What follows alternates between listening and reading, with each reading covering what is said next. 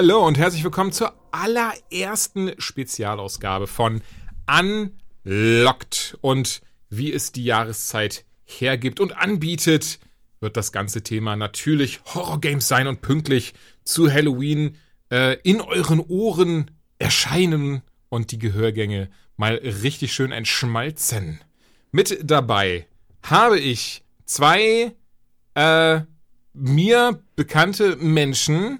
Oh, Gott, oh Gott, oh Gott. Egal, äh, ich mach trotzdem weiter. Ich bin, bin Profi, ich überspiele das jetzt einfach, diese, diese sehr unangenehme Anmoderation. Joanna, kennt ihr bereits. Hallo Joanna, sie ist heute auch am Start, denn auch du spielst gerne mal das andere Horrorspiel. Ja. Und zu Gast haben wir heute André Hecker. Moin, moin. Moin, moin. Du und ich, wir kennen uns, glaube ich, sogar damals durch Square Enix. Da haben wir uns kennengelernt. Äh, über die Ja, da kannten wir sich sogar schon. Nee, ich glaube, wir kannten uns sogar, schon, als ich auch bei dir das Social damals war, in der Agentur. Ich glaube, da, da Stimmt, ja, tatsächlich, Alter. Boah, holy shit, ja, die Zeit. Ähm, also die, locker, die locker sechs Jahre mindestens. Vielleicht sogar. Easy, ja. easy sechs Jahre. Ja, stimmt, stimmt, stimmt. Ja, doch, stimmt. Du warst ja erst bei dir das Social, dann Square Enix dort dann auf der Gamescom, das weiß ich noch richtig schön, sich durch diese, diese, ähm, was waren das so Sandwiches und sowas, ne? Die waren super ja, lecker. Ja, genau, mit, ähm, mit, Kot mit Kotter auch und so, ja, schön. Genau, mit Kot Kotter und Max müssten es gewesen schön. sein, weil da hat nämlich Max noch, Entschuldigung, hast du Max nämlich auch ein Autogramm für Shenmue besorgt, Ja, oder? genau, vom Shenmue Director, ja. Genau. Genau, und da haben wir dann schön äh, euch das Essen Dann habt ihr schön euch die Baguettes rein inhaliert, ja. Ja. die waren sehr, sehr lecker. Ähm, zwischendrin ähm, bist du dann noch zu äh, Microsoft, doch bei Microsoft warst du, äh, Google, nee, nicht Microsoft, Google. Entschuldigung, bei Google. Ja. Genau, bei Google warst du zwischendrin noch. Und jetzt machst du PR bei InnoGames. Genau, Mobile und Browser Game PR. Also das ja. ist mehr tatsächlich mehr Corporate-Geschichten. Also für Mobile und Browser Games machst du eigentlich nicht so viel PR. Die, die spielen sich eigentlich relativ äh, von alleine, wenn es Free-to-Play ist, was bei uns der Fall mhm. ist. Das ist mehr so Richtung eben Corporate ähm, B2B, wie man so schön sagt. Also mehr mit, mit Handel, Handelsblättern reden und so weiter über äh, Erwirtschaftung und ähm, Standort Hamburg als, als Games City Standort und so weiter. Sowas eher. Ja, das klingt sehr spannend. Ähm, und du bist auch Podcaster. Du hast zum Beispiel einen Devils and Demons Podcast, das ist so der, äh, der mir spontan einfällt. Und da wird ja auch viel über Horror gequatscht, dann Horrorfilme allen voran. Genau, es ist ein reiner Horrorfilm-Podcast, also der wirklich rein beschränkt oder zumindest auf Genrefilme, also alles, was irgendwie erschreckt, skurril ist, ähm, blutig ist. Also das ist schon, geht schon rein in die Horrorrichtung, genau. Ähm, also alles, was Spaß macht, um es mal. Alles, was äh, vor allem an Halloween den meisten Spaß macht. Wir gucken es halt nur das ganze Jahr über, genau. genau, aber du machst noch mehr Podcasts, oder? Du hast ja, glaube ich, sogar ein richtiges, richtiges kleines Netzwerk, könnte ich schwören. Haben wir letztes Jahr drüber gesprochen auf der, boah, was war denn das nochmal? Wo Mikkel mich eingeladen hat. Auf dem Entwicklerpreis. Diese, dieses, Dankeschön, genau, auf dem Entwicklerpreis. Da hatten wir dann auch dann auch, äh, auch da haben wir Häppchen gegessen. oh ja, stimmt. Auch da war das Essen gratis. Das ist immer, äh, das ist immer. Ja, also wenn ihr, wenn ihr viel essen wollt, dann kommt in die Games-Branche. Da gibt's überall was zu essen. ähm, nee, genau. Also wir haben so ein kleines Podcast-Netzwerk gegründet, heißt Podriders. Und äh, da drin, ähm, ja, navigiere ich halt diverse Podcasts. Nicht alle mache ich selber, aber ein paar. Also mhm. einmal Devils and Demons, wie du gesagt hast, eben, aber auch vielleicht passen jetzt zu Halloween, wenn ich kurz schamlose Eigenwerbung machen darf. Ähm, ah, hau raus. Äh, wir gerne. machen auch Ende mit Schrecken. Den mache ich mit meiner Frau zusammen tatsächlich.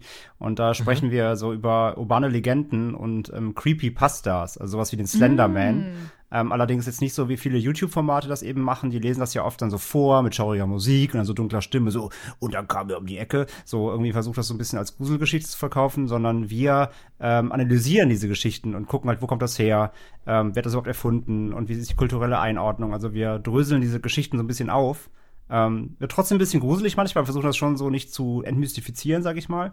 Aber mhm. so ein bisschen mehr Infotainment als jetzt rein nur ähm, darauf aus, die Leute irgendwie zu erschrecken, sag ich mal. Und ähm, ja. der ist, das macht sehr, sehr viel Spaß, weil ich das Thema einfach sehr interessant auch einfach generell finde. Ich meine, deswegen bin ich auch heute für Horror hier.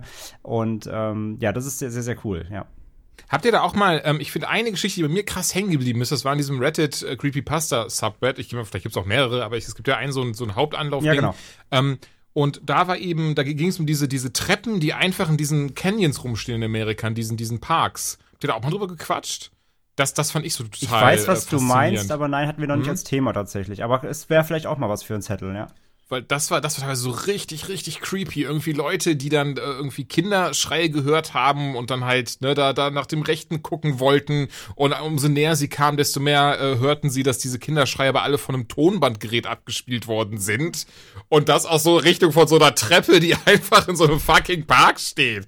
Wo man so, ja, okay, cool. So klingt eigentlich mehr so wie ein, wie ein Horrorfilm, aber anscheinend, ähm, ja, Creepypasta zumindest. Ob es jetzt echt ist, lassen wir mal dahingestellt. Ja, also, bei, also ähm, bei Creepypastas ist ja die Krux in der Regel, dass Creepypastas sind ja nicht echt. Also das sind ja quasi Geschichten, die so geschrieben werden, dass sie sehr, sehr real klingen. Mhm. Ähm, und es wird meistens auch mit Bildern gearbeitet, gefotoshoppten und irgendwelchen Zeitungsartikeln, die oft dann auch gefälscht sind. Also es wird quasi mit aller Macht versucht, die Geschichten real wirken zu lassen, aber sie sind halt rein erdacht. Aber wenn sie gut gemacht sind, wie eben sowas wie Slenderman, dann entwickeln die halt schnell auch so ein Eigenleben, weil sie eben, weil es Leute gibt, die dann gerne auch dran glauben möchten, sage ich mal. Da muss ich mich jetzt hier outen, ich war der Überzeugung, dass das quasi so, so diese, so, so ein bisschen, ähm, ja, halt diese urbanen Legenden sein sollen, mit diesem Augenzwinkern schon, aber halt dieses so, das könnte auch, also ne, ich habe so eine Treppe schon mal gesehen. Ja, so, ja, das, das also ist es ja so. quasi. Also Creepypastas okay. sind ja quasi Internet-urbane Legenden. Urbane mhm. Legenden an sich, also reine, die stammen ja meist aus irgendwelchen kulturellen Geschichten, also jedes Land hat seine, seine urbanen Legenden, die meist dann auf irgendwelchen, ähm, ja, kulturellen oder gesellschaftlichen Ereignissen fußen, die meist auch irgendeine, ähm, sage ich mal, so eine Ableitung haben, die also zum Beispiel super oft ist es so für Kinder, äh, das Motto, geh abends nicht mehr spät raus, weil dann kommt XY und ja, holt dich oder sowas. Auf sowas mhm. basieren ganz viele urbanen Legenden. Und ähm, Creepypastas aber entstammen ja quasi wirklich einfach nur dem meistens den Fantasien von Leuten und die sind sehr kreativ. Aber ja, genau, dieses, äh, es könnte ja stimmen, das gehört immer mit dazu. Also die verkaufen es hier so, okay, als okay, dass okay. es echt sein mhm. soll. Aber in der Regel, also ich hatte noch keine Creepypasta, die auch nur ansatzweise irgendwo auf was Realem basiert. Sie verkaufen es dir nur sehr gut. okay, verstehe. Aber perfekt, dann bist du, glaube ich, heute hier genau richtig. Also da äh, haben wir mit dir einen guten Griff gelandet, denn du spielst ja natürlich auch Horrorspiele. Oh, ja. Dann, wobei du wie wir, also wie Joanna und ich wahrscheinlich auch, gerne dich da mal einscheißt dabei, oder? Ja, vor allem, ich glaube, das ist so eh so ein Thema, damit können wir vielleicht auch mal starten, ohne jetzt da die Moderation vorwegnehmen zu wollen. Ja, gerne, aber, aber klar, klar, klar, ich finde es halt super spannend, weil also ich gucke halt super viele Horrorfilme, weil wir machen den Podcast ja. halt wöchentlich, das heißt, ich gucke jede mhm. Woche mindestens einen Horrorfilm. Krass, okay. Äh, und weil es mhm. mein Lieblingsgenre mhm. ist, eigentlich eher mehr. Also ich gucke in der Regel eigentlich eher so drei bis vier Horrorfilme in der Woche. Ja. Und ähm, Horror im Film hat mich mittlerweile doch echt abgestumpft. Und das meine ich jetzt nicht aufgrund von Gewalt oder so, sondern auch generell, was so Schreck angeht. Also ich bin schon echt relativ gefestigt mittlerweile. Ähm, wenn mich jetzt wirklich so ein, sag ich mal, so Conjuring, so, wenn mich da so ein richtig dummer Jumpscare erwischt, okay, das ist aber auch nicht die große Kunst, ne? Weil ein lautes Geräusch und irgendwas knallt und ähm, irgendeine schreckliche Fratze kommt auf dem Bildschirm, ist halt auch der simpelste Trick, um jemanden zu erschrecken. Aber sonst ja. halt, was so Atmosphäre angeht und, sag ich mal, auch so, so Twists und so weiter, ich kann mittlerweile schon ziemlich viel vorausahnen, weil ich einfach so viel gesehen habe. Aber das ist natürlich auch eine rein subjektive Sache bei mir. Aber und das ist eben bei Games anders. Ich scheiß mich bei Horror-Games deutlich mehr ein als bei Filmen. Und das ist halt so ein Ding, bei mir halt zumindest, ähm, wenn ich halt selber agieren muss, beim Zocken dann eben, bin ich deutlich angespannter oder auch anfälliger für Scares und so, als bei Filmen, wenn ich passiv eben ähm, auf, dem, auf, dem, auf dem Bildschirm halt was verfolge. Und da bin ich mal gespannt, was euch genauso geht. Also ich kann halt, also ich spiele Horrorgames trotzdem gerne, weil es mich Gruseln ja auch Spaß macht, sonst würde ich mich nicht so viel mit Horror mich beschäftigen. Aber ich bin bei Games halt auch deutlich anfälliger. Also bei, bei Games scheiße ich mich auf jeden Fall ein und viel mehr eben als bei, bei passiven Medien. Ja, so geht's mir aber auch. Und äh, das ist ja eigentlich das, was sowieso das äh, Videospiel vom Film, vom Buch, von allen anderen Medien unterscheidet, eben diese Interaktivität. Mhm. Und genau das ist ja das Ding. Also das ist ja äh, so trügerisch, dass man das Gefühl hat, man hat's noch selbst in der Hand. Ich, es, es wird erst gruselig, wenn ich da jetzt reingehe, hinter die Tür, wo das Geräusch ist. In dem Film bin ich ja sozusagen quasi ausgeliefert und muss selber nichts machen. Hier muss ich mich aber bewegen in dem Wissen, oh, das wird jetzt gleich nicht ganz so gut ausgehen für mich. Und ich glaube, das ist das, was mich äh, dann immer so super auch anfällig macht für alle möglichen Schreckmomente und ähm, weiß ich nicht, man hat ja auch so ein bisschen in der Hand, gehe ich da jetzt hin, gucke ich mich noch um, nach welcher, äh, ja, nach welchem Tempo mache ich das Ganze. Und manchmal mhm. macht man es sich zum Beispiel noch viel schlimmer, wenn man erstmal gefühlt drei Stunden durch die Gänge tigert und die ganze Zeit diese gruselige Musik hat und alles baut sich so langsam auf. Dieses Setup, was manchen Filmen ja zum Beispiel total fehlt, mhm. das bildet sich ja dann irgendwie, weil man es selber baut, zum Teil. Und ich glaube einfach dieses Wissen, ich bin jetzt dafür verantwortlich, auch wenn das Spiel das ja so, so oder so vorsieht, fühlt sich dann für mich immer noch mal mehr so an. Deswegen ist es für mich immer noch viel schlimmer in einem Spiel viel schlimmer. Ja, gebe ich dir komplett recht. Auch dieses, du, wenn, auch du, wenn du weißt, da kommt gleich was Schlimmes, beim Game kannst du dir halt nicht die Hände vor, die, vor das Gesicht halten im Zweifelsfall und lässt einfach ja, passieren, genau. sondern es passiert ja auch erst, wenn du es, wenn du es auslöst, so. Ja, okay, ja. Und vor allem, ich muss recht. darauf reagieren. Ja. Ich muss dann, ich kann ja nicht einfach sagen, na gut, okay, und mal gucken, wie, ach, bestimmt, ne, und ich, sondern ich muss dann Tasten drücken, ich muss mich dann entscheiden, laufe ich weg, verstecke ich mich, was auch immer, je nachdem, was für ein Spiel das ist. Ähm, das finde ich ist auch noch schlimm, weil ich muss dann auch noch überlegen, wie reagiere ich drauf. Und da ist meine Reaktion ja auch viel wichtiger darauf. Ah, ich finde das dann immer, das ist, das macht irgendwie, setzt einem einen ganz anderen Druck aus, als wenn ich jetzt einfach nur einen Film konsumiere. Und ich erwische mich auch schon bei Filmen sehr häufig, dass ich dann wirklich mal ah gut, dann halte ich mir doch mal die Augen zu oder guck nur so, so durch den kleinen Finger oder dass es Szenen gibt, die ich gar nicht sehen möchte, weil ich die ganz schlimm finde. Da gibt es so ein paar Trigger bei mir. Äh, wo ich sage, oh nee, du zum Beispiel verbrennen. Das ist für mich oh, absoluter Horror, kann ich mir nicht angucken. Oder ruckhafte mhm. Bewegungen. Das ist, also das ist wirklich das Allerschlimmste für mich. Da, da ist wirklich ganz vorbei bei mir. Und äh, das kannst du halt, wie du eben schon gesagt hast. Du kannst nicht einfach, also klar, du kannst schon deine Augen zumachen, aber dann bist du halt tot. Genau, geht's dann ist es halt vorbei. Du musst nochmal machen, noch also, schlimmer. Also, mir geht's da auch eher wie André, dieses etwas abgestumpfte, was Horrorfilme angeht, einfach mit dem Genre groß geworden. Ich gucke auch immer noch relativ viel davon, oftmals auch so ein bisschen guilty pleasure mäßig. Zuletzt wieder Freddy vs. Jason, oh, den ich eigentlich null ernst nehmen kann, aber ich liebe den Film irgendwie. Ich, ich kann das gar nicht ich so richtig erklären. Auch, ja. Ne? Der, der, das war damals, ich weiß noch, 2003, mich ins Kino geschlichen, um ihn zu gucken. Und super einfach. Also ich saß da und mal so, boah, das ist Freddy, das ist Jason, die sind in einem Film. Und damals noch wirklich die, die drei, Freitag der 13. den Nightmare Elf Filme alle so auf VHS, teilweise auf Bootlegs geguckt und so ein Zeug. Ähm, hat mir den Kopf explodieren lassen. Aber genau bei Spielen ist es ja gerade diese Interaktivität. Und ich bin so frei, ich tauche direkt ein, denn mir ist die ganze Zeit eine richtig krass prägnante Szene eingefallen, bei dem, was ihr da beschrieben hat. Und zwar Resident Evil 7 in VR. Wenn man oh. ganz am Anfang, äh, dazu muss gesagt werden, es könnte ein bisschen spoilerisch werden zu dem einen oder anderen älteren Titel. Also an dieser Stelle, ihr seid gewarnt. Resident Evil 7, wenn man dann direkt am Anfang die Freundin Mia rettet, hochgeht ins Haus, sie zurückbleibt und ja zurückgehen muss, um diese Tür zu öffnen und sie dann halt so die Treppe langsam hochkommt, habe ich in VR gespielt und ich behaupte, einfach mal eine Viertelstunde oben an dieser Tür gestanden zu haben, bis ich den Mut hatte, runterzugehen und eben diese Szene zu triggern mit ihr. Obwohl ich auch schon wusste, was passiert, habe ich, also ich habe angefangen zu schwitzen und dann auch gemerkt, nee, in VR da, nee, das schaffe ich nicht. Ich schaffe dieses Spiel nicht in Virtual Reality zu spielen. Es ist einfach so schon einfach ein richtig krasses Ding. Ja, ging mir genauso. Ich habe es auch im VR äh, gespielt, aber nicht komplett tatsächlich. Ich habe es gespielt bis zum ähm, Bosskampf mit dem Vater. Ähm, den habe ich mhm. noch im VR gemacht, aber der hat auch so lange gedauert. Dann, dann, danach war mir auch A ein bisschen schlecht und B, ähm, aber auch von, ja, das kommt von den Scares. Gerade die, die Treppenszene ist ja legendär mittlerweile schon, ähm, obwohl das Spiel noch so relativ neu ist, aber es ist einfach eine richtig, richtig gute Szene einfach. Ähm, aber da, da war ich auch in VR, war ich echt, da war ich echt angespannt die ganze Zeit. Da habe ich auch, ähm, das ist ein bisschen was, was Joanna eben beschrieben hat. Da bin ich immer so unnötig im Kreis gerannt, weil ich nicht weitergehen wollte. Und das hat es eigentlich nur schlimmer gemacht, weil ich habe ja das Unvermeidliche quasi einfach nur hinausgezögert. Und äh, ja, aber deswegen, ich muss dann irgendwann aufhören, A, auf, aufgrund der Performance vom, vom PlayStation VR-Headset, aber auch eben, weil es mir doch irgendwann, da ging mir echt die Pumpe dann teilweise wirklich. Und da, oh, da, ja. da muss ich doch auf, auf regulär umsteigen. Und selbst dann war es immer noch ein sehr, sehr unheimliches Game. Von daher äh, fühle ich, ja. Ja, VR und Resident Evil 7 habe ich tatsächlich nur die Demo gespielt, die man damals auf der Gamescom spielen konnte, wo du ja nur in einem Stuhl gesessen hast. Das heißt, du hast dich nicht bewegt und warst quasi nur hilflos ausgeliefert. Ach, diese, diese Kitchen-Demo, ne? Kitchen, genau. genau ja. Und ähm, das war ja im Grunde genommen, könnte man sagen, da ist doch gar nichts Schlimmes, du sitzt da ja nur rum, du musst dich ja nicht mehr bewegen, es passiert ja nichts. Aber um dich rum passiert ja super viel. Und ähm, da habe ich zum Beispiel schon gemerkt, als diese äh, Frau dann auf einen zukommt und so nah ans Gesicht kommt, dass ich mich auch wirklich so nach hinten bewegt habe. Und ich saß dann im Raum halt mit äh, verschiedenen Journalisten von anderen äh, Medien. Ähm, und einer meiner Freunde hat mir dann irgendwann ans Bein gefasst. Und das war, ich habe so angefangen zu schreien, das war mir richtig unangenehm, weil ich glaube auch keiner der Journalisten damit gerechnet hat, dass da jemand dann so richtig anfängt zu kreischen. Aber dieser, dieser ähm, Wechsel zwischen virtuelle Realität, wo du in dem Moment ja schon ein bisschen vergisst, dass es eben nicht reell ist. Also eigentlich weißt du es, aber irgendwie auch nicht. Und dann fasst dir jemand ans Bein. Also das war ganz schlimm. Und das war für mich auch so der Punkt, wo ich danach gesagt habe, das Spiel packe ich in VR erst gar nicht an. Also das hat mir gereicht.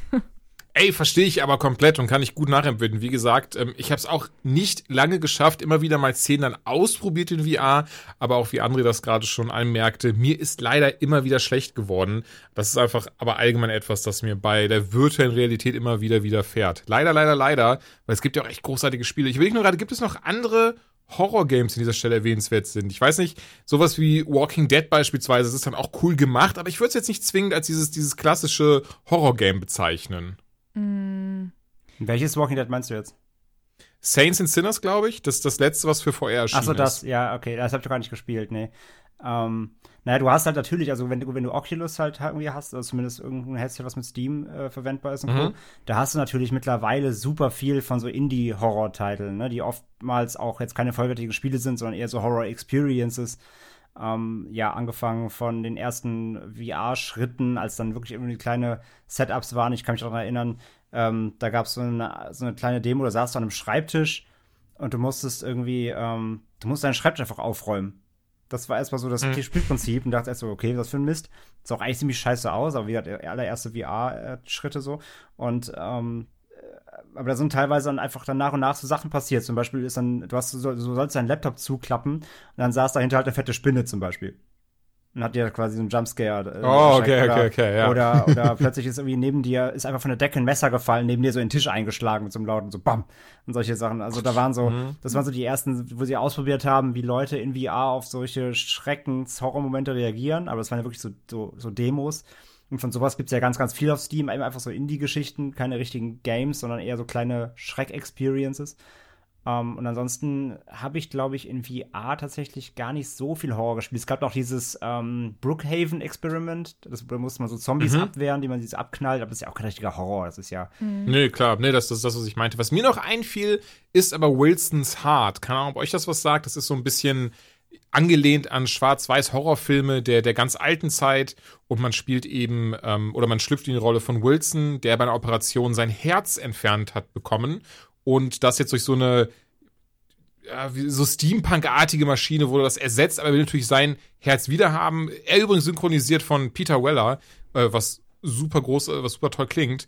Und aber auch hier muss ich sagen, ja, das ist, hat so, das spielt sehr viel mit Schatten und du musst halt gucken, dass du im Licht bleibst und dass, ne, dass eben die, die Schatten werden durch Licht, ha, macht ja auch Sinn, eben ähm, äh, äh, ausgemerzt. Aber so am Ende des Tages würde ich auch sagen, das ist kein so, so richtiges Horror, Horror, weil es gibt ja auch zum Beispiel, jetzt ähm, fällt mir noch ein, sowas wie Splatterhouse, Doom, 4, die haben ja auch alles Horror-Elemente, aber so wirklich Horror, so klassische Horror-Games würde ich sie eigentlich nicht nennen, oder? Hm. Aber es gibt ja auch noch Alien Isolation, das hat ja auch eine VR. Oh ja.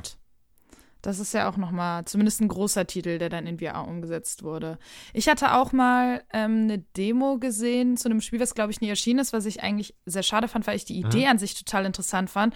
Nämlich ein Horrorspiel, ähm, wo du quasi in VR auf dem Sofa sitzt und auf dem Fernseher da ein Horrorspiel spielst und ähm, nach und nach aber quasi in der Wohnung, in der du dich ja befindest, dann auch um dich rum über natürliche Ach, Sachen das, passieren. Ja, das habe ich auch mal genau. gesehen.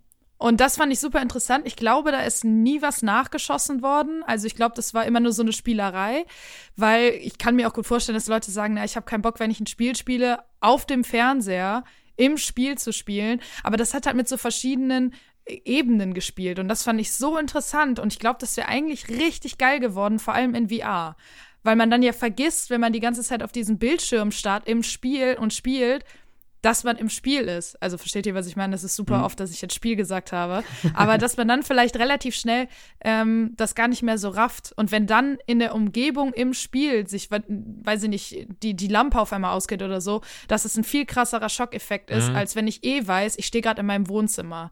Weiß ich nicht, habe ich mir irgendwie äh, super interessant vorgestellt. Ja, das kann aber ich noch. Ja es war, nee, es war echt, das war auch nur so eine Demo. Ja, ja. Das war auch nur so eine, so eine Try-Demo. Das war äh, mhm. kein, kein vollwertiges Spiel. Aber ja, es war die Idee, fand ich auch ganz cool. Mir fällt noch ein gerade, ich habe auch noch eins gespielt. Ähm, Here They Lie hieß das. Das war eins der ersten ah, ja. Spiele für mhm. PSVR. Äh, war leider auch nicht so geil. Das Problem war, also ich fand die Idee ganz gut. Es ging auch mehr so in die psychologische Horrorrichtung, was ich eh generell mag.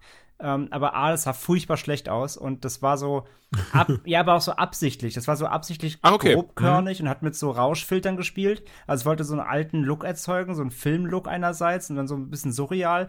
Das Problem war, dass das in VR echt schlecht funktioniert, weil das sah einfach schlecht aus und umso verwaschener das Bild sowieso schon ist, also ist es sowieso schon, umso verwaschener es dann im Spiel auch noch dazu war, ähm, da setzte auch bei mir nach 10 Minuten direkt Motion Sickness ein, da war halt vorbei. Ähm, das hätte ich ganz gern vielleicht sogar noch ein bisschen weiter gespielt, aber ja, das war leider auch nicht so der, der Mega-Hit an VR. Ich glaube, das ist eh ein großes Problem, dass die Grafik teilweise einfach doch sehr ja, verwaschen aussieht, umdrein dieses Fliegengitter, was man hat. Ich behaupte, gerade Menschen, die wie wir anfällig für Motion Sickness sind, da läuft einfach besser, sobald es auch grafisch krasser aussieht. Aber es mag Einbildung sein. Wo hat es bei euch denn angefangen mit den Horrorspielen? Wo, wo was war so euer erstes eure ersten Berührungspunkte mit dem Genre und so das erste Game, was euch so richtig krass im Kopf geblieben ist? Mm, ja, André, magst du mal anfangen? Ich glaube, du bist wahrscheinlich früher eingestiegen als ich. Ähm, ja, also tatsächlich habe ich schon das ein oder andere Mal damals, ich hatte noch einen C64 ganz am Anfang von meinem Bruder, äh, da habe ich ähm, mal sowas wie Alien gespielt als, als junger Bub oder sowas. Da gab es so, also sah ja aber alles komplett, also heutiger Sicht komplette Scheiße aus natürlich. Ne? Da war dann, da war dann ein, ähm, da war dann ein, ähm, ein graues Pixel, das sollte ein Alien sein, oder es gab ein Halloween äh, also Halloween Michael Myers Spiel. Oh, das kenne ich so. sogar, zumindest von YouTube-Videos, ja. ja. So, das ist aber, ja. ne, also das war als Kind schon nicht gruselig, weil es einfach äh, aussieht wirklich wie, wie jetzt ab dem Kindergarten ein Blatt in die Mitte legst und du sagst, Kinder malt mal und dann kommt das Spiel mal raus. Ähm, so, aber nein, also richtiger, wirklich Einstieg, sage ich mal, war, sage ich mal, Resident Evil 1 eigentlich. Also ich bin, ich bin mhm. Jahrgang 86, es kam ja 96, da war ich so knapp 10. Und damals mein, ähm, ich habe einen älteren Bruder und der hat das damals halt gezockt und ich habe dann immer ähm, heimlich zugeguckt. Naja, also er wusste es meine Eltern nicht. Aber er war da natürlich der coole ältere Bruder und meinte so, ja komm, guck's ein bisschen zu. Und äh, von daher, das ist auch so ein bisschen, muss ich sagen, auch wenn ich es da noch nicht aktiv gespielt habe, war das meine erste Horror-Games-Erfahrung in dem Sinne. Und es hat trotzdem gereicht natürlich, A, dass ich trotzdem Schiss hatte als kleines Kind so. Ähm, aber es war auch faszinierend direkt. Und ähm, so, ich, ich habe zwar nicht selber angefasst, aber so ein bisschen mitgerätselt natürlich, ne, wenn dann irgendwie die Schlüsselrätsel kamen und sowas, und wo muss das, wo ist der, Gegenstand rein? Ähm, so schon ein bisschen, äh, sage ich mal, passiv mitgemacht. Ein bisschen Koop ohne Koop. Und ja, das war zumindest so der Startschuss, das ist meine erste Berührung mit einem mit neuen modischen Horror-Game dann, sage ich mal, in der, zu der Zeit. Und naja, selber gespielt habe ich dann erst selber ab Resident Evil 2 dann quasi. Und dann habe ich danach halt den ersten auch so nachgeholt. Also so Mitte der 90er fing das eben dann, dann an, so mit PlayStation 1 eben bei mir. Und ähm, mhm. also Resident Evil-Reihe Einstieg so allein dadurch eben, diese, durch diese Erfahrung eben, dass das so meine, mein Augenöffner war. Und natürlich verbinde ich damit auch echt dieses ähm, ja, trotzdem diese, diese Zeit, da ich da mit meinem, mit meinem Bruder immer hing und, und, das Spiel immer mit ihm zusammen da gezockt habe. Und äh, ja, wie gesagt, los ging es dann echt selber auf der PS, PS1 mit so Resident Evil 1, 2 und ähm, ja, bis dann, bis dann äh, 1, 2, 3 quasi, da ist auch schön auf dem, auf dem CRT-Röhrenmonitor richtig klobig in, in Pixel. Ich hatte sogar äh, nice. Resident Evil 3, weiß ich noch, hatte ich als japanischen Import, weil die deutsche irgendwie zensiert war. Das Problem ist, der CRT-Monitor konnte das gar nicht abspielen, da war es in Schwarz-Weiß. Da habe ich Resident Evil 3 in Schwarz-Weiß gespielt. Oh, das, hat, das hatte ich mit Mortal Kombat 4 damals, ja. das weiß ich auch noch. Weil, weil ich auch dann irgendwie, ich glaube, die NTSC-Version irgendwo auf dem Trödelmarkt gefunden hatte. Und dann lief es einfach schwarz-weiß. Aber es war scheißegal, denn man hatte dieses Spiel und konnte es Genau, man dachte so, geil, rotes Blut. Und dann war es halt das ganze Spiel in schwarz-weiß. Also, naja. ähm, aber ja, auf jeden Fall, so erstmal Kickoff auf jeden Fall war so, wie gesagt, mit der 90er. Also Resident Evil ist da schon so ein Baustein, sage ich mal, den ich da immer mhm. nenne, weil das war eigentlich so das, der, mein Einstieg, abgesehen von den Pixel-Aliens. Bei dir, Joanna? Tatsächlich äh, klingt das bei mir ein bisschen ähnlich wie bei André, nur vielleicht einen Ticken später angefangen. Ähm, ich habe früher immer bei der großen Schwester meiner besten Freundin zugeguckt, weil ich durfte halt, also ich hatte einen Gameboy und sowas, aber meine Mutter war jetzt nicht so ein großer Fan von Konsolen. Dementsprechend hatten wir da jetzt nicht so viel zu Hause und äh, die hatten aber alles zu Hause und sie hat auch immer Resident Evil 2 gespielt, weil die, die, die war komplett schmerzbefreit. Die ist nur zwei Jahre älter als ich, aber irgendwie, äh, die hat auch immer, ich weiß nicht, ob ihr euch erinnert, rotten.com, so, so eine ganz eklige ja, Seite. Oh Gott, oh Gott. Ja, genau, da hat die, da hat, die, hat die gesessen und hat nebenbei Chicken Wings gegessen und so. Also die war irgendwie komplett schmerzbefreit. Mittlerweile ist es heute übrigens genau umgekehrt. Also die, die schreit bei jedem Spiel die wirklich die Hütte zusammen. Äh, aber damals ging das und sie hat Resident Evil 2 gespielt und äh, wir beide haben immer zugeguckt Resident Evil 3 ist damals, warum auch immer, komplett an mir vorbeigezogen. Und ich weiß gar nicht, wie alt ich war, aber auch immer noch sehr jung. Da hat ähm, der Schwager von besagter Freundin hat äh, als Polizist immer Nachtschichten gehabt. Und ähm, da musste der immer super lang wach bleiben, bis irgendwie 6 Uhr morgens oder so, damit er dann schlafen gehen kann und hat dann immer die Nächte damit zugebracht, einfach so eine Woche am Stück oder so Resident Evil 4 zu spielen. Und wir saßen dann da und sind die Nächte wach geblieben und haben ihm dabei zugeguckt. Und das war für mich auch so der Einstieg, äh, weil ich das unglaublich geil fand. Und ich glaube, selbst gespielt, ich bin mir nicht mehr hundertprozentig sicher, aber ich glaube, das erste Spiel, wo ich wirklich selbst gespielt habe, war Hunting Ground. Ich weiß nicht, ob das einer von euch kennt, das ist für die PlayStation 2 gewesen. Das ist ein. Boah, spontan äh, sagt mir das gar nicht. Ja, ich weiß, das ist auch, glaube ich, überhaupt gar nicht so bekannt gewesen. Über ähm, eine Frau, die irgendwie entführt wird, dann in so einem Schloss landet und die ganze Ach, Zeit. mit dem, mit von, dem Hund. Ja, genau, Ja, mit doch, dem Hund. gespielt, ja. Huey oder so Ja, heißt genau. der. Und äh, so, ein, so ein ganz komischer Typ. Oh, wie hieß der? Wir haben den immer Diabetes genannt. Ja, der, weil der, der der sah ein bisschen so. aus wie der Doktor von Notre Dame, Notre Dame aber Genau. sehr hässlich. Genau, Ja. und der ist dann die ganze Zeit äh, hinter dir hergelaufen und du konntest, also du bist die ganze Zeit in so einem Nachthemdchen rumgelaufen und konntest äh, dich halt unter ähm, Betten verstecken oder in Schränken und so weiter. Und eigentlich bist du wirklich nur weggelaufen. Aber das Coole damals an dem Spiel war, ähm, zum einen die Musik hat sich verändert, wenn er in der Nähe war. Das heißt, ich weiß nicht, wir waren da irgendwie fünf Mädels und wir sind komplett am Rad gedreht und dein, Compu äh, dein äh, Controller hat angefangen zu vibrieren.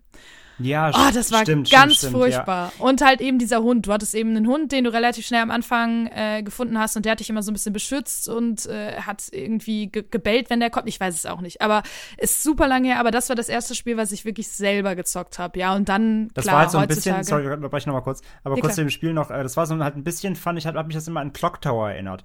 Weil Ja, das, genau. Weil das halt auch von dem Prinzip her ähnlich war. Du hast, ein, du hast ein Mädchen, die muss halt weglaufen, du kannst dich nicht wehren. In Clock Tower war es halt der Typ mit der Heckenschere und hier ist es halt dieser Hunchback gewesen. Aber so vom, vom Prinzip war das sehr wie Clock Tower. Aber es war echt ganz cool, ja. Ja, ich habe auch immer gelesen, das soll so quasi der inoffizielle, bessere dritte Teil von Clock Tower sein. Ah, okay, tatsächlich, okay, ja. Also weil der dritte Teil wohl angeblich, äh, Clock Tower habe ich tatsächlich nie gespielt, nur viel gelesen und gesehen, aber äh, der dritte Teil soll wohl relativ abgefallen sein. Da waren die Fans wohl sehr enttäuscht und das soll sich wohl sehr, sehr ähnlich spielen. War auf jeden Fall ganz cool. Ich glaube, heute ist es nicht mehr ganz so spannend. Ich glaube, heute ist schon so viel auf dem Markt, was das Ganze getoppt hat. Aber äh, das war meine erste Erfahrung. Ja, und dann natürlich nach und nach äh, die ganzen Klassiker, Silent Hills äh, und Resident Evil Teile nachgeholt. Also auch bei mir war das relativ ähnlich mit dem großen Bruder eines Kollegens, bei der, bei dem wir immer zugeschaut haben, wenn er PlayStation 1 gezockt hat. Da hat er nämlich Silent Hill und Resident Evil für gehabt und die Regel war, ja, ihr dürft zuschauen, wenn ihr die Fresse haltet. Und da muss ich irgendwie, ich glaube, acht oder neun Jahre alt gewesen sein. Rückblickend super lustig, der nämlich auch so einen ganz kleinen CRT-Bildschirm, also ich behaupte so 20 Zoll rum oder so, ist das so wirklich schon, wir saßen eh hinter ihm, haben nur die Hälfte vom Bildschirm gesehen, aber es war trotzdem dieses so, oh Gott, ist das gruselig und, und schlimm und, und da schießt er und Zombies. Aber es war klasse, es war toll. Man wollte unbedingt selbst zocken.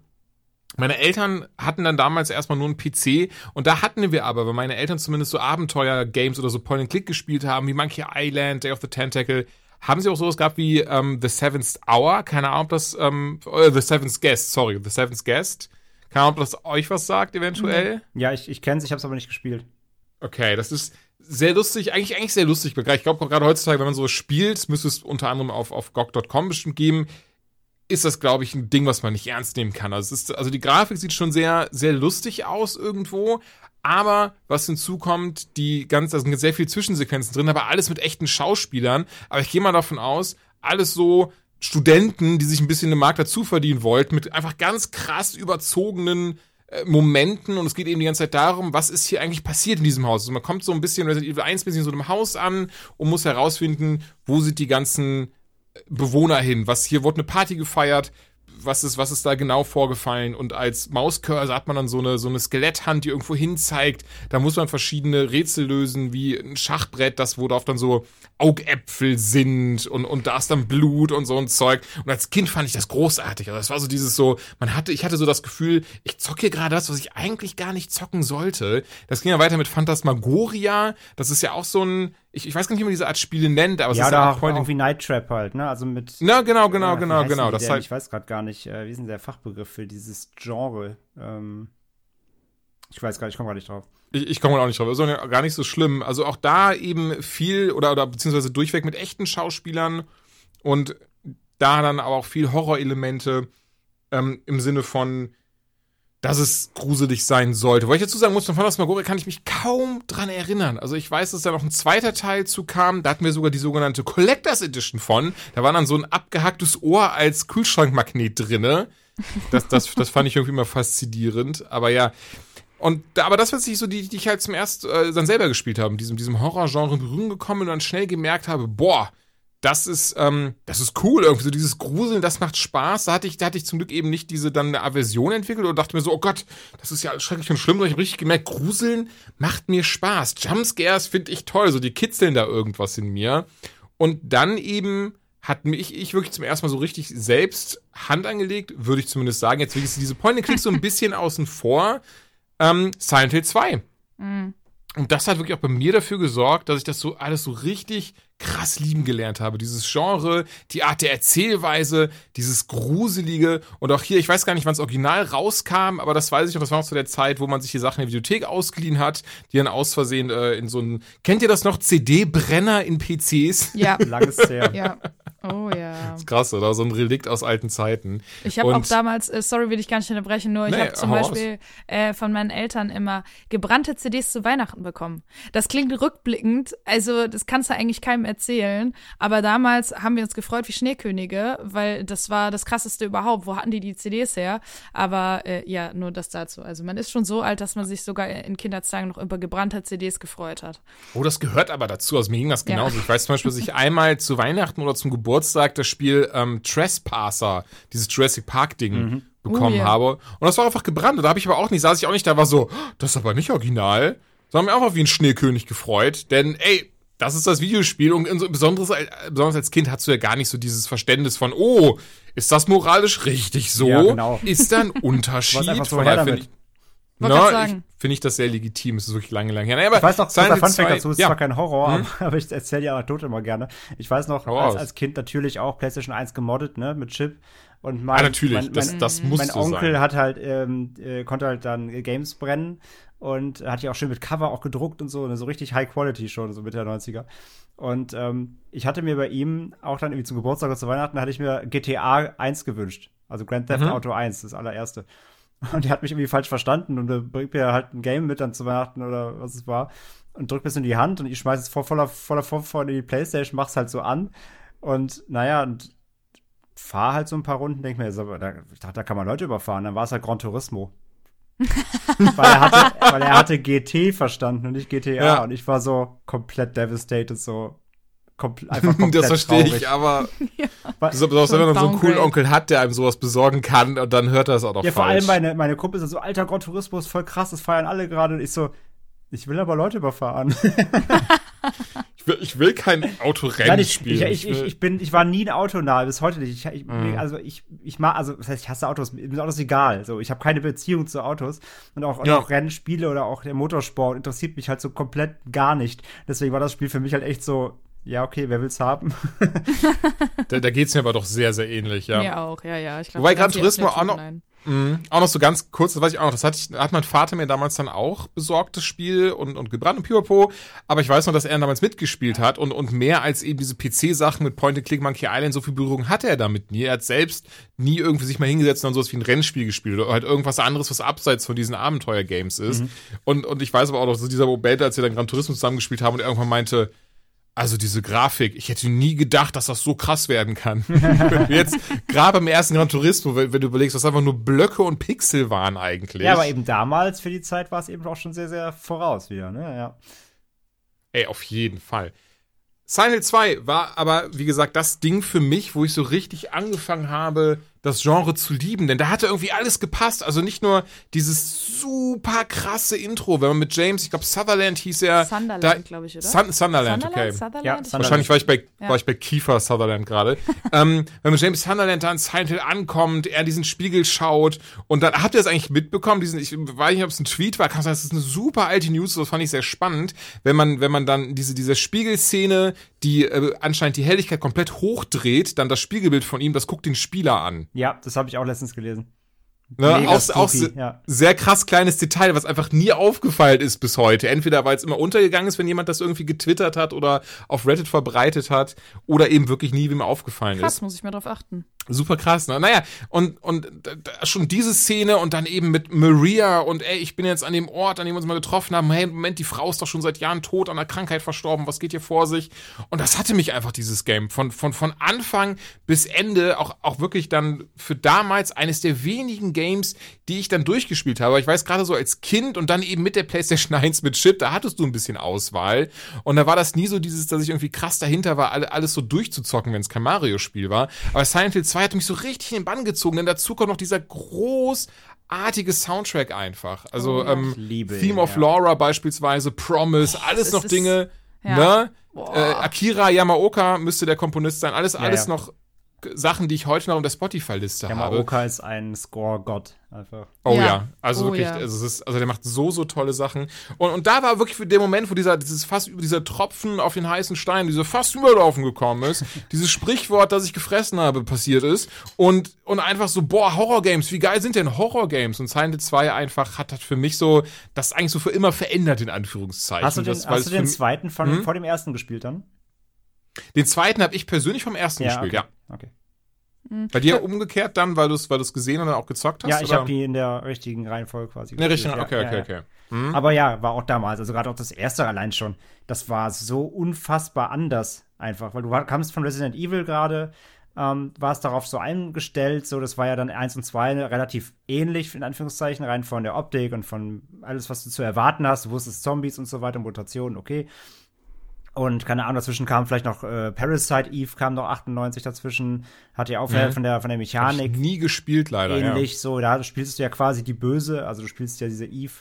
Ähm, und äh, das war, ach, das kam dazwischen, oder Dino Crisis kam ja 99 dann noch, auch großartig Oh, natürlich. stimmt, können da wir- hab ich ja gar da, nicht da können mehr wir gleich gedacht. gerne mal kurz sonst noch mal Ja, gesondert gerne, drauf, gerne. weil das ist auch ganz großes, äh, tolles äh, Thema. Mhm. Aber, ähm, und dann kam erst schon so Silent Hill in dem Zuge und ähm, Silent Hill war einfach direkt anders, weil Silent Hill war, also einmal sowieso diese beschränkte Optik durch den Nebel. So, damals noch mit aus Gründen der Technik gemacht, aber plötzlich war es halt auch das mega, das ist einfach das, das, das Gimmick.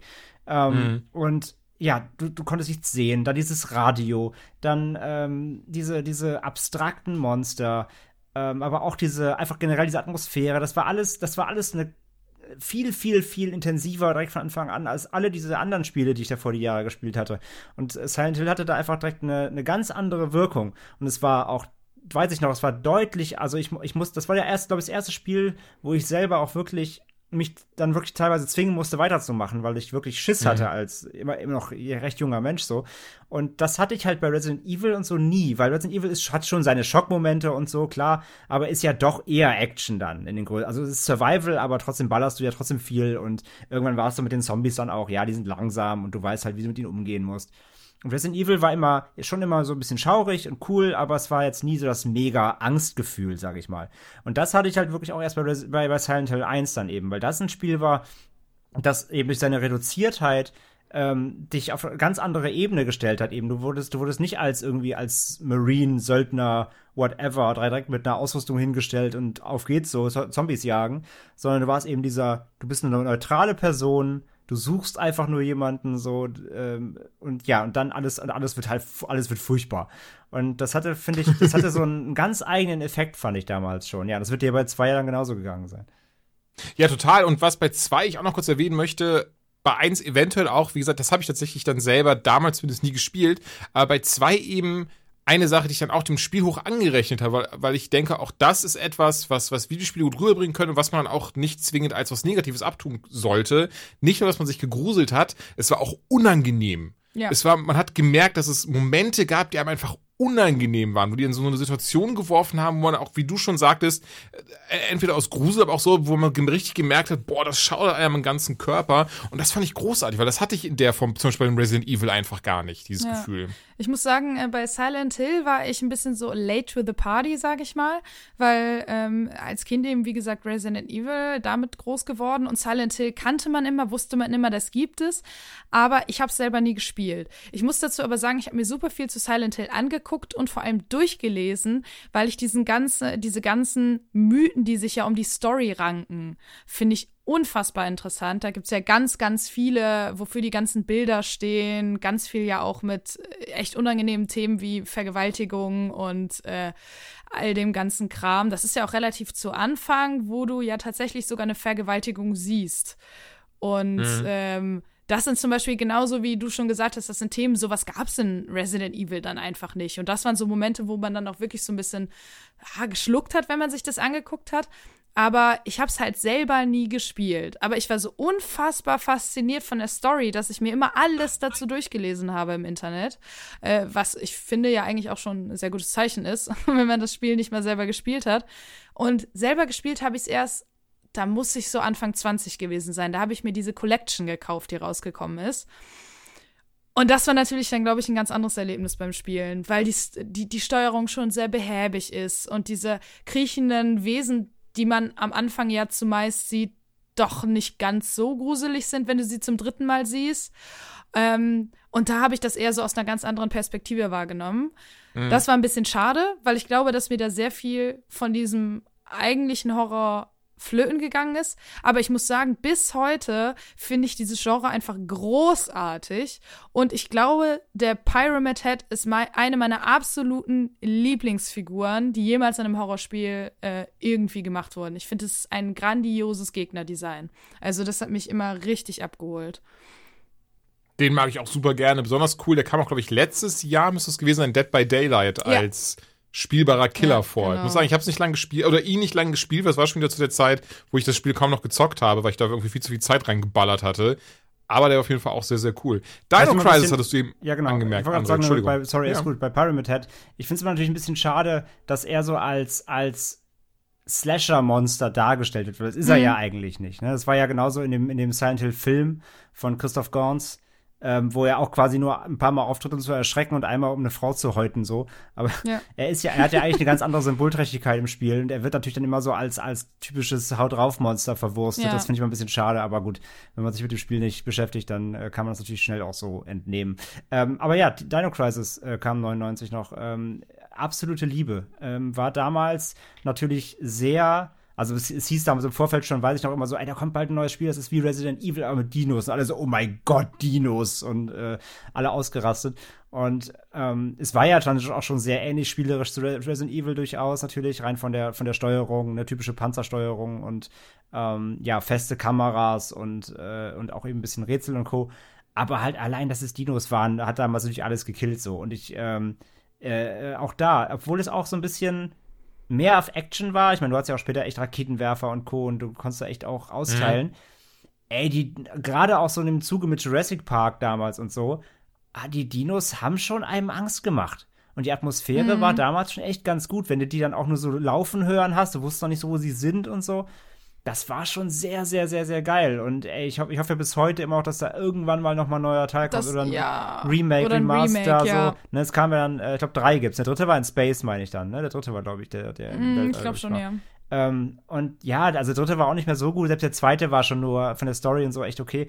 Aber der erste einfach damals, das war ja auch so einfach neu und oh, geil. Also den ersten noch mal als Re Remake nehme ich sofort oder einfach gern ein neues Spiel. Aber Dino Crisis damals habe ich echt gefeiert, weil ich man war auch gerade so aus dem Kindesalltag eben so im Dino-Hype noch, wie gesagt, auch die Jurassic Park und so, war mega. Da geht es mir aber genauso, wobei ich sagen muss, zumindest in der Erinnerung, vielleicht vertue ich mich auch, hatte ich Dino Crisis dann zumindest damals nie als dieses krass gruselige Spiel irgendwie im Kopf. Ich fand das mal total faszinierend. Oh, das sind Dinos, gegen die muss man kämpfen, auf die kann man schießen, dann die Rätsel. Aber ich bin noch echt nicht weit gekommen. Also ich müsste nachschauen, wann das erste erschien ist. Erst Dino Crisis ist auch leider 99. das einzige, was ich gespielt habe. Okay, ja, dann werde ich es halt mit ungefähr 10 oder 11 Jahren gespielt haben. Bin dann nie sonderlich weit gekommen und war irgendwie so, ja, Dinos sind cool, aber die Rätsel sind mir zu schwer.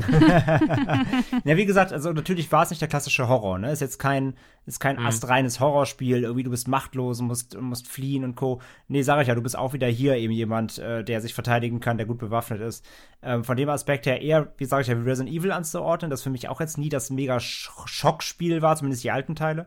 Ähm, aber ich sage ja, ich fand trotzdem die Dinos sehr bedrohlich und diese, ähm, ich hatte ja, wie gesagt, so ein bisschen, eben so ein bisschen auch Jurassic Park Vibes, so dass die Filme gerade auch gesehen.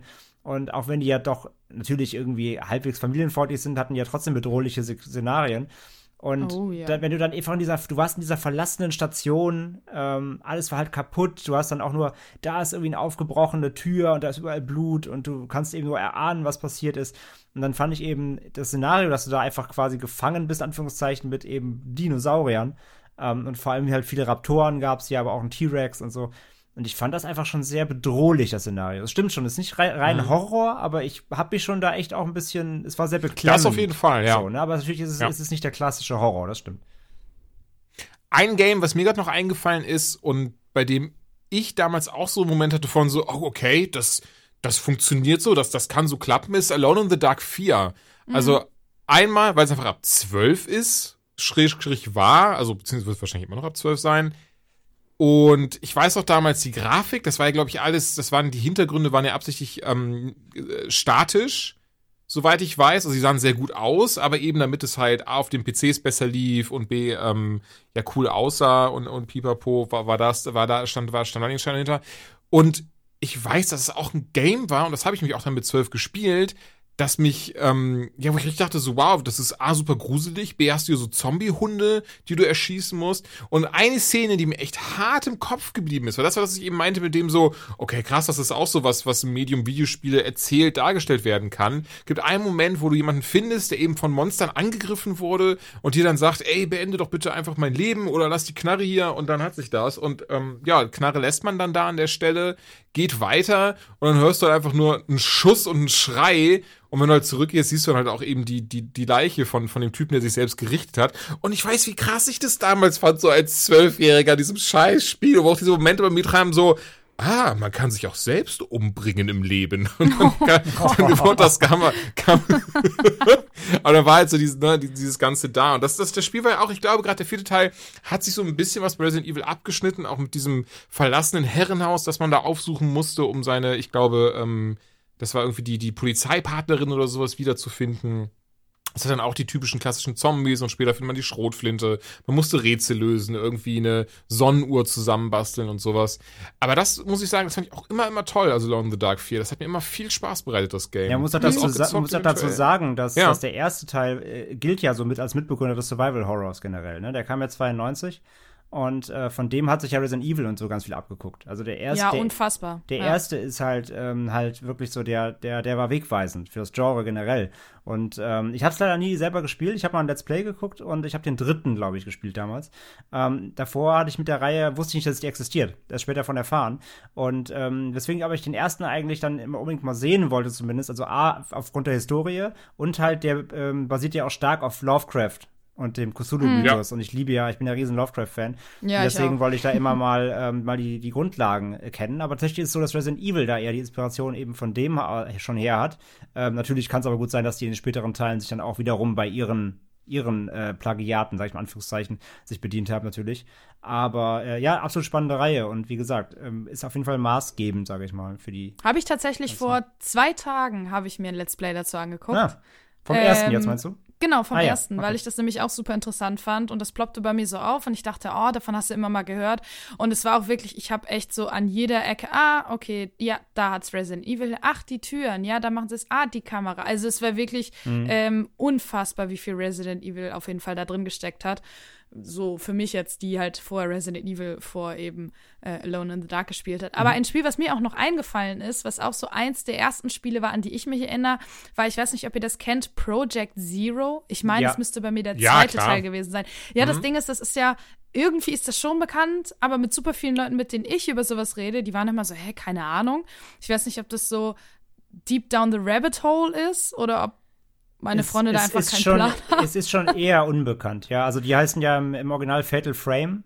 Genau. Genau, und bei uns ja Project Zero. Ähm, Was ich eigentlich äh, spannender finde, weil der Titel irgendwie ein bisschen besser passt. Weil das ist ja im Grunde genommen, dieses Spiel ist ja so every, ähm, so äh, diese asiatischen Horrorfilme, die ja noch mal eine ganz eigene ähm, Machart haben, die ich super interessant und super spannend finde. Und äh, dieses ganze System, diese, diese Geister zu fotografieren, dass das dein einziger Verteidigungsmechanismus ist. Und je näher sie dir kommen, desto desto stärker ist der Angriff. Das heißt, du musst sie nah rankommen lassen. Oh, ich fand das ganz, ganz furchtbar. Und die haben auch eine super dichte Atmosphäre geschaffen. Also, das war ein ganz schlimmes Spiel, auf eine gute Weise. Absolut, ich finde die Reihe super. Aber äh, wie du sagst, äh, also de dein Eindruck ist richtig, die ist in Deutschland tatsächlich äh, relativ unbekannt immer noch. Also gilt unter Liebhabern eben als absolute Empfehlung und Klassiker, aber ist tatsächlich so im allgemeinen Kanon oder in der Wahrnehmung ähm, ja relativ klein gehalten ja. auch, ja. Ja, gut, vielleicht auch gerade bei Titeln wie Resident Evil Silent Hill, ähm, vielleicht bei uns einfach nicht so die Abnehmerschaft.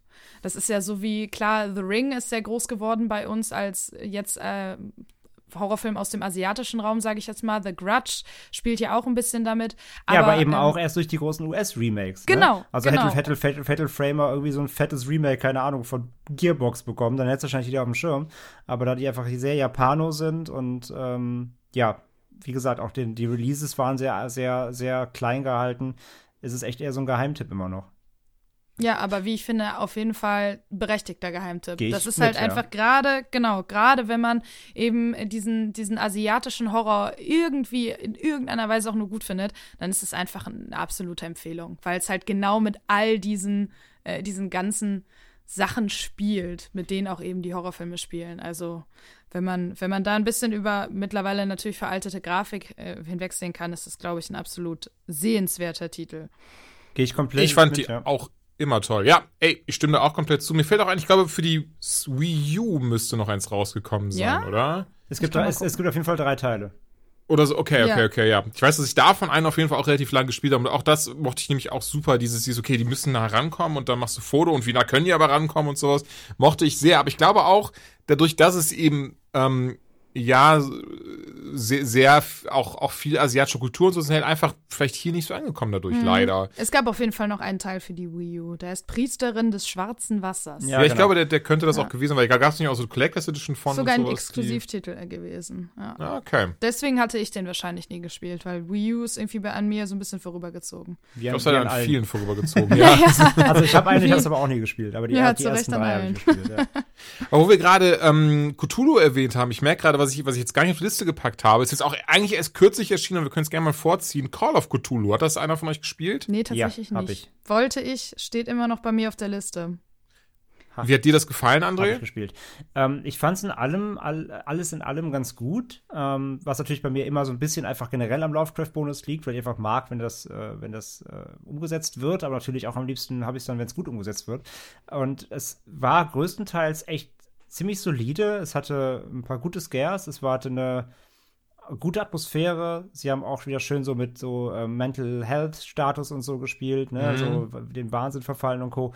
Ähm, es hatte einige nervige Passagen, vor allem wenn du schleichen musstest. Die Mechanik war furchtbar, das konnten sie nicht, hast du gemerkt. Äh, konnten sie einfach handwerklich nicht umsetzen und war dann, war dann schlecht, äh, schlecht. Hätten sie einfach mal lassen sollen. Ähm, aber alles so, was einfach eben so Walking Simulator mäßig war, war tatsächlich sehr, sehr gut. Also war so, es war im Endeffekt, das Ganze war so ein solides Ding, hat die Lore eigentlich gut behandelt so und auch das, das Finale war irgendwie cool. Ähm, sie hatten nur echt so, so ein paar Schleichmechaniken und sowas, also ein paar Mechaniken, die sie spielerisch einfach nicht drauf haben. Die hätten sie gern streichen können, dann wäre es noch runder gewesen. Aber alles in allem so für, für Fans auf jeden Fall zu empfehlen. Das auf jeden Fall. Und, und eine Sache, die bei mir so ein bisschen in diesem Game, deswegen komme ich jetzt auch nochmal drauf, so, so Grusel und Horror ausgelöst hat, wenn man da diese, diese so tote Fische gesehen hat, so Wale und, und die Haie, gerade am Anfang kam das ja oft, da muss ich sagen, das ist auch was, was bei mir dann sehr viel für Grusel sorgt, wo ich irgendwie da sitze, spiele und denke so, oh, oh, das ist alles sehr unangenehm und gruselig. Ah, wo kommen die her? Ähm, immer wieder hatte das Spiel auch Passagen, wo das dann irgendwie komplett aus dem Fenster geworfen wurde. Ich, ich denke da gerade dran, es gab irgendwie einen, ein so Moment, wo sich, glaube ich, der, der Gegner wieder so teleportieren konnte an, an so einer Stelle. Das ist auch, glaube ich, kurz knapp vom Ende. Aber das Ende wiederum fand ich großartig. Ach, ja, ja, du meinst, meinst du wo in dieser Anstalt, wo du immer wieder dieselbe Passage laufen musst und ähm, ich, ich glaube, die war das. Ja, ja, ist auch schon ein bisschen was her jetzt, aber ich glaube, ich glaube, die war da das. War so ein, ja. Da war so ein unsichtbarer Gegner und du musstest schnell genug immer wieder durch, diesen, durch so eine Irrenanstalt und so Sachen aktivieren, bevor er dich bekommen hat. Das war super nervig, ja.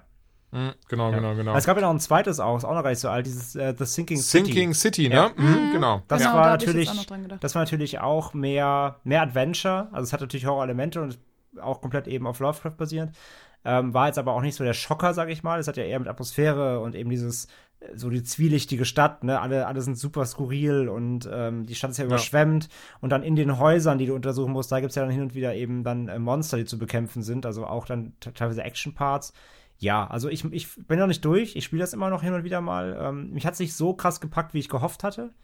Aber gerade auch da für Lovecraft-Fans sicherlich zu empfehlen, aber jetzt auch nicht so der mega. Ja, war nicht so krass Horror, wie ich erwartet hatte. Ähm, war eher ja so ein bisschen mhm, Mystery, ja. Adventure, Mystery, ja. Und äh, lebt auch ein bisschen mehr, glaube ich, so von, die, von der, ähm, ja, hast du ja gerade auch schon gesagt, von dieser skurrilen Darstellung am Ende des Tages. Und vom Storytelling einfach halt, ne? War ja, ja. so wieder klassischer ähm, Multiple-Choice-Antworten und rausfinden, mm, investigaten. Genau, genau, genau. So was mag ich, aber es ist halt natürlich jetzt nicht so der, der Mega-Horror, der dich jetzt irgendwie total schockiert oder erschreckt, ja. Ja, da fiel mir jetzt gerade ein Titel ein. Ich weiß gar nicht, wie äh, ich den vergessen konnte, aber ich weiß auch gar nicht, wie mir der jetzt eingefallen ist. Und ich bin gespannt, ob ihr den gezockt hat. Der hat mich und es ist 2007 kam er raus, das heißt, da war ich 19, 18. Naja, der auf jeden Fall mich ähm, gut, gut äh, beeindruckt damals. Clive Barkers Jericho. Das sagt mir was, ja. ja. Habe ich gespielt. Ah, ich nicht. Und ich fand das damals so cool. Du hattest eben deine Spezialeinheit und es ging ja auch irgendwie um, um äh, äh, Gott und Hölle und man muss den Erstgeborenen finden und auslöschen. Das ist das, was ich gerade noch so ein bisschen im Kopf habe. Ich hätte natürlich auch ganz professionell einfach mal kurz gucken können. Aber nein, ich mache das aus dem FF, aus was ich in Erinnerung habe. Und weiß, dass man eben da diese, ich glaube, vier oder fünf verschiedene Figuren hatte, die alle auch unterschiedliche Fähigkeiten hatten. Und am liebsten habe ich die die, die Dame mit Katana gespielt, weil ich glaube, die konnte sich auch teleportieren oder zumindest ganz schnell hin und her rennen und ja, springen und so, so, so, so, äh, so ein Quick, Quick Dodge, ja. Ja, genau, sowas. Und das habe ich geliebt damals. Also ich fand das so geil. Eines, eines der ähm, auch noch der Spiele, die ich dann auch durchgezockt habe und einfach krass fand. Das war eigentlich auch, das war eigentlich sehr horrormäßig, das Game. Oder ich glaube, das war gar nicht so dieses, man hat sich nicht krass gegruselt, aber alleine durch eben das Design der Gegner, wie sie teilweise aussehen. Und ich meine, wer Clive Barker kennt, der wird sich das auch vorstellen können, wie da ab und an äh, was aussieht. Ähm, Fand ich toll. Also ich wirklich, das Spiel fand ich richtig geil damals. Ich glaube, das hat nicht mal gute, ich gucke jetzt mal kurz, weil ich, ich glaube, das hat nicht mal gute Bewertungen oder sowas bekommen, aber ich fand das mega. Nein, also das Ding ist halt, also einmal ähm, ist ich, also ich pack das immer eher Richtung Action, weil, also mhm. ja, Gegnerdesign und Fall, so ja, war ja. schon krass und auch überhaupt das ganze Leveldesign, weil du, wie sagst, du, du bist, das startet ja, glaube ich, wenn ich mich zu spät vertue, da so Richtung Ägypten oder so, du steigst auch Ja, genau, in so, in so einer Wüste. In so einen Tempel weil, runter ja, und weil mhm. irgendwie, ja, die Hölle beschworen werden soll, so typische Cliff Barker-Geschichte. Und ähm, ja, das ganze Design ist alles so richtig organisch und eklig. Und aber im ja. Endeffekt, das Gameplay war ja schon extrem Ego-Shooter. Also du, du rennst da halt, wie du war, sagst, ja, ja, mit mhm. einer Einheit rein und äh, einer hat so eine fette Gatling-Gun und du kannst einfach alles zer zer zersäbeln. Also so richtig Horror in dem Sinne fand ich es jetzt auch nicht. Ähm, aber so allgemein das ganze, das ganze Art-Design und das war alles richtig schön düster und eklig und gory und das war schon geil. Das Game hätte, ähm, hätte mega Potenzial, wenn man das nochmal rausbringen würde als Multiplayer, weil man konnte halt damals ähm, Oh, stimmt. Halt, also mhm. die, die, anderen wurden immer von der, von der AI gespielt. Du konntest also nicht ähm, zusammenspielen. Das Ding mal als, als Multiplayer, wenn du wie mit einem Fünfer-Squad rumrennen kannst, das wäre halt natürlich geil.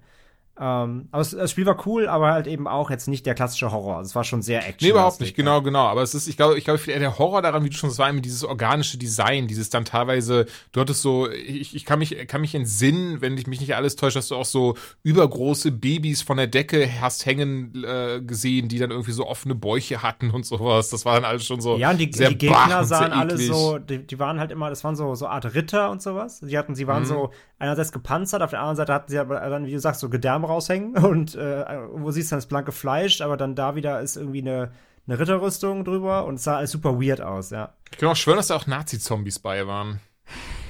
das weiß ich jetzt gar nicht, ob da, ob da Nazis aber das, dabei waren. Das, das, äh, ja gut, ich, äh, naja. Aber das, ja, das kam mir so ganz, ganz plötzlich in den Sinn. Ja, ja, ähm, aber das, war, das denn, ganz cool, ja. wie ging es denn, denn bei euch so weiter? So klar, Silent Hill hatten wir dann Resident Evil, da kamen die Nachfolger. Ich weiß noch, ähm, Silent Hill 3 fand ich seinerzeit, glaube ich, gar nicht so mega, aber der vierte Teil, The Room, der hat mir wieder ordentlich mhm. Spaß bereitet. Also gerade noch diese eine Szene, wenn dieser riesige, riesige Frauenkopf da in diesem einen Raum ist und sowas, wie gruselig ich das damals fand. Ähm, aber klar, das schickt ja alles so ein bisschen in dieselbe Kerbe. Ich würde sagen, das nächste Game, was mich so richtig hammerhart abgeholt hat, und ich bin mir fast sicher, bei euch ist das genauso, ähm, war Wobei ich merke gerade, ich weiß nicht, ob ich das ein bisschen chronologisch durcheinander bringe. Ähm, kann auch sein, dass ein anderes Game davor kam, aber äh, Dead Space war so ein oh, Ding. Ja. Mhm. Das, das war richtig nice gemacht. Ja, Dead Space äh, war für mich auch so ein Titel, der nochmal ganz viel richtig gemacht hat. Rückblickend vielleicht auch viele Sachen, die ich daran kritisieren würde, aber ähm, was ich bei Dead Space super geil fand, war, dass sie halt immer mit deinem ja, irgendwie so mit deinem, mit deinen Gedanken gespielt haben, weil es, dann gab es Geräusche und dann ist aber nichts gekommen. Dann gab es Geräusche, dann ist was oh, ja. passiert. Mhm. Und das hat immer du konntest dich nie so 100% drauf verlassen. Klar, für mich hat relativ schnell dann irgendwann auch diese, dieser Gruselfaktor nachgelassen, weil du halt immer wieder auf die gleichen Gegner getroffen bist, zu einem sehr großen Teil und irgendwann verliert das natürlich seinen Reiz. Aber ähm, gerade dieses Sounddesign fand ich war unglaublich gut gemacht im ersten Teil. Also das war für mich damals auf jeden Fall ein sehr, sehr großer Titel, der mich genau wie dich halt sehr stark abgeholt hat. Ja, und auch ja, halt vor allem die, ähm, also, ich bin auch Riesenfan so von Event Horizon und sowas. Ne? Ich liebe so Space Horror. Und mhm. der, das ging ja so in die Richtung. Es war so einerseits so, du wusstest zwar schon, was da los ist, also du hast die Monster gesehen, diese Infizierten, diese Aliens. Und auf der anderen Seite ähm, war es trotzdem so, da, da, du hast darauf gewartet, dass, das, dass noch was Größeres passiert. Es war so ganz, du warst so im, im Ungewissen und du warst so alleine und ähm, auch wenn du halt Waffen hattest und die da zerlegen konntest, trotzdem hatte das Game, äh, trotz der Shooter-Mechanik und der, der, des Gores und so weiter, der echt krass war auch, mit diesem Dismemberment-System, ne, dass sie es damals mit Uncut mhm. durchbekommen haben, hat die EA mal die Geldkoffer in den Club geworfen. Ähm, aber die, die Atmosphäre war, da haben sie, die haben nicht Atmosphäre vergessen dabei. Und einfach diese, diese, diese Einsamkeit auf dieser Raumstation, wie du sagst, das Sounddesign war unfassbar phänomenal. Bei, bei jedem Knacken hast du dich umgedreht und erschrocken so. Ähm, das war schon echt ganz großes Kino, ja. Also das war auch so ein Spiel, wo du, wo du teilweise echt Angst hattest, um die nächste Ecke zu gehen, weil du halt wusstest, da irgendwas wird passieren. Ja, und eine Kleinigkeit, das war nur eine ganz kleine Sache, aber die hat mich total abgeholt. Das, äh, woran ich mich gewöhnt hatte, war, wenn du im Menü oder in einem Shop oder sowas bist, dann bist du sicher, das ist dein Safe Space. Da kannst du dich erstmal mental beruhigen. Und äh, in Dead Space war es so, wenn du in diesem Auf Aufrüstungsmenü warst, wo du halt Sachen gekauft hast, da warst du eben nicht sicher. Da ist mir das nämlich mal passiert, dass von hinten auf einmal einer dieser Aliens kam und mir richtig einen über den Dez gehauen hat. Und ich habe mich so unfassbar erschrocken, weil ich damit gar nicht mehr gerechnet habe, weil ich das einfach nicht mehr gewöhnt war. Und das fand ich irgendwie cool. Also klar, du kannst natürlich das Spiel pausieren, aber irgendwie im ja, Game ja. selbst hast du einfach keinen äh, Safe Space so richtig. Ja, weil, weil alles quasi ja über dieses Holo gesteuert ist. Also deine Karte, mhm. dein Menü, ist ja alles äh, genauso wie deine Lebensanzeige, die ist ja dargestellt durch diese, durch diese Leiste am Anzug und so. Und das war halt smart. Sie haben das Ganze hat in das Spiel projiziert. Aber dadurch musstest du eben alles, wenn du was verwalten willst, ist eben wirklich machen, während du spielst noch. Und das war ja. schon echt äh, gleichzeitig damit, dass du die ganze Zeit angespannt bist, war das schon echt clever, mhm. ja. Ja, total. Und, und gerade auch diese Entscheidung, zumindest im ersten Teil, dass der Protagonist nicht gesprochen hat und das alles so ein bisschen, ja, dieses Mysteriöse, was ja warum auch immer komplett im zweiten und erst recht im dritten Teil einfach mit Anlauf über Bord geworfen ja. haben, hat aber daraus diese, diese schön dichte Atmosphäre gemacht und ich glaube, wir alle haben am Ende irgendwann dann die, auch dieses, ne, ne, Anagramm wäre das falsche Wort, aber halt zumindest dieses Wortspiel gerafft mit Nicole is dead. Ähm, mhm. ja also das, das war alles, also von vorne bis hinten. Und ich merke auch gerade, Dead Space, 2008 müsste das, glaube ich, erschienen sein. Ja, müsste hinkommen. Das hatte ich dann auch mir vorbestellt, in die Xbox reingelegt, abgedunkelt und ich habe mich teilweise so hammerhart gegruselt bei dem Ding, wie ich das schon lange nicht mehr hatte. Und da war ich richtig dankbar für, weil das ja wirklich selten noch ist, dass das so ein Game oder für auch so ein Film des Weges kommt, wo du einfach richtig merkst, wow, also, ne, ich, also mir geht gerade richtig, ich habe richtig Bammel. Ja, ja, total. Und total. richtig die Düse geht. Und wo man sich, und wo man äh, manchmal auch ein bisschen, also das ist ja ein bisschen immer so der, der, der Zwiespalt. Ich werde auch ganz oft gefragt von Freunden, die halt keine Horrorfilme gucken oder keine Horrorspiele zocken, die mhm. einfach sagen, warum tust du dir das an? Das ist für mich einfach nur körperlicher Schmerz.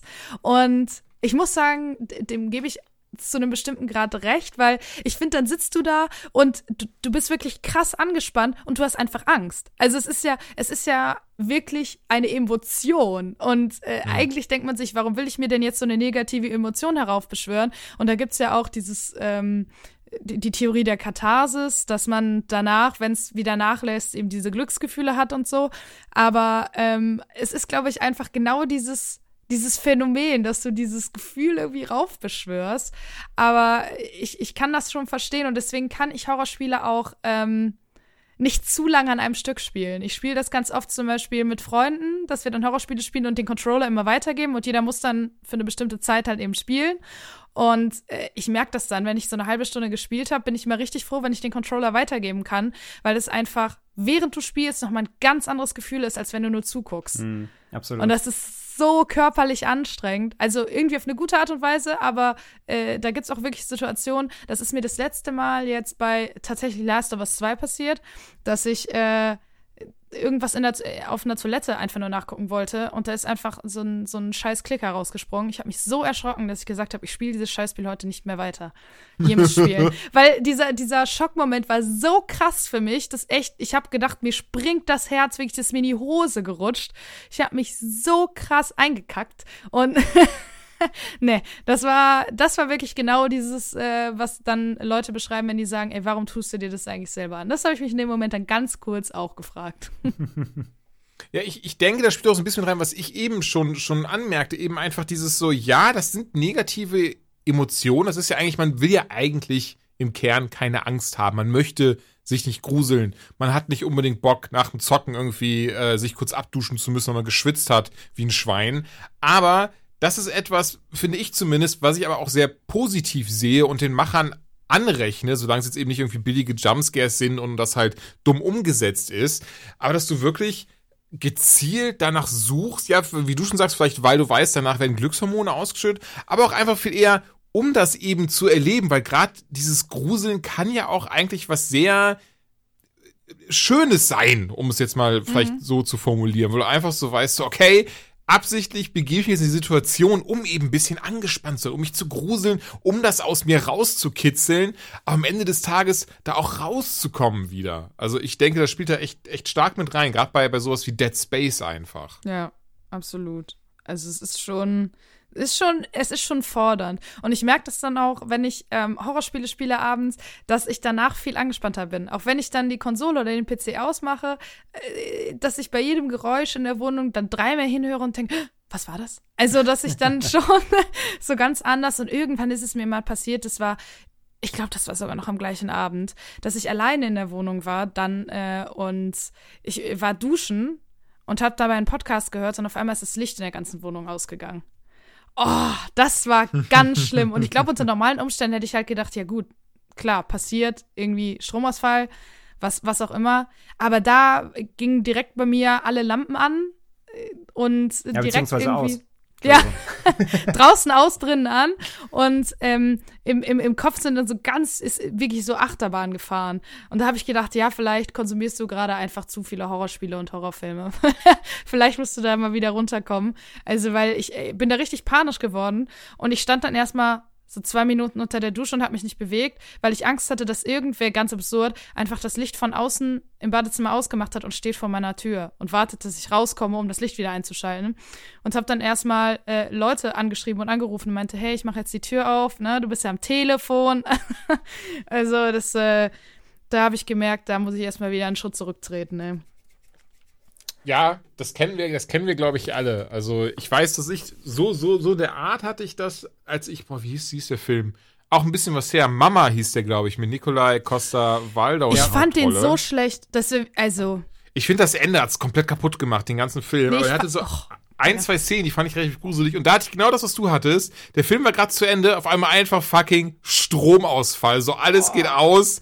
Und ich saß auch noch auf der Couch und war so, das ist doof jetzt. Und habe mich erstmal nicht, nicht zwingend bewegen wollen, weil ganz plötzlich höre ich auch von oben knarzen und sowas. Ey, ich verstehe voll, was du meinst. Ich fand den auch nicht mega oder so, aber ich fand, der hat echt ein, zwei gute Szenen gehabt, die, die äh, gar nicht schlecht waren. Ja. Und ich meine, jeder kennt es ja, nachdem er äh, The Ring gesehen hat. Das nächste Mal, wenn das Telefon klingelt, ist erstmal ganz uncool. ähm, Condemned ist noch ein Game, das mir eingefallen ist. Ich muss jetzt dazu sagen, über den ersten darf man reden, oder? Condemned. Und dafür über beide reden, solange wir nicht sagen, dass man sie kaufen soll. Ah, okay, ja, Condemned. Ich merke, du kennst dich wahrscheinlich relativ gut aus, wenn du sowieso viel in diesem Gebiet unterwegs auf gar bist. keinen Fall die Filme, über die wir jetzt reden. Äh, die Spiele, über die wir jetzt reden. Aber ja, das, das erste Condemned, das, ich weiß, das gab es damals auf Steam, boah, 2005, Ja, und- 6. und Xbox. Ja, da gab's, ja, Entschuldigung, da gab's das Game, da gab's auch eine Demo zu. Da fing, das, da, da bin ich mir erst drauf aufmerksam geworden, durch diese Demo, Ah, weil ich okay. von dem Spiel überhaupt gar nichts gehört habe. Und diese Demo, äh, ich weiß gar nicht, ob das Originalspiel so anfing, aber mit diesem, diesem ganz vielen Puppen und du bist ja bei so einer, ähm, ähm, ähm, wie sagt man, Construction Site, so einer, äh, hier, ne, ähm, Baustelle? Baustelle oder sowas war man ja. Äh, Und ich merke gerade, wow, ich habe irgendwie kaum noch Erinnerung. Ich wollte eigentlich noch sagen, oh, wie krass das Game, aber ich merke, ich habe kaum Erinnerung dran. Ja, ich gucke mir gerade Bilder an, weil ich tatsächlich überhaupt nicht, äh, also der Name sagt mir was, ich habe es aber nie gespielt und äh, das sind tatsächlich einfach nur Bilder von Monstern, die dir da scheinbar über den Weg laufen. Sieht ganz interessant aus. Also ich habe es wie gesagt nie gespielt, da seid ihr wahrscheinlich besser geschult, außer äh, du ja jetzt scheinbar. Also Ähm, das, Bes also- das Besondere an Con, also ich finde beide Teile großartig. Ähm, es sind Ja. beides Teile, die in Deutschland dringend mal wieder besser behandelt werden müssen von gewissen Prüfstellen. Und ähm, sind beides fantastische Spiele. Der Clou nämlich daran ist, es ist jetzt nicht einfach irgendwie ein Shooter oder es ist nicht einfach nur eine Ge- Horror-Geisterbahn oder so. Ähm, es geht darum, dass du Ermittler bist äh, und du ermittelst gegen Serienkiller. Und ähm, du musst halt Tatorte ähm, besuchen. Im zweiten Teil noch mehr als im, also ist dieser Investigation-Part sogar noch stärker als im ersten. Der erste hatte das ähm, nur vereinzelt, aber du musst eben Serienkiller jagen. Und äh, wenn du dann halt da irgendwie durch die äh, ja, irgendwelche dunklen Lagerhäuser und Industriefabriken ähm, schleichst mit ähm, meist nicht mehr bewaffnet als einem Eisenrohr, weil mal wieder deine Waffe irgendwie verschwunden ist, dann ähm, ja, triffst du halt aber auch auf so äh, Sucks, also, also Schergen und Co. und ähm, die Mhm. wollen die halt ans Leder. Und das Spiel hat das alles immer sehr, sehr, sehr, sehr smart und wirklich unheimlich gemacht. Ähm, die platzen einfach mal irgendwie aus so einem Kleiderschrankspind raus, der plötzlich neben dir aufgeht. krass. Oder die, du siehst, du läufst mit der Taschenlampe durch den dunklen Flur und da siehst du nur einen von rechts nach links irgendwie huschen und du weißt aber absolut nicht, wo er ist. Und dann gehst du halt dann in die Ecke, wo er sein sollte, er ist aber nicht da und er kommt dir erst zwei Gänge später irgendwie vom, vom, vom Regal ins, ins Gesicht gesprungen oder so. Und dann halt dann noch eben diese Tatorte, auf die dann vor allem im zweiten ging das so Richtung Rituell auch so. Dann sind da irgendwie satanische Symbole mit Blut im, im, im, im Opferraum und du musst dann halt da Bluttests machen und untersuchen und Spuren finden. Und dann jagst du eben auch diese, diese Killer ähm, dann eben selbst und so weiter. Und ähm, ich liebe eh halt, ich liebe halt Akte X, ich liebe so Investigation-Geschichten und das hat es immer alles so gut verbunden. Und ähm, dazu kommt aber eben auch, dass die Spiele halt auch echt hart sind. Also wenn du einen mit einer, mit einer Eisenstange irgendwie ins Gesicht klopfst, dann fliegen ihm halt auch mal die Zähne raus und so. Ähm, und äh, ja, generell diese Tatorte und so weiter. Das ist halt, die Spiele waren schon sehr, sehr, sehr, sehr hart. Und ähm, zum Beispiel im zweiten Teil ist auch die Story, dass du ähm, als Polizist, du bist halt, du bist halt gerade oder ja, bist eigentlich noch doch, du bist aktiv noch, du bist Alkoholiker auch, du bist voll abgewrackt und, ähm, und kommst halt mit dem ganzen Scheiß, den du den ganzen Tag siehst, nicht klar. Also die waren echt auch tiefenpsychologisch super interessant und so. Und die beiden Teile sind mega, sind mega, aber eben in Deutschland haben sie eine gewisse Historie und ähm, deswegen, ja, sind sie hier auch nie so groß ähm, angekommen, wie sie hätten sollen. Aber ja, auch da wünsche ich mir sehr äh, mal eine Rehabilitierung und ähm, mal gern ein Remake oder so oder ein neuer Teil. Äh, Wahnsinn, die beiden Spiele. Ja, deswegen habe mich, ich habe mich gerade irgendwie auch gewundert und habe mich gefragt, warum habe ich es nicht gespielt. Gut, jetzt, äh, wenn man sich, äh, wenn man das einmal bei Google eingibt, ergibt sich das relativ schnell. Aber gerade weil ich auch so auf diese ganzen, ich stehe sehr auf True Crime Ja, genau. äh, und hö- höre mir ganz viele Podcasts an, sowohl englisch als auch deutschsprachig. Und äh, deswegen dachte ich so, das ist eigentlich ein kom genau ein Spiel, was mich unfassbar interessieren würde, weil es so viel vereint. Dann wäre es genau okay. dein Ding, ja. Äh, ja, ich habe es mir jetzt auch direkt aufgeschrieben. Da werde ich mir, glaube ich, auf jeden Fall hiernach direkt mal ein Let's Play angucken. Ja, also die sind wirklich äh, atmosphärisch und so, da habe ich mich echt nass gemacht damals. Da ging es Jules wahrscheinlich ähnlich, oder? Ja, komplett. Also ähm, besonders der zweite Teil, den, den habe ich auch noch relativ gut im Kopf. Gerade diesen Kampf in, ich glaube, in der Lagerhalle müsste das gewesen sein gegen gegen eine Frau hatte, die hatte glaube ich so ein so ein so ein ähm, Hasen Hasenmaske Ja. auf oder Ja. was das war. Den fand ich so krass. Also ähm, so diese ganze Szene, das ganze drumherum und wo du jetzt erzählt hast, kommt das auch so alles wieder. So gerade im zweiten Teil, ich, ich deswegen, ich liebe das nämlich auch mit diesem Untersuchen. Also Akt X mhm. damals geguckt, ähm, wie hieß das Millennium, das andere mit mit äh, Lance, äh, wie hieß er, nicht Henriksen, oder? In der Hauptrolle, der auch dann, der auch dann ein bisschen bei Akte X mitgespielt hat. Ähm, naja, fand ich als, als Frank Drabin, naja, fand ich auf jeden Fall alles, alles, alles mega. Und ähm, ich glaube, der zweite Teil, also der erste kam auch noch von dem PC raus. Aber der zweite, glaube ich, nur für Konsolen, ne? Also der, der die hat Xbox 360-Version, glaube ich, kann das sein? Also ich habe den zweiten auf PS3 auf jeden Fall. Ähm, mhm. Ich weiß gar nicht. Ich, äh, warte mal.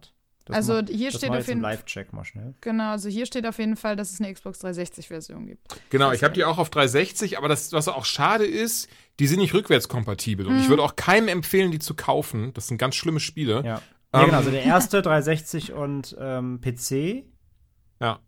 Und der zweite äh, PS3 und 360, stimmt. Den zweiten gibt es gar nicht für PC. Hast recht, ja. ja. Ach so, schade. Das, sind also, das denn äh, in dem Spiel beruhen diese, diese Mörder, die man da scheinbar unter, also diese Morde, die man untersucht, beruht das denn auf wahren Begebenheiten oder ist es dann ausgedacht und wahrscheinlich einfach nur ein bisschen sich inspirieren? Äh, nee, lassen? nee, inspirieren. Also es sind keine okay. True Crime-Fälle. Ähm, weil nee, nee, aber hätte ja sein können, ja. dass man genau sieht, ah, okay, das ist jetzt, äh, weiß ich nicht, Jeffrey Dahmer. Achso, nee, nee, nee, nee, nee, das ist schon sehr okay. erdacht. Und teilweise auch so ein bisschen mystisch. Also im zweiten, das fand ich dann auch im zweiten leider nicht so gut, obwohl es insgesamt das bessere Spiel war. Im zweiten kämpfst du teilweise dann doch auch gegen Monster und so. Mm, ähm, das versucht okay. das Spiel dir so ein bisschen damit zu, quasi zu rechtfertigen, erstmal, dass du halt irgendwie so abgefragt bist und das vielleicht Einbildungen sind und so.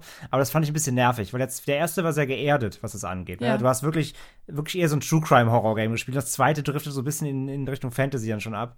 Ähm, das hat mir nicht so gut gefallen, der, der, der Einsatz da. Aber insgesamt ist es, trotz, ist es trotzdem der zweite das ähm, ausgereiftere Spiel. Und gerade, wie gesagt, auch mehr durch dieses Investigaten fand ich es spannender. Aber der erste ist halt wirklich sehr bodenständig True Crime, ähm, beziehungsweise äh, Fake Crime. Aber ähm, ja, wie gesagt, genauso in die Richtung geht das eben, ja. Ah, krass, okay, bin auf jeden Fall gespannt. Die waren, die waren echt krass, ja. Resident Evil 4 ist so das nächste Game, was, was ich jetzt im Kopf habe, allen voran, weil es ja so ein kleiner Game Changer war und von der Standard-Resi-Formel ähm, abgekommen ist. Was lustigerweise ja eigentlich mehr so zur jetzt den siebten Teil oder wahrscheinlich auch den achten Teil außen vor, aber jetzt bei, beim Remake vom Zweier und Dreier ja eigentlich dann auch übernommen wurde, mehr oder weniger das System.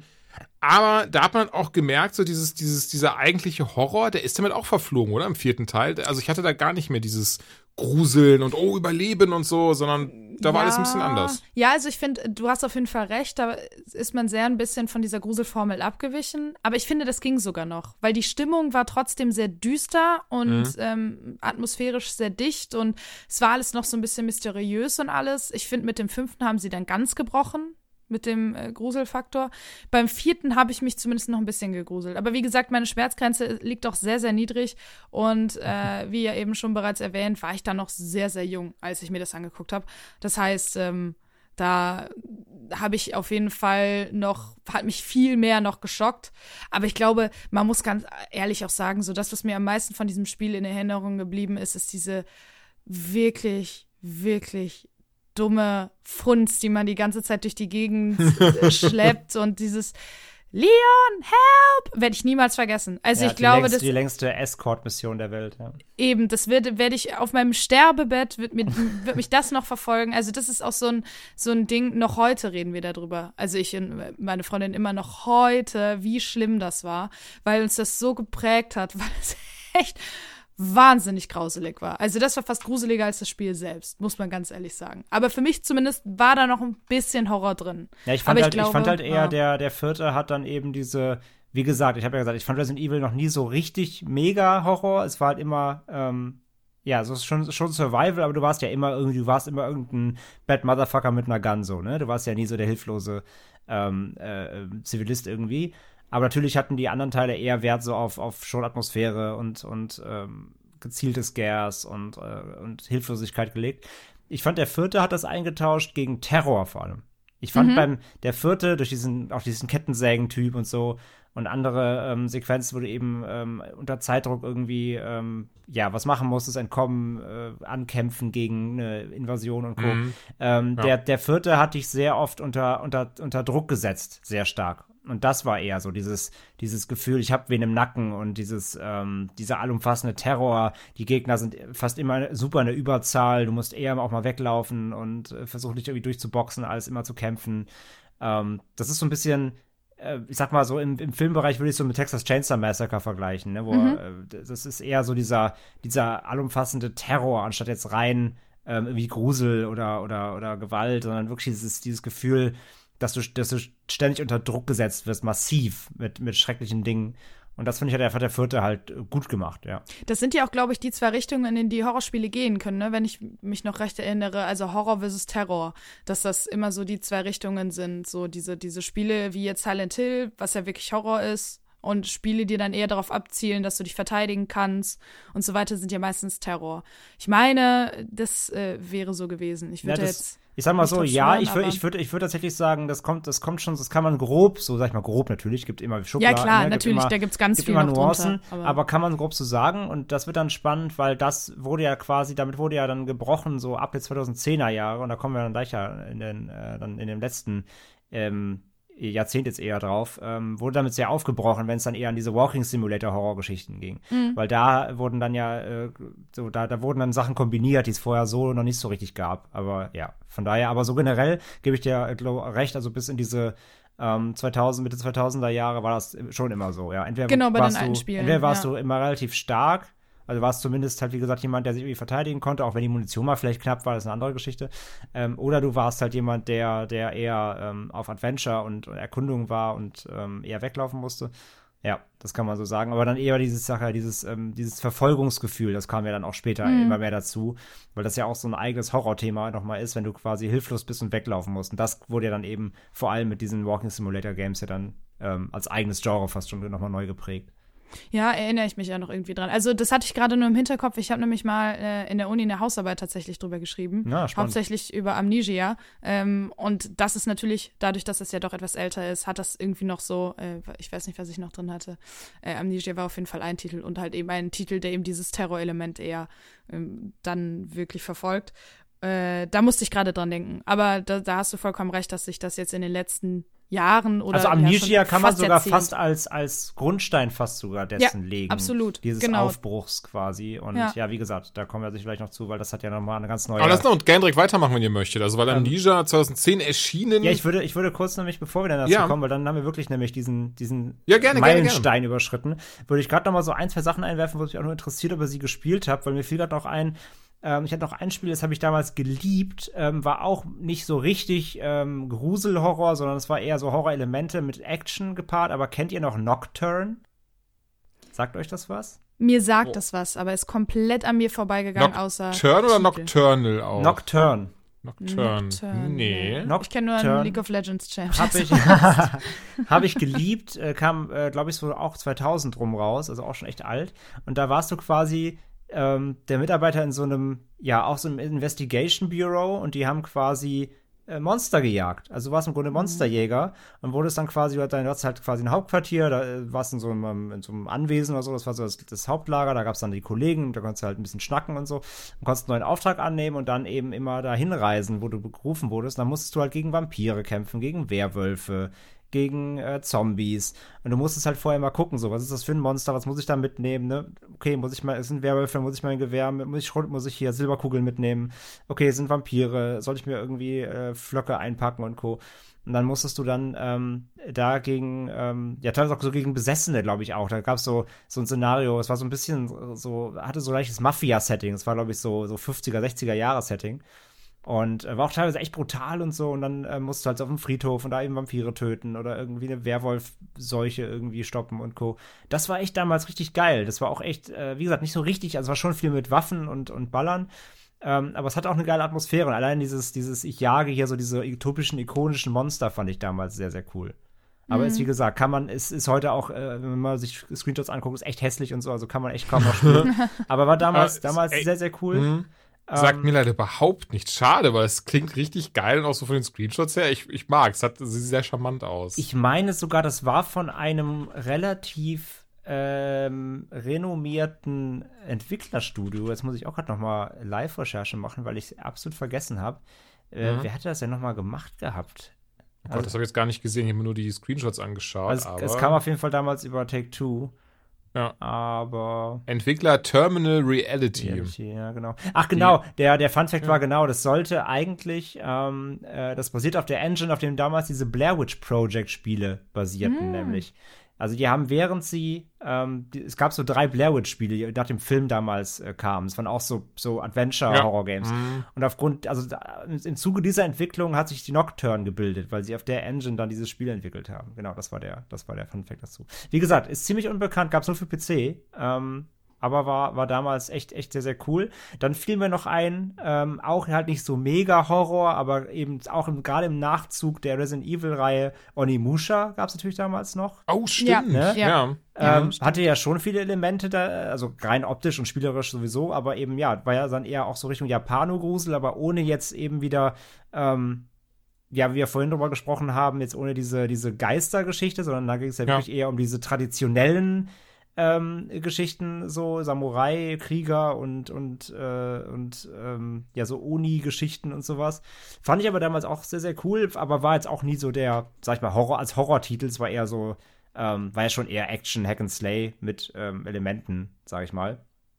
Ähm, und dann ist mir noch eingefallen, wir waren ja vorhin bei Cthulhu schon, da ist mir ja ganz vergessen, es gab ja noch Cthulhu Dark Corners of the Earth 2005.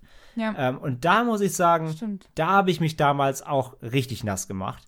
Ähm, weil legendäre Szene bis heute finde ich eine der ikonischsten Horror-Game-Szenen überhaupt ähm, ist, äh, der, also der, das Spiel basiert ja auf. Ähm, Ach, stimmt. Entschuldigung, ja? ich habe so gerade kurz mal schnell gegoogelt. Ja, ja doch, doch, ja? doch, ich erinnere mich. Mhm. Und da gab's damals, das war ja auch, das, das ging ja so ein, äh, sag ich mal, das hat sogar ein bisschen vorgegriffen, weil da war es so, du hast zwar eine Pistole und so, aber du musstest auch sehr viel fliehen, ähm, weil du einfach auch sehr oft nicht ankamst gegen das Böse so. Und es basierte halt stark auf äh, Schatten über Innsmouth, der Lovecraft-Geschichte. Und in Schatten über Innsmouth, ähm, ja, spielst du einen Protagonisten, der sich quasi in einer Stadt einnistet, ins Hotel geht, in dem alle Menschen sehr, sehr weird sind. Und so ist es ja im Spiel halt auch.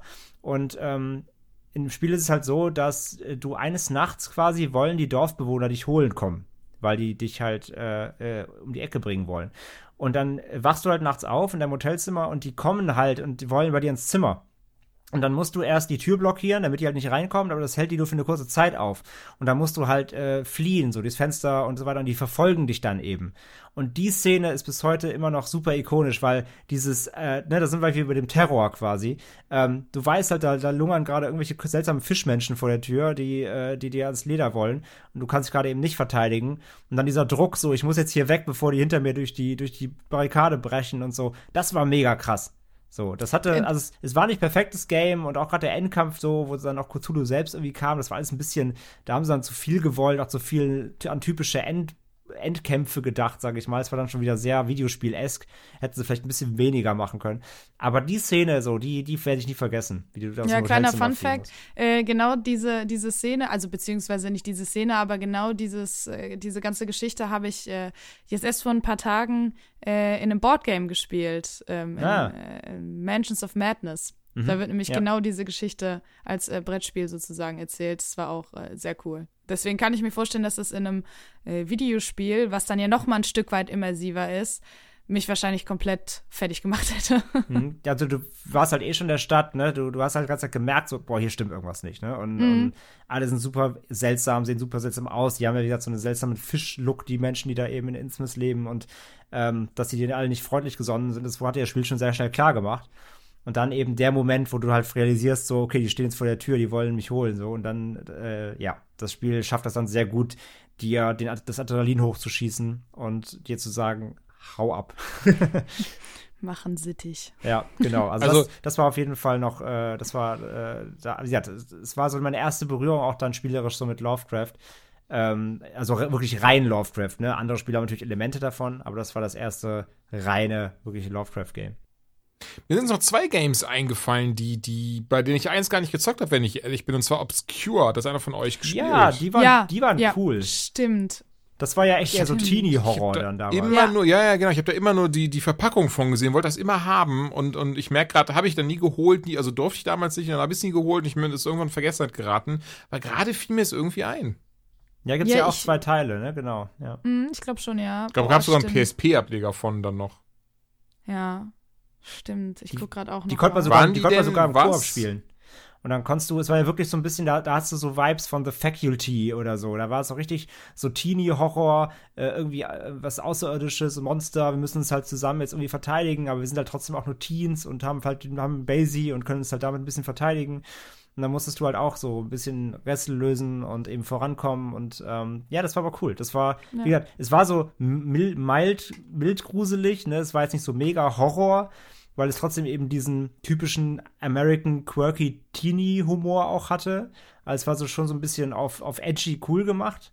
Mit so ein bisschen eben, eben Horror und Horrorelementen. Aber so, Mhm. ähm, ja, gerade so für, für diese Zielgruppe eben, so typische Teenie-Horror, US-Teenie-Horror, Highschool-Horrorfilme.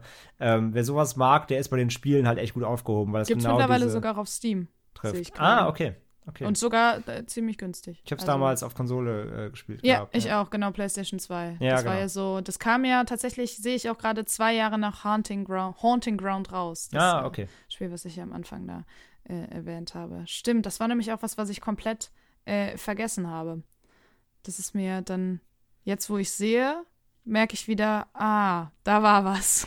Das sollte, glaube ich, so ein bisschen dieses Silent Hill Kerbe schlagen, oder? Nur eben äh, äh, hier, ja, ne, hat der andere ja gerade schon gesagt, eben mit, mit Schülern und hoffen wahrscheinlich dadurch haben sie gehofft, dass es ein bisschen mehr relatable für jüngere Zocker ist und sowas. Ja, und halt vor allem, wie gesagt, mehr cool. Also es war weniger erschreckend, so es war eher dieser, ich sag ja hier so The Faculty, hatte ich voll die ganze Wollte ich gerade sagen, halt, ne? Mit, ah, wie war, war das so- hier Elijah Wood Ja, und genau. Josh Hartnett genau. und sowas, Von, ne? Ja, von, ja, von ja. Robert Rodriguez, wo, die, wo sie die Alien-Invasion, also quasi Body Snatchers in, in den 90ern, wo sie Ja. die Alien-Invasion quasi in der Highschool verhindern mussten. So in die Richtung geht das halt so ein bisschen, ne? Also alles nicht so ernst, mal ein dummer Spruch.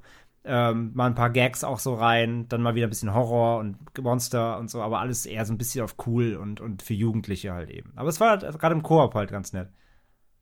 Und weitere Games, die, bei denen ich jetzt echt gespannt war, ich glaube, die haben kaum wer gezockt, einfach durch die Art, ähm, dass sie für Nintendo DS rauskamen und dafür aber auch halt so krasse Horror-Games beworben wurden. Und zwar Dementium 1 und 2. Kennt ihr die? Sagt mir gar nee, nicht. da bin ich jetzt auch raus. Ja, lustig. Also ich habe die auch damals in einem Paket gekauft, für ich glaube einen Zehner oder so, weil einfach so, oh, Horrorspiele für Nintendo DS. Und ähm, mitgenommen und gerade den ersten habe ich auch fast durchgespielt. Das war so ein, das war aus der Ego-Perspektive und, und fühlte sich, glaube ich, am, halt am nächsten auch an so ein Resident Evil einfach an. Also es geht natürlich, äh, äh, wie soll es anders sein, im ersten Teil um eine ähm, psychische Heilanstalt und da bricht dann irgendwie der Teufel los und ganz plötzlich tauchen da Zombies auf und irgendwelche andere monsterähnliche Wesen, hat auch ganz viele Rätseleinlagen. Auch ich weiß auch, an einem bin ich, bin ich hart gescheitert, weil es dann um Noten ging und Musik und so. Und da ich einfach der unmusikalischste Mensch auf der Welt bin, muss ich mir dann ähm, dazu auch eine Lösung holen. Aber ich kann mich entsinnen, dass es trotz Nintendo DS, trotz kleinen Bildschirms einfach ein gruseliges Ding war. So zumindest der erste Teil. Ich glaube, der zweite, der, der ging dann mehr in Richtung Action, aber der erste, der war echt gar nicht schlecht gemacht. Und gerade mal geguckt, mittlerweile Sammlerwert bekommen die Dinger, einfach weil die so selten sind und die kaum einen Schwanz kennt. Ich Also wollte gerade sagen, ich gucke mir gerade Bilder an und mir sagt das gar nichts. Das sieht aus, als wäre Ja. die ganze Zeit, äh, straf mich Lügen, aber das, das hat unten die ganze Zeit und würde den halben Bildschirm einnehmen. Ähm, da waren ja zwei Bildschirme beim DS, ne? Du hast halt unten Mensch, ja, guck, jetzt hast du mich. Siehst du, guck mal, so weit, so lange ist es schon her, dass es jetzt kommt, weil ich dachte, so, was ist das denn? Wie, ist, wie blöd ist das denn gemacht? Ja, natürlich, das macht absolut komplett Sinn. Aber ich sehe gerade auch auf der Hülle steht dann, This is Doom 3 meets Silent Hill, be afraid. Also, sollte also eine Mischung aus Doom 3 und Silent Hill sein. Ist es geglückt, Jules? Ja, wie gesagt, also ich hätte jetzt mehr so in Richtung Resident Evil gepackt. Gerade Mhm. im ersten Teil so ein bisschen Horrorelement und, und da ging es noch gar nicht so krass darum, alles abzuschießen, sondern viel mehr Rätsel lösen, ein bisschen abhauen, ein bisschen Survival. Der zweite, der war dann tatsächlich mehr so Doom. Das war dann dieses so, okay, hier ist eine Schrotflinte, go, go, go. Ähm, mochte ich aber beide auch sehr. Also den ersten habe ich, wie gesagt, auch müsste ich durchgespielt oder zumindest fast durchgespielt haben, das weiß ich noch. Ähm, und der hatte auch viele Jumpscares. Und was ich damals wirklich so faszinierend finde, das weiß ich noch, dass das alles so auf so einen kleinen Bildschirm projiziert wurde und, und trotzdem funktioniert halt irgendwie. Dass das einfach so, okay, es ist trotzdem gruselig, das ist trotzdem einfach ein krasses Horrorgame auf dem kleinen Nintendo DS, auf den kleinen Bildschirm. Und ähm, ja, check, check das mal aus, weil ich glaube, das ist so ein Ding, das kennt kaum einer. Ja, verrückt, ne, habe ich nie von gehört. Aber wenn du gerade schon bei 3DS äh, oder überhaupt bei DS sind, Ja. Was ich zum Beispiel auf dem DS mega mochte, und das ist natürlich auch nochmal eine ganz eigene Kategorie, aber ich habe zum Beispiel äh, 999 mega damals abgefeiert. Nine Hours, Nine Persons, Nine Doors. Kennt ihr das? Ne. DS bin ich, glaube ich, ganz raus. Ich glaube, da ist halt ein Nee. Game aus der ähm, dieser Zero Escape Reihe, wo auch Danganronpa dazugehört und so. Ja. Mhm. Und da muss man halt ja äh, so Mordfälle investigaten. Also du bist selber Teil von so einer äh, Truppe an ähm, ja, jugendlichen Protagonisten und äh, nach und nach sterben die halt. Und du musst halt da Rätsel lösen, versuchen die irgendwie aus ihren Räumen zu befreien, in denen sie, in denen sie gefangen wurden. Und ja, das Spiel hat halt eine Million Enden, ne, weil du kannst quasi alle drei Sekunden irgendeine Entscheidung treffen, die das Spiel mega beeinflusst. Und ähm, ja, liebe das. Und gerade das, also Danganronpa war ja dann eher mehr drüber und überzeichnet, ist typisch auch ein bisschen Japano natürlich, äh, auch wenn es brutal war teilweise, aber schon eher ähm, drüber und so ein bisschen wie Ace Attorney. Du musst ja dann so, ähm, so äh, Judge spielen und so weiter. Aber nein, nein, nein ist tatsächlich tatsächlich wirklich eher noch mehr, mehr Horror und, und wirklich spannend und unheimlich so. Und das war auch echt damals äh, für so ein, also für so ein DS-Spiel. Und dann auch eher eben natürlich so ein, ist ja eher so, eine, so ein Text-Adventure-Ding, ne? Also du hast ja, Mhm. ähm, also so Graphic Novel ist es ja quasi. Ähm, war das schon für ein DS echt, echt ganz schön creepy. Ja. Klingt Also ein bisschen so vorläufermäßig für, äh, als wäre das, als wären solche Spiele ähm, Pate für dann Titel wie Until Dawn heute. Klingt für mich ein bisschen Ja, so mit im Grunde schon, im Grunde schon. Genau. Nur, nur halt eben auf total auf modern und natürlich gepolished und Co. Und ähm, ja, du kannst auch selber rumlaufen, wirklich bei diesen Titeln. Ähm, dieser Graphic Novel, du klickst dich halt so ein bisschen durch die Gegend, also du kannst quasi so Bildschirm für Bildschirm dich durchmoven, aber du siehst halt deinen Charakter nicht und du hast auch keine wirklich, also du, sonst ist es eher wie eine Mischung aus ähm, Graphic Novel und, und äh, Point and Click quasi. Mhm. Aber rein vom Spielprinzip stimmt schon, ja. Ist es so, ist es so der, der, die Ursuppe für solche Spiele, ja. Das, das stimmt komplett, ja. Ja, dieses ganze Teenie und du musst entscheiden und äh, ohne jetzt vorgreifen zu wollen, bei Until Dawn gibt es ja auch ganz viele Möglichkeiten. Jetzt nicht unbedingt, wie das Spiel komplett endet, aber ne, wer überlebt, wer überlebt nicht. Und so, das äh, äh, hat mich daran jetzt gerade nur irgendwie erinnert. Genau, gesagt und, und wenn man, wenn man sagt so Until Dawn, dann ist es halt die Light-Version und dieses 999 und so und generell diese Zero-Escape-Spiele, die treiben das halt aber mega auf die Spitze. Ne? Also allein was die Enden angeht, wie gesagt, gibt Dutzende und ähm, zudem ähm, sind aber auch die Rätsel und alles drumherum ist halt viel komplizierter. Also die Spiele Mhm. sind deutlich anspruchsvoller. So ein Until Dawn ist ja dann doch eher so der, sag ich mal, der Ja, ja. Mainstream-Hollywood-Snack und diese Dinger waren halt immer deutlich anspruchsvoller auch. Ja. Hm. Was wir, wo wir noch eben bei Japano waren, fällt mir gerade ein, nämlich noch, äh, auch noch 2008, habt ihr Siren gespielt? Also es gab Das- einmal, einmal Oh. Forbidden Siren und dann Mhm. gab es noch Siren Blood Curse für PS3. Habt ihr die Stimmt, das, genau, das habe ich gespielt, ja. Das ja. sagt mir auch was. Die oh, ich habe hab das Gefühl, ich habe so viele Titel vergessen. Forbidden waren auch Siren sagt mir gerade spontan nichts. Gehörten die zusammen? Ja, ja, ich glaube schon. Ich meine, das Ach, also ich meine, ich meine, Blood Curse war, glaube ich, der, der zweite Teil, ähm, wenn ich mich nicht ganz vertue. Und Blood Curse, das weiß ich nicht, das war auch richtig gruselig. Zur Zeit habe ich noch bei GameStop gearbeitet und wir haben das dann reinbekommen, das habe ich dann einfach mitgenommen. Also bezahlt und mitgenommen. Ja, ja, und, äh, und muss sagen, ich fand das saugruselig, das Ding, wenn ich, wenn ich mich richtig entsinne. Das war auch, glaube ich, mehr so Teenie-mäßig drauf, aber viele äh, unschöne und unangenehme Szenen. Genau, also genau, also Siren heißt es einfach nur in Japan. Bei uns heißt es, glaube ich, Forbidden Siren. Das ist dasselbe Spiel. Und Mhm. dann gab es halt, glaube ich, noch mal das Blood Curse war dann ähm, war dann ein Nachfolger, wenn ich mich nicht komplett vertue. Moment. Äh, ja, genau. Ja, zwei verschiedene Spiele. Es gab einmal Forbidden Siren und einmal ähm, Siren Blood Curse. Ja, die fand ich mega. Ähm, der, der, der super Kniff an den Spielen, also wie gesagt, es war ja auch sehr Japano, ne? Und äh, alles Mhm. sehr, sehr ähm, äh, auf diese Kultur auch an, ange, angelehnt. Du bist ja in so einem verfluchten Dorf unterwegs und so. Und der Clou an dem Game war ja, dass man ähm, durch die Augen der Monster gucken konnte. Da laufen ja diese, da laufen ja diese, ähm, ja, so Besessenen oder so rum. Und du konntest halt mit der Protagonistin, die konnte quasi durch die, sich in diese Besessenen reinmorphen. Und du konntest quasi wie so eine Überwachungskamera sehen, wie die, wo die halt stehen, wo die hingucken, wie die sich bewegen. Und dadurch konntest du eben, weil auch hier, du hattest keine Bewaffnung, du konntest eben nur ähm, ja, fliehen und musstest eben deine, deine Story spielen. Und du konntest da, dadurch immer quasi, wie ich sag ja, wie die Überwachungskamera, konntest du immer gucken, wo die Monster gerade herlaufen und so. Und damit konntest du deinen Weg planen, wie du den, ent, wie du den entgehst. Aber es war echt mega creepy. Ich sehe gerade, gibt es ein Monster in dem Spiel, nicht, dass ich jetzt irgendwie hier falsch gelandet bin, aber gibt es ein Monster in dem Spiel, das Siren Head heißt, das einfach nur ein Sirenenkopf Nein, hat? Siren Head, oh, das ist witzig, das hatten wir gerade im Podcast. Äh, Siren Head ist ein äh, Creepypasta. Ach so, weil das nämlich, wenn ich Siren eingebe, dann kommen die ganzen, äh, also Siren Game, dann kommen die ganzen Ja, und zu, Bilder Si zu dem Siren Spiel? Head gibt es halt auch äh, zwei Videospiele, die gerade auf Steam gelauncht sind vor zwei Wochen. Ja. Ah, siehste, guck mal. Siren Head, Siren Head ist ein äh, Monster, das hat so ein amerikanischer Zeichner kreiert. Und die Leute haben daraus äh, eine Creepypasta gemacht.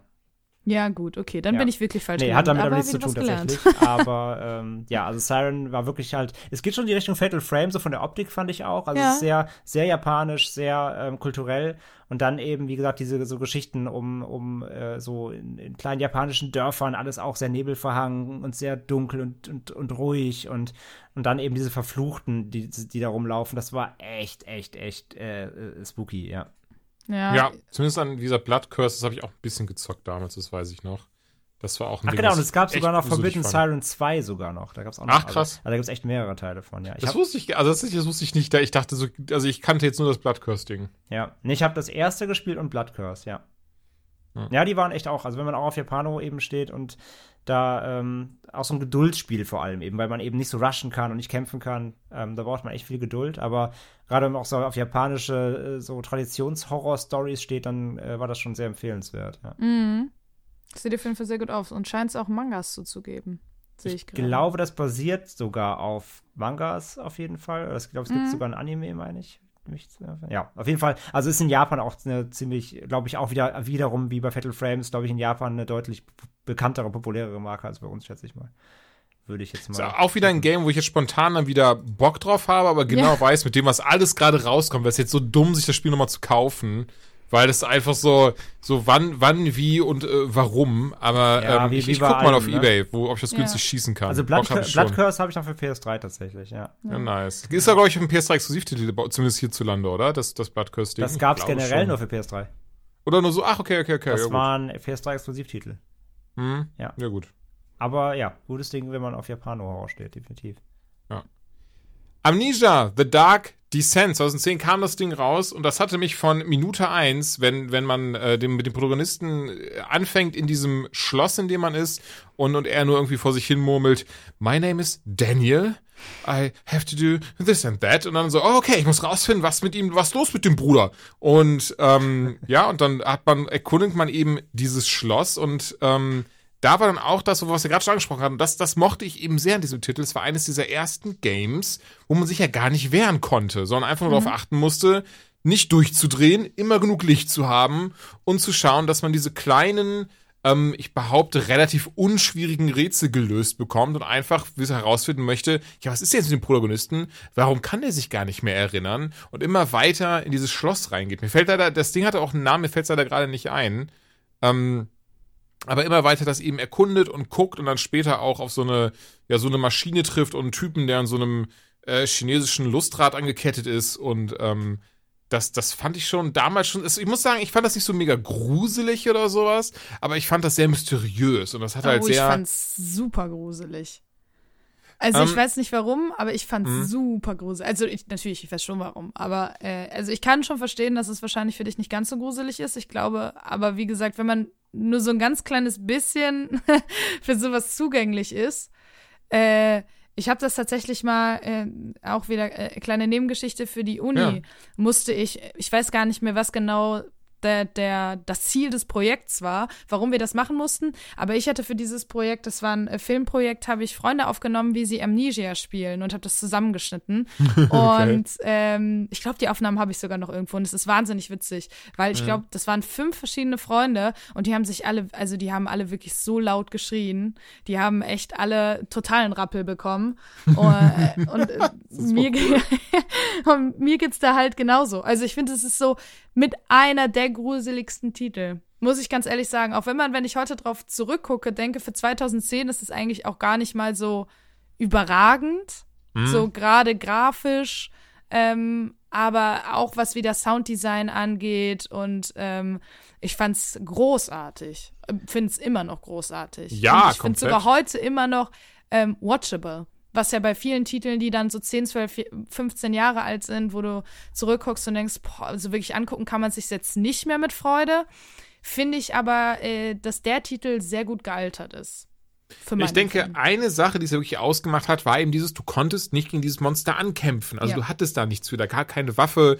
Da da kam ich im Moment, wo auf einmal dann irgendwie Chris Redfield reingesprungen kam und gesagt hat, keine Sorge, wir übernehmen jetzt. Sondern du hast wirklich so deine, deine Lampe, die durfte nicht abbrennen, dafür musstest du immer genug Öl finden. Du hattest deine, ähm, hier, Sanity, da, ne, hier, dein Wohlbefinden, nee, wie nennt man das denn, Leute? Ähm, Dein Geisteszustand. Dankeschön. Du hattest deinen Geisteszustand, der immer, immer weiter äh, abgedriftet ist. Du musstest dann eben durch dieses Schloss wandern und diese, diese verschiedenen kleinen Rätsel lösen. Ähm, ich fand das super. Also ich mochte sehr eben diese Herangehensweise daran, weil ich auch behaupte jetzt ganz frech, auch bei den Titeln, die wir bisher besprochen haben, jetzt mal sowas wie die Point-and-Click-Dinger vom Anfang außen vor, das gab es ja in der Form eigentlich noch nicht. Gut, Fatal Frame bzw. Project Zero hatte das ja auch so ähnlich, aber das ist ja immer in die Kamera, weil irgendwo, irgendwie konntest du dich gegen die Monster wehren und bei Amnesia zumindest warst du ja einfach hilflos ausgeliefert. Naja, also wie gesagt, ähm, John hat ja vorhin auch das ähm das, mhm. äh, wie heißt es, Haunting House? Äh, Haunting Ground. Haunting Ground genannt, mhm. da war es ja auch so, ne? Mhm. Also das, das, Ja gut, sorry, das habe ich wirklich leider, also noch nie von gehört, auch vorher. Also, das, das, das, also nicht nur da, also das Prinzip, dass mhm. man sich nicht wehren kann. Bei, bei Forbidden Siren kann sich auch nicht wehren, zum Beispiel. Stimmt, ähm, das, bei Silent Block, das, ja, das, stimmt, Prinzip stimmt. an sich war nicht neu. Aber wie es das umgesetzt hat, das war einfach neu. Das ist A, war es mal wieder ein 3D-Spiel wirklich, ähm, eben aus der Ego-Perspektive, so sage ich ja. Deswegen, ähm, Amnesia war im Grunde schon so der der Milestone, der Starting Point, Starting Point für diese, ähm, für diese Walking Simulator Genres und dann vor allem ja. in Verbindung mit Horror. Ähm, aber eben, wie du gerade so gesagt hast, was du alles benannt hast, so diese, also diese Ego-Perspektive, dann dieses Sanity-Meter, was es vorher noch nicht so oft gab. Das hatte vielleicht, äh, Eternal Darkness hatte das eben auf dem, auf dem Gamecube zum Beispiel. Ähm, aber davor gab es das noch nicht so häufig. Ähm, übrigens auch ein großartig, großartiges Spiel, noch gerade eingeworfen. Habt ihr es gespielt? Eternal Darkness? Nee. Ich hatte es tatsächlich, ich habe es nie gespielt. Ich weiß gar nicht warum. Leider müsst nicht. Ihr, müsst ihr mal nachholen, ist ja wirklich auch wirklich legendär, ähm, weil das wirklich das erste Game ja quasi auch war, was dich verarscht hat. Ne? Das war ja so Meta. Zum Beispiel hat das Spiel einfach mal gesagt, äh, übrigens deine Safe Games kaputt, du musst neu anfangen. Dabei war es nur ein, war es ein Feature im Spiel, das sich halt verarscht. Ach, krass. Also umso mehr dein Sanity-Meter sinkst, war halt ein Horror-Game und wenn, wenn dein Charakter sich halt, wenn die Sanity runtergeht, dann ähm, dreht er halt langsam ab und dann kommen so Bugs ins Spiel. So ein Greenscreen einfach, obwohl das halt zum Spiel gehört und so weiter. Und dann haben Leute halt ihr, haben Leute ihre Konsole mhm. ausgemacht, weil sie dachten, war kaputt, aber gehört zum Spiel und solche Sachen. Also das hat sich halt komplett verarscht, das Spiel. Mega, mega gut. Aber ja, auf jeden Fall solche, so ein Sanity-Geschichten, das gab es vorher noch nicht so oft, das hat das halt eingebracht. Dann einfach halt auch die vielen Ideen einfach halt, dass, dass, es halt Passagen gab, wo du das Monster nicht gesehen hast, wo, es, wo du nur Fußstapfen gesehen hast und solche mhm. Sachen, dass du eben immer dieser, auch hier wieder großer Punkt Terror und vor allem eben hier auch dieses, ähm, sage ich ja, dieses Ver Gefühl verfolgt zu werden. Ähm, das hat das, das, also für mich persönlich, ich hasse das.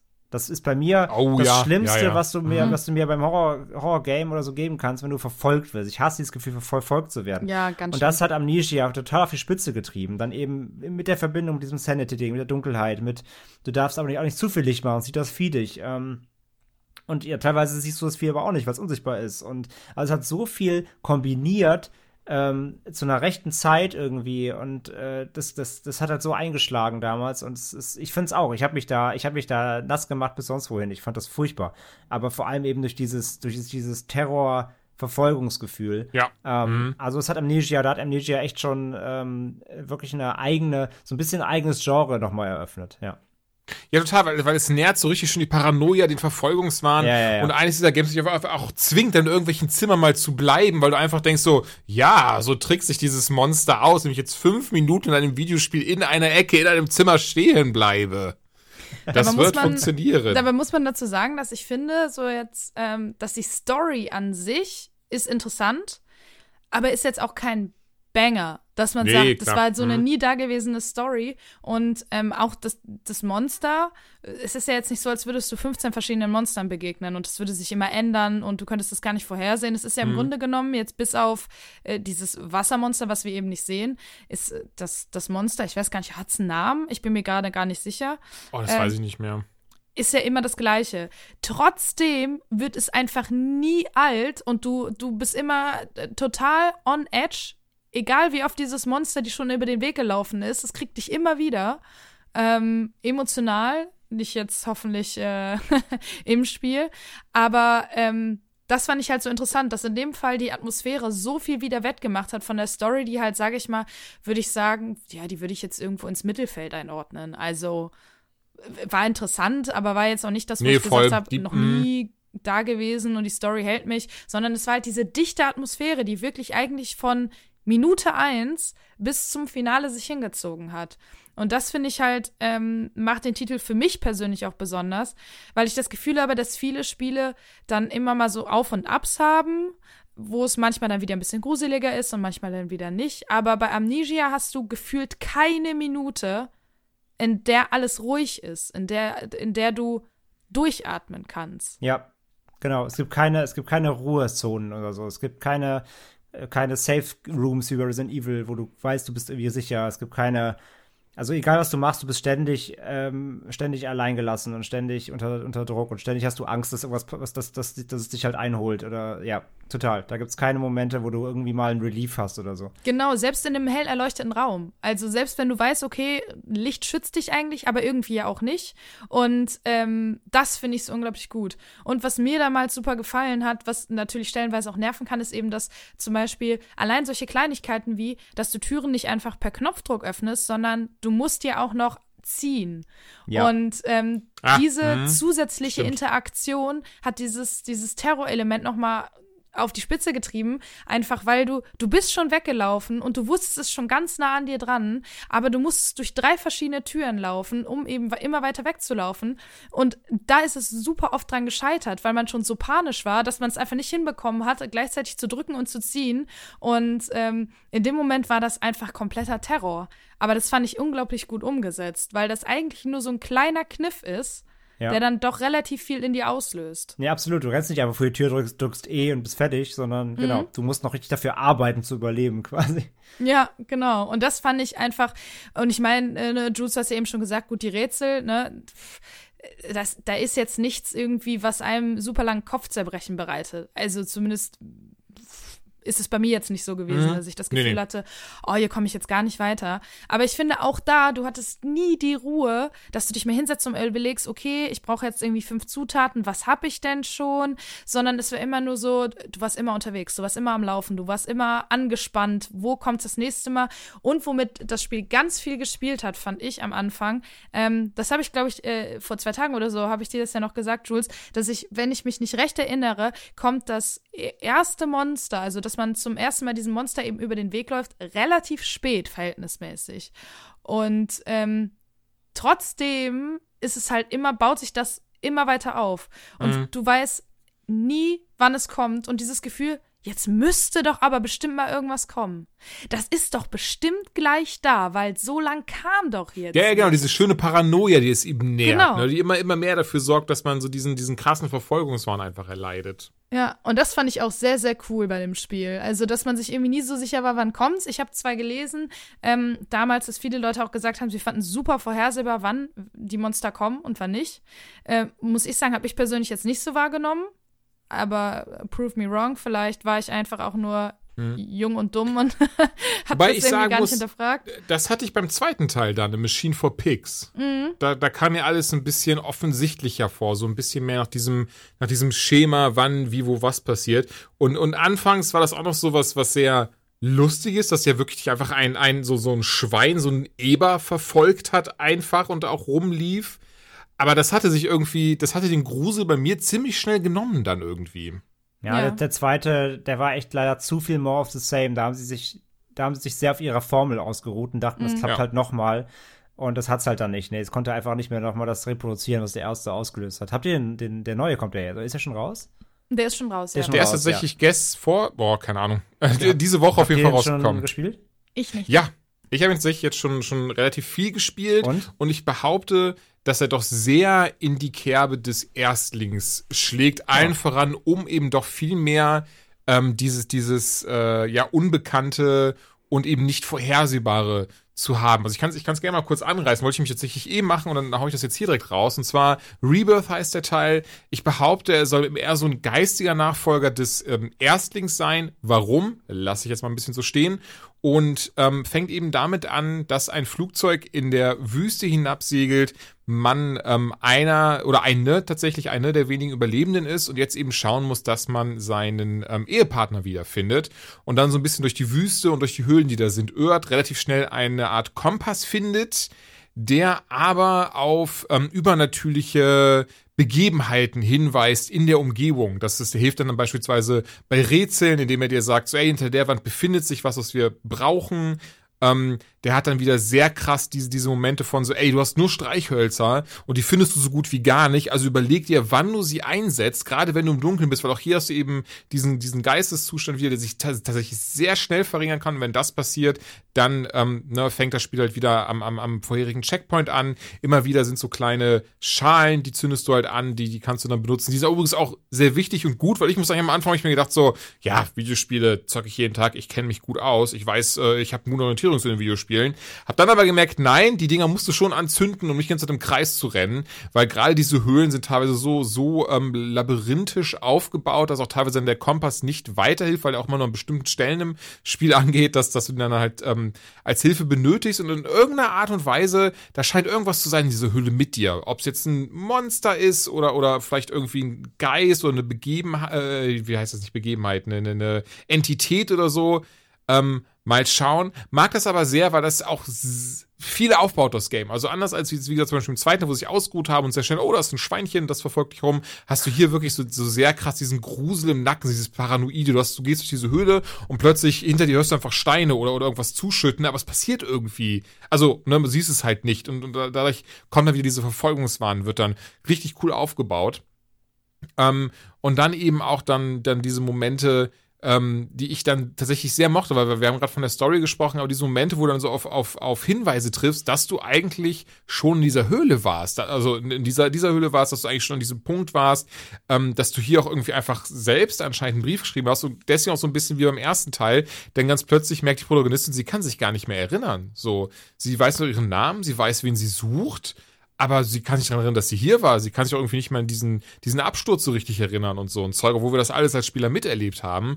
Und da muss ich sagen, das macht das Spiel tatsächlich relativ spannend, weil es da, ähm, ich behaupte zumindest, ein bisschen mehr auf die Story acht gibt, ein bisschen mehr dafür sorgt, dass wir gerade auch als Spieler uns so ein bisschen da reinfühlen können und sagen können, so, oh, das ist natürlich jetzt schon krass, ne? Du, du suchst also so deine so eine geliebte Person und, und, und, und gibst dafür jetzt alles, weil du, weil das ist so dein Antrieb, dadurch die, ne, durch, durch diese überall durchzuirren und obwohl da irgendwie, naja, Dinge passieren und anscheinend auch ein Monster zumindest ist, äh, willst du trotzdem weitermachen, um eben ähm, ja, diese, diese Person zu finden. Und das mag ich sehr. Da hat er zwischendrin immer wieder dann diese kleinen Momente, in denen du eben dann, um die Story voranzutreiben, so Nachrichten findest von anderen Passagieren oder auch dann teilweise sehr gruselige Szenen, wie einfach äh, eine, eine junge Frau, die neben dem Grab von, von ihrem ähm, Kind müsste das gewesen sein, dann einfach geblieben ist und da verhungert und verdurstet ist, weil sie einfach nicht weiterleben wollte. Also es ist dann, es ist dann wieder sehr gruselig und auch sehr menschlich irgendwo, dass, dass man auch dann ja dieses, dieses Nachempfinden kann. Und das mag ich sehr an den Dingen. Also ich muss sagen, Amnesia Rebirth, ähm,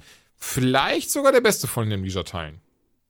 Okay, krass, das klingt echt gut. Da muss ich echt ja, mal reingucken. Ich, sagen. ich habe nämlich auch damit gerechnet, dass das eher so ein bisschen abfällt und nicht ganz so ähm, dem Hype gerecht wird, weil als dann rauskam, Amnesia kriegt einen neuen Teil, da war natürlich irgendwie alle direkt im, im, im Freudentaumel, sage ich mal. Und bei sowas bin ich immer ganz vorsichtig, ob das dann auch wirklich mitteilen kann, aber äh, das klingt auf jeden Fall schon mal gut. Ich hatte halt ein bisschen Hoffnung, weil sie es natürlich jetzt viel, viel Zeit gelassen haben und mhm. äh, ich hatte erst schon ein, zwei Stimmen mal gelesen gehabt, jetzt vor ein, zwei Wochen, wo es ein Preview wie gab.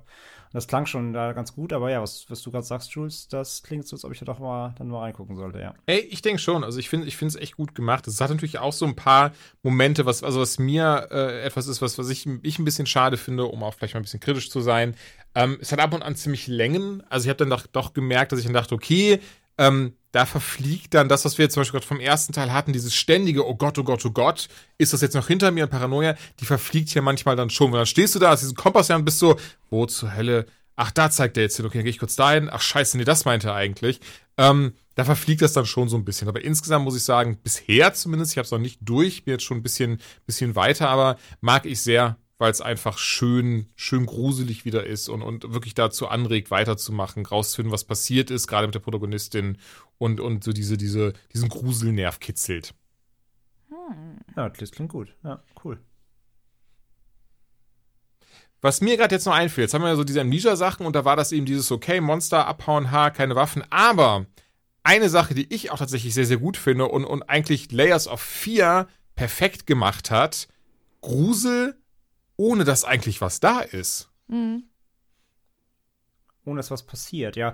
Ja, also dass du, dass du ja kein, Entschuldigung, dass du ja kein, du hast ja kein Monster da in der Form. Ich meine, das hat der zweite Teil da rausgeworfen, da können wir gleich drüber sprechen. Ja. Am ersten hast du ja kein Monster. Du hast ja eigentlich gar nichts, ne, was, was dich, was, also, und trotzdem ist das Spiel gruselig.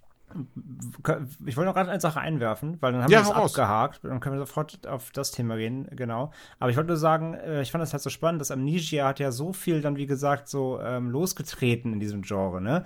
Weil mhm. nach Amnesia kam dann hier das äh, Slender, The Eight Pages, dieses äh, oh, Spiel ja. auf Slenderman oh, ja. basieren.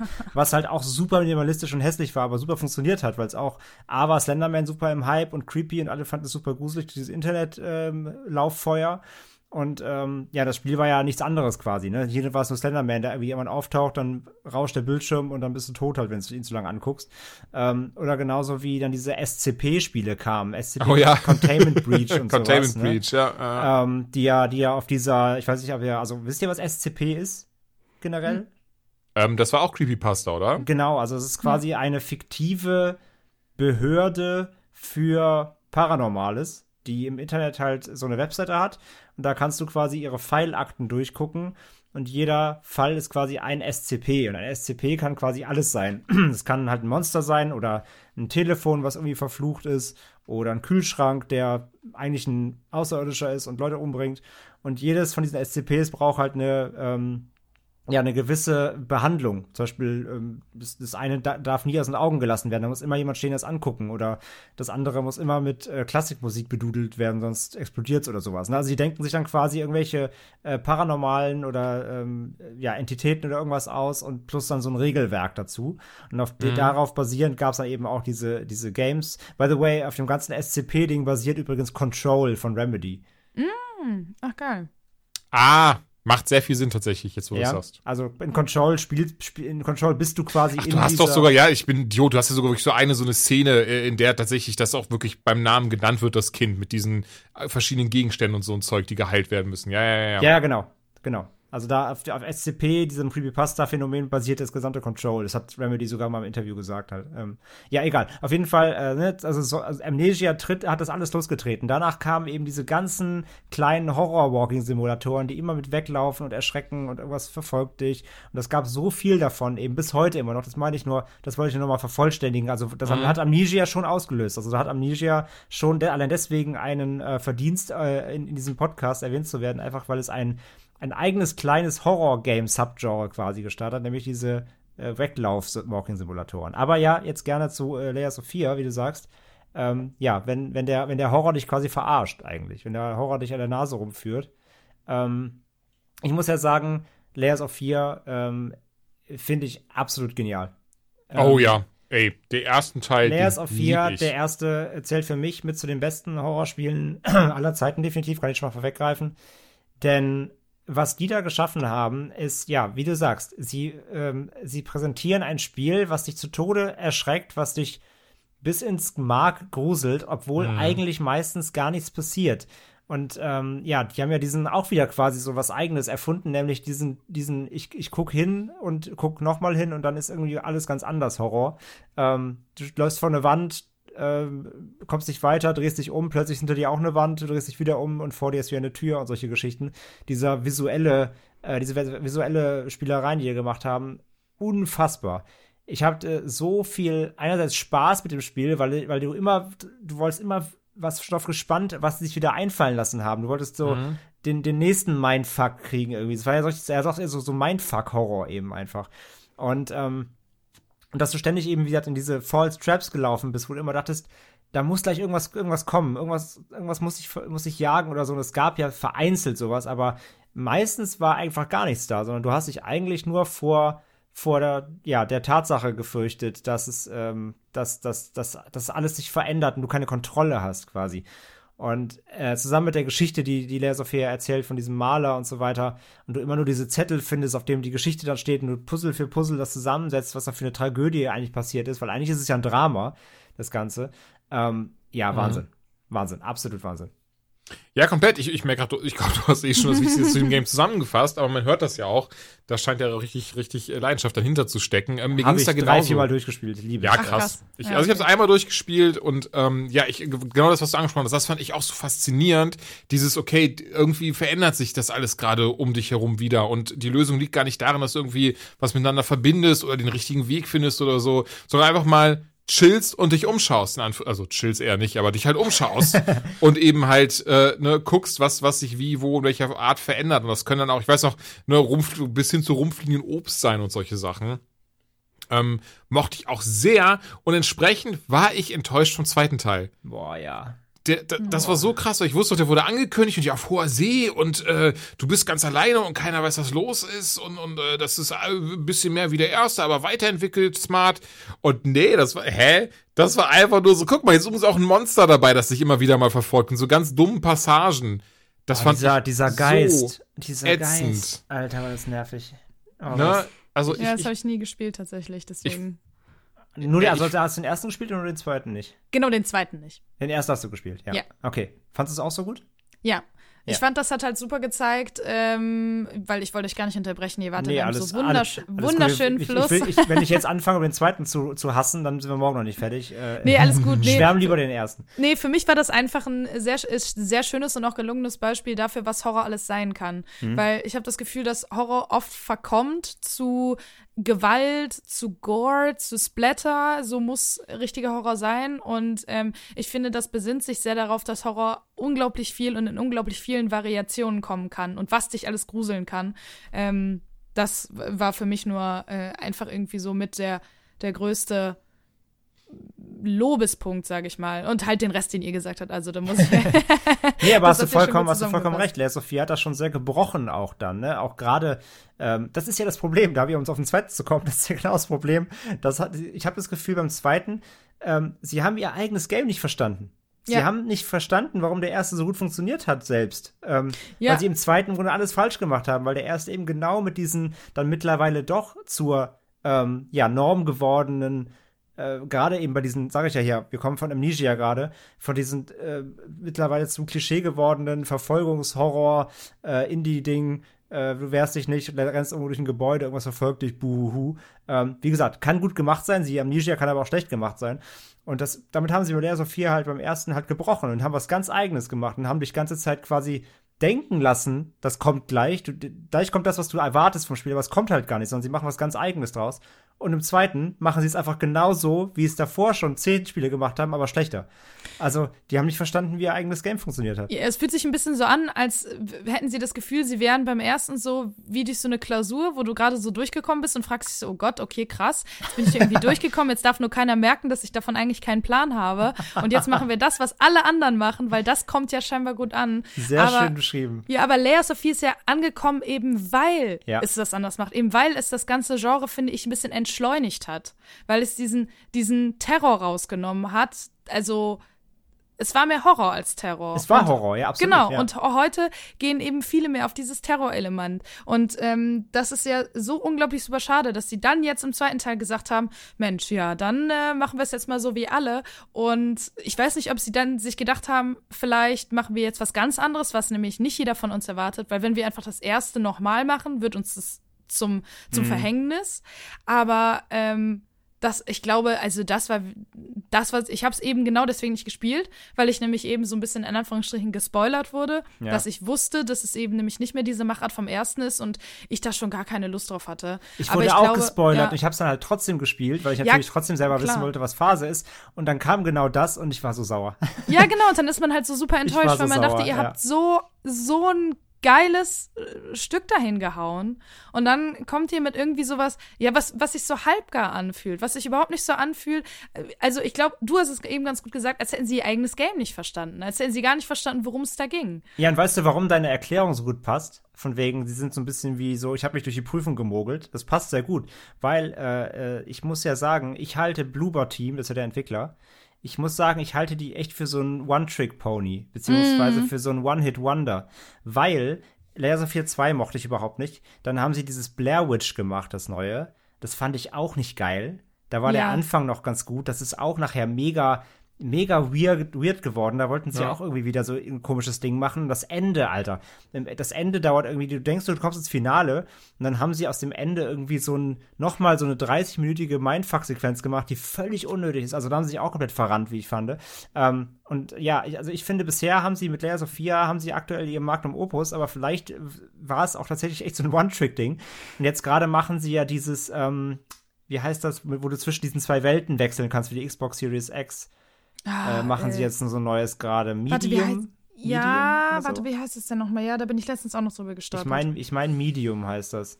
Wo du so zwischen, äh, bisschen Silent Hill-mäßig, so zwischen den, zwischen den Realitäten wechseln kannst. ja. Ich Wurde mein- das nicht sogar verschoben? Ich bin mir gerade gar nicht so sicher. Das habe ich noch gar nichts von gehört. Äh, The Medium, doch genau, The Medium. Ja. Ja, kommt für PC und äh, Xbox Series X. Und ja, ey, wenn das auch schon wieder ähm, nix wird, so, okay, neben, neben Layers äh, Observer war noch sehr gut. Mhm. Ähm, Observer mochte ich noch ganz gerne. Das war Stimmt. ein bisschen, Hm. das war so ein bisschen so Richtung, so Richtung System Shock ging das, so ein bisschen Cyberpunk-Horror. Das war noch ganz cool, aber sonst haben sie leider echt in den letzten Jahren nicht abgeliefert. Und ähm, deswegen, ich bin mal, ich bin mal sehr gespannt, wie jetzt The Medium wird. Es ja auch deutlich dann noch mal ein größeres Game, sieht man ja auch schon an, anhand der ersten ähm, Bilder und so, sieht ja dann, also vom Production Value, ne, ähm, haben sie noch mal deutlich mehr, ähm, glaube ich, äh, auch äh, zur Verfügung so. Aber vielleicht war wirklich Layers of 4 da so ihr, ihr Glücksgriff irgendwie. Und vorher haben sie ja auch nur ganz viel Quatsch gemacht, so Puzzle-Games und sowas. Ne? Also es war ja so ihr erster, ihr erstes Horror-Game und dann direkt so ein Kracher. Ich meine, natürlich, da lasst natürlich auch, auch, ein, auch einen Druck auf dir, ne? So alle, alle hypen jetzt hier unser Game und, und hoppla, klar, kurz mal aus Versehen so ein, ähm, ja, so ein, so ein Kult-Meilenstein rausgehauen. Aber ja, vielleicht waren sie leider echt nur so ein One-Trick-Studio. Mal gucken. Ich hoffe es nicht, aber ja. mal schauen. Die Hanson Brothers der Gaming-Szene. ja, qu- quasi, ja. Aber hey, das, das Laser 4 haben sie sicher und wie gesagt, dafür, dafür verzeihe ich ihnen eigentlich schon alles, weil das wirklich, da haben sie, da haben sie wirklich was, was absolut Tolles geschaffen. Ich wollte gerade sagen, in dieselbe Kerbe schlägen. Da müssen wir gar nicht großartig oder viel drüber sprechen. Ich weiß gar nicht, ob ihr das gezockt habt. The Suicide of Rachel Foster.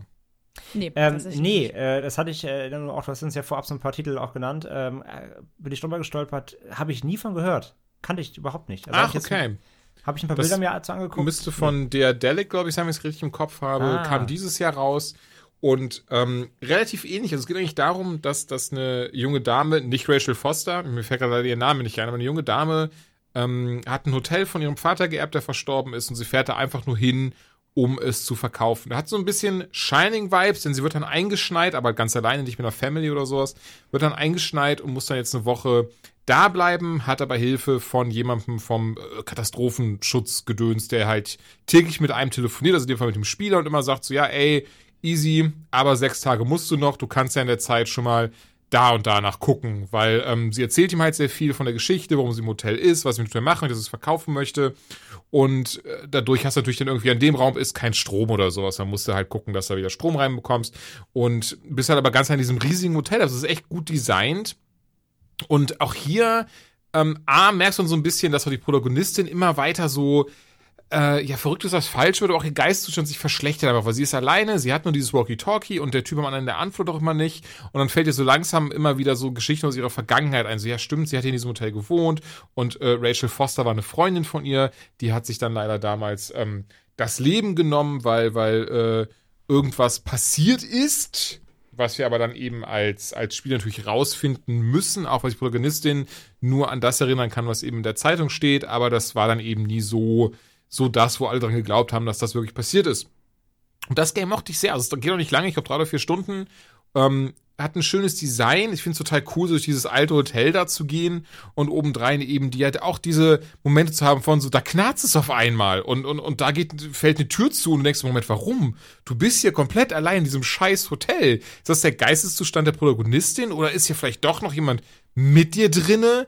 Und dann natürlich auch diese sehr schön, äh, relativ äh, typischen Tropen, auch in Horrorfilmen, aber dass du eine Silhouette siehst in der Entfernung und dann blitzt es auf und du siehst einfach ein Gesicht und bist so, oh Gott, oh Gott, oh Gott, oh Gott, aber du musst da halt trotzdem hin und kommst näher und dann steht immer eine blöde Schaufensterpuppe und fragst dich aber auch, wie kommt immer so eine Schaufensterpuppe hier hin? Ähm, und da mache ich das auch wieder sehr einfach, einfach, weil es dieses, wie bei Leia Sophia, einfach hat im Sinne von, da ist kein Monster, du hast keine Waffen, ähm, und eigentlich ist da ja gar nichts und trotzdem merkst du, du dich teilweise richtig krass gruselst. Ja. Entsprechend kann ich es empfehlen. Ich glaube, es ist sowieso, ich guck mal ganz schnell, während äh, einer von euch gerne mit PT zum Beispiel weitermachen kann oder Outlast oder so. Uiuiuiui. Ich glaube, ich fasse es gerade im Humble Bundle drin oder so, aber ich mache mal ganz schnell Live-Recherche. ja. Ja. Ich bin schon fertig. Ähm, Okay, Mensch. Ist im derzeitigen Humble Bundle drin, also kann ich sich jedem empfehlen. Ist äh, echt, echt äh, für sehr, also nicht sehr, aber es ist ein kurzweiliges und kurzes Game und ähm, entsprechend äh, mochte ich.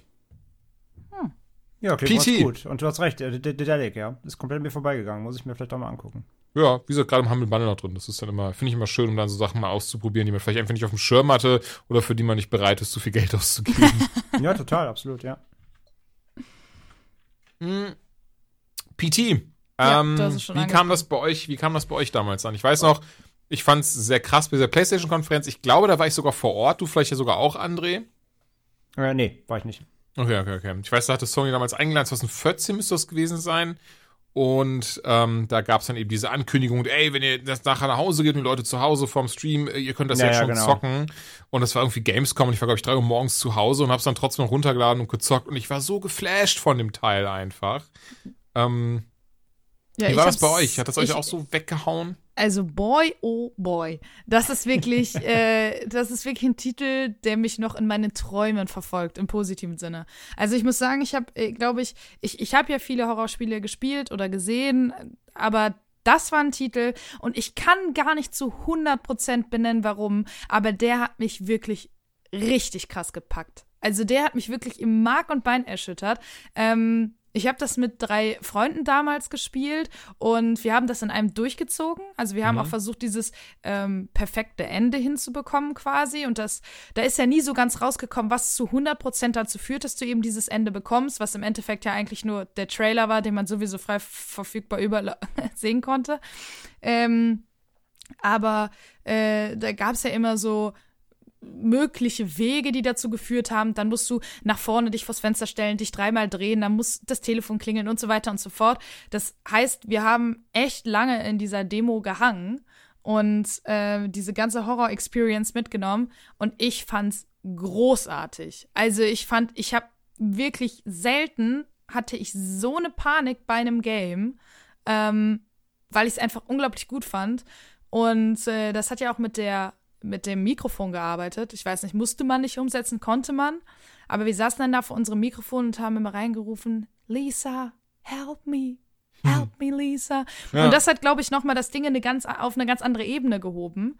Also ich äh, bin ein ganz, ganz großer Fan. Und vor allem diese ruckhaften Bewegungen, die kommen da ja vor, wenn du ab und an eben diesen Geist siehst. Das hat mich gekillt. Das hat mich komplett gekillt. Also ich war wirklich komplett fertig.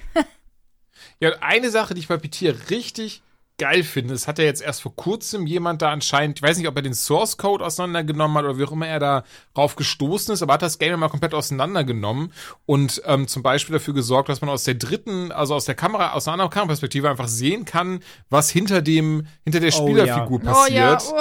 oh. Und dass ja Lisa einen wirklich die ganze Zeit verfolgt Ja. und da eben dieser ein- tatsächlich auch dieser richtig krasse Eindruck, du wirst verfolgt, entsteht. Und da du hörst ja auch wirklich immer, wie sie hinter dir hergeht, siehst sie noch nicht, aus einem ganz einfachen Grund, weil sie wirklich exakt hinter dir die ganze Zeit, also wirklich auf deinem Rücken klebt. Und das ist eine großartige Mechanik. Es ist so schade, dass da nie was draus geworden ist. Absolut, absolut. Und vor allem, ähm, ich fand das, dieses Element, das es ist, glaube ich, so ein zweischneidiges Schwert. Auf der einen Seite kann ich total verstehen, dass das mit Sicherheit ganz viele Spieler frustriert hat.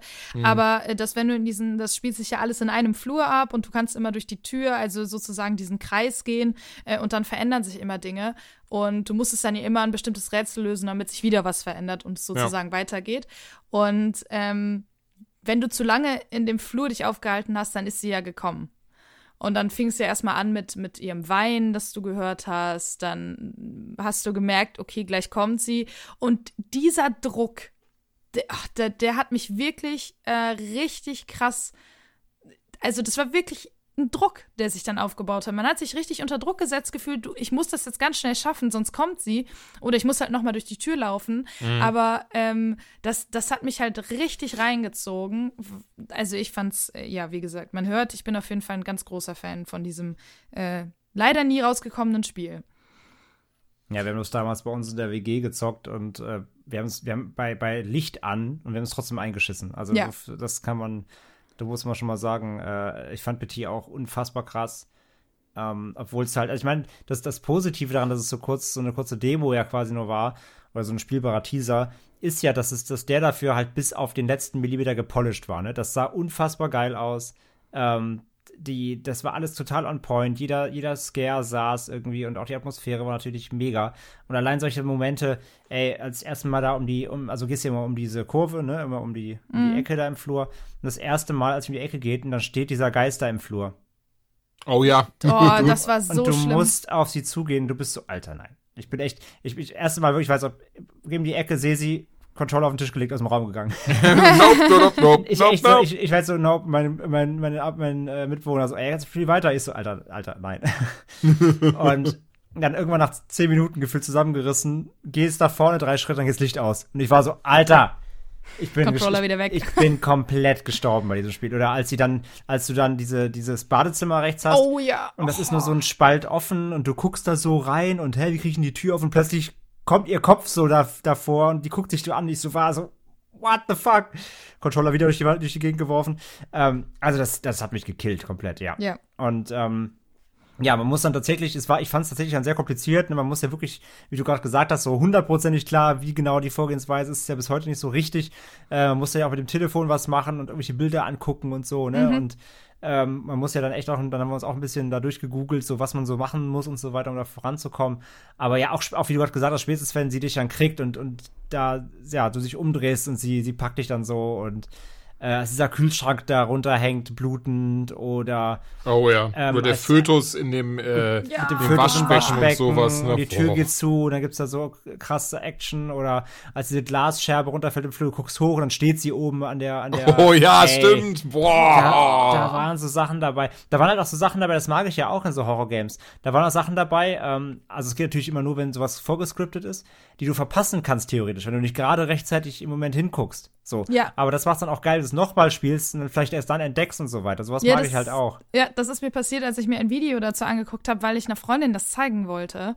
Und ähm, dann hast du gesehen, wie sie oben an diesem Treppenansatz, oder nicht Treppenansatz, aber an diesem Geländer von oben quasi Das meine ich gerade, genau. Genau, und das ist mir nie aufgefallen, Ja. niemals. Nee, das ist halt, irgendwann kommt da so eine, wenn du halt vorne beim Eingangstürbereich bist, fällt von oben so eine Glasscherbe runter oder so eine Scheibe oder ein Spiegel oder sowas. Und wenn du dann in dem Moment dann hochguckst, dann steht sie da. Aber viel, aber viele haben dann halt auf den Spiegel geguckt und nicht hoch. Und deswegen kannst du es halt verpassen, theoretisch, den Scare. Das ist halt schon geil. Oh, Gott sei Dank Also- habe ich das verpasst. Also es ist halt wirklich richtig gut und ja, ey, ich, ich trauere auch, dass da, also Kojima und, und Del Toro, ey, die hätten, glaube ich, was richtig Geiles gemacht. Ja, aber das habe ich letztens auch schon gesagt, vielleicht sogar zu dir, Jules, ich bin mir nicht sicher. Mhm. Aber ähm, ich, ich denke, auch wenn ich unglaublich traurig bin, dass das nie rausgekommen ist, das hat ja jetzt mittlerweile einen solchen Kultstatus, dass ja auch ganz viele Spiele nach diesem Prinzip immer so die, der, äh, wie sagt man immer so schon sozusagen, der geistige Nachfolger von PT oder Ja. äh, nach PT und sowas. Das heißt, das Ding hat einen absoluten Kultstatus, obwohl es ein nicht mal erschienenes Spiel ist. Ja. Und man weiß ja nicht, wenn das Spiel erschienen wäre, ob es genauso abgeliefert hätte. Ja, das stimmt. Ja, auf ja. eine lange Strecke. Vor allem über mit den Stunden Erwartungen hinweg. dann, ne? Genau, wäre es den Erwartungen überhaupt gerecht geworden. Und so muss man sagen, auch wenn es unglaublich schade ist, ähm, ist es einfach, wenn man es jetzt gesamt gesehen auf Horrorspiele sieht, vielleicht sogar für äh, dieses, für diese Demo sogar besser. Weil so ist es einfach ein, meiner Meinung nach, total in sich äh, schlüssiges Meisterwerk, was jetzt so Horrorspiele angeht. Ähm, und den Status hätte es vielleicht wieder verloren oder nicht halten können. Das stimmt Deswegen. und, und vor allem trotzdem so hat es als Demo, sag ich mal, hat es trotzdem so viel Einfluss gehabt, dass andere davon jetzt ganze Spiele sich Genau. inspirieren lassen. Ja. Also, da, also ein kleiner Teaser hatte so hatte mehr Einfluss als manche andere ganzen Games. So. Richtig. Und hat gezeigt, wie gut eine Demo sein kann. Unabhängig Ja. davon, was daraus geworden ist. Aber Demos sind ja oft einfach nur, ja, gut, okay. Aber das hat ja wirklich gezeigt, eine Demo kann auch einfach komplett reinhauen. Eine Demo kann auch unglaublich gut gemacht sein. Und das war, also, da, da würde ich sagen, für mich persönlich, auch wenn es nie ein ganzes Spiel war, 10 out of 10. Would play again. Ich, ich muss ja sagen, ich muss gerade an ein Game denken, was davon inspiriert wurde. Und, und ich glaube, es, ist, es tut mir leid, André, ich nehme ein bisschen was vorweg. Ähm, aber, ah nee, Entschuldigung, Joanna, Nein, das bin bei ich, dir, bei dir ich, steht ja. das. Äh, zwar Visage.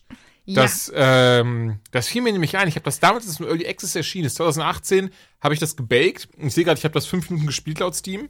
Ähm, Hatte ich dann nie wieder, weil das, nee, das war super verbuggt bei mir, das weiß ich noch. Das ist sowieso irgendwie, das ist am Anfang dreimal abgestürzt und so Das ist ist mir immer noch. Okay.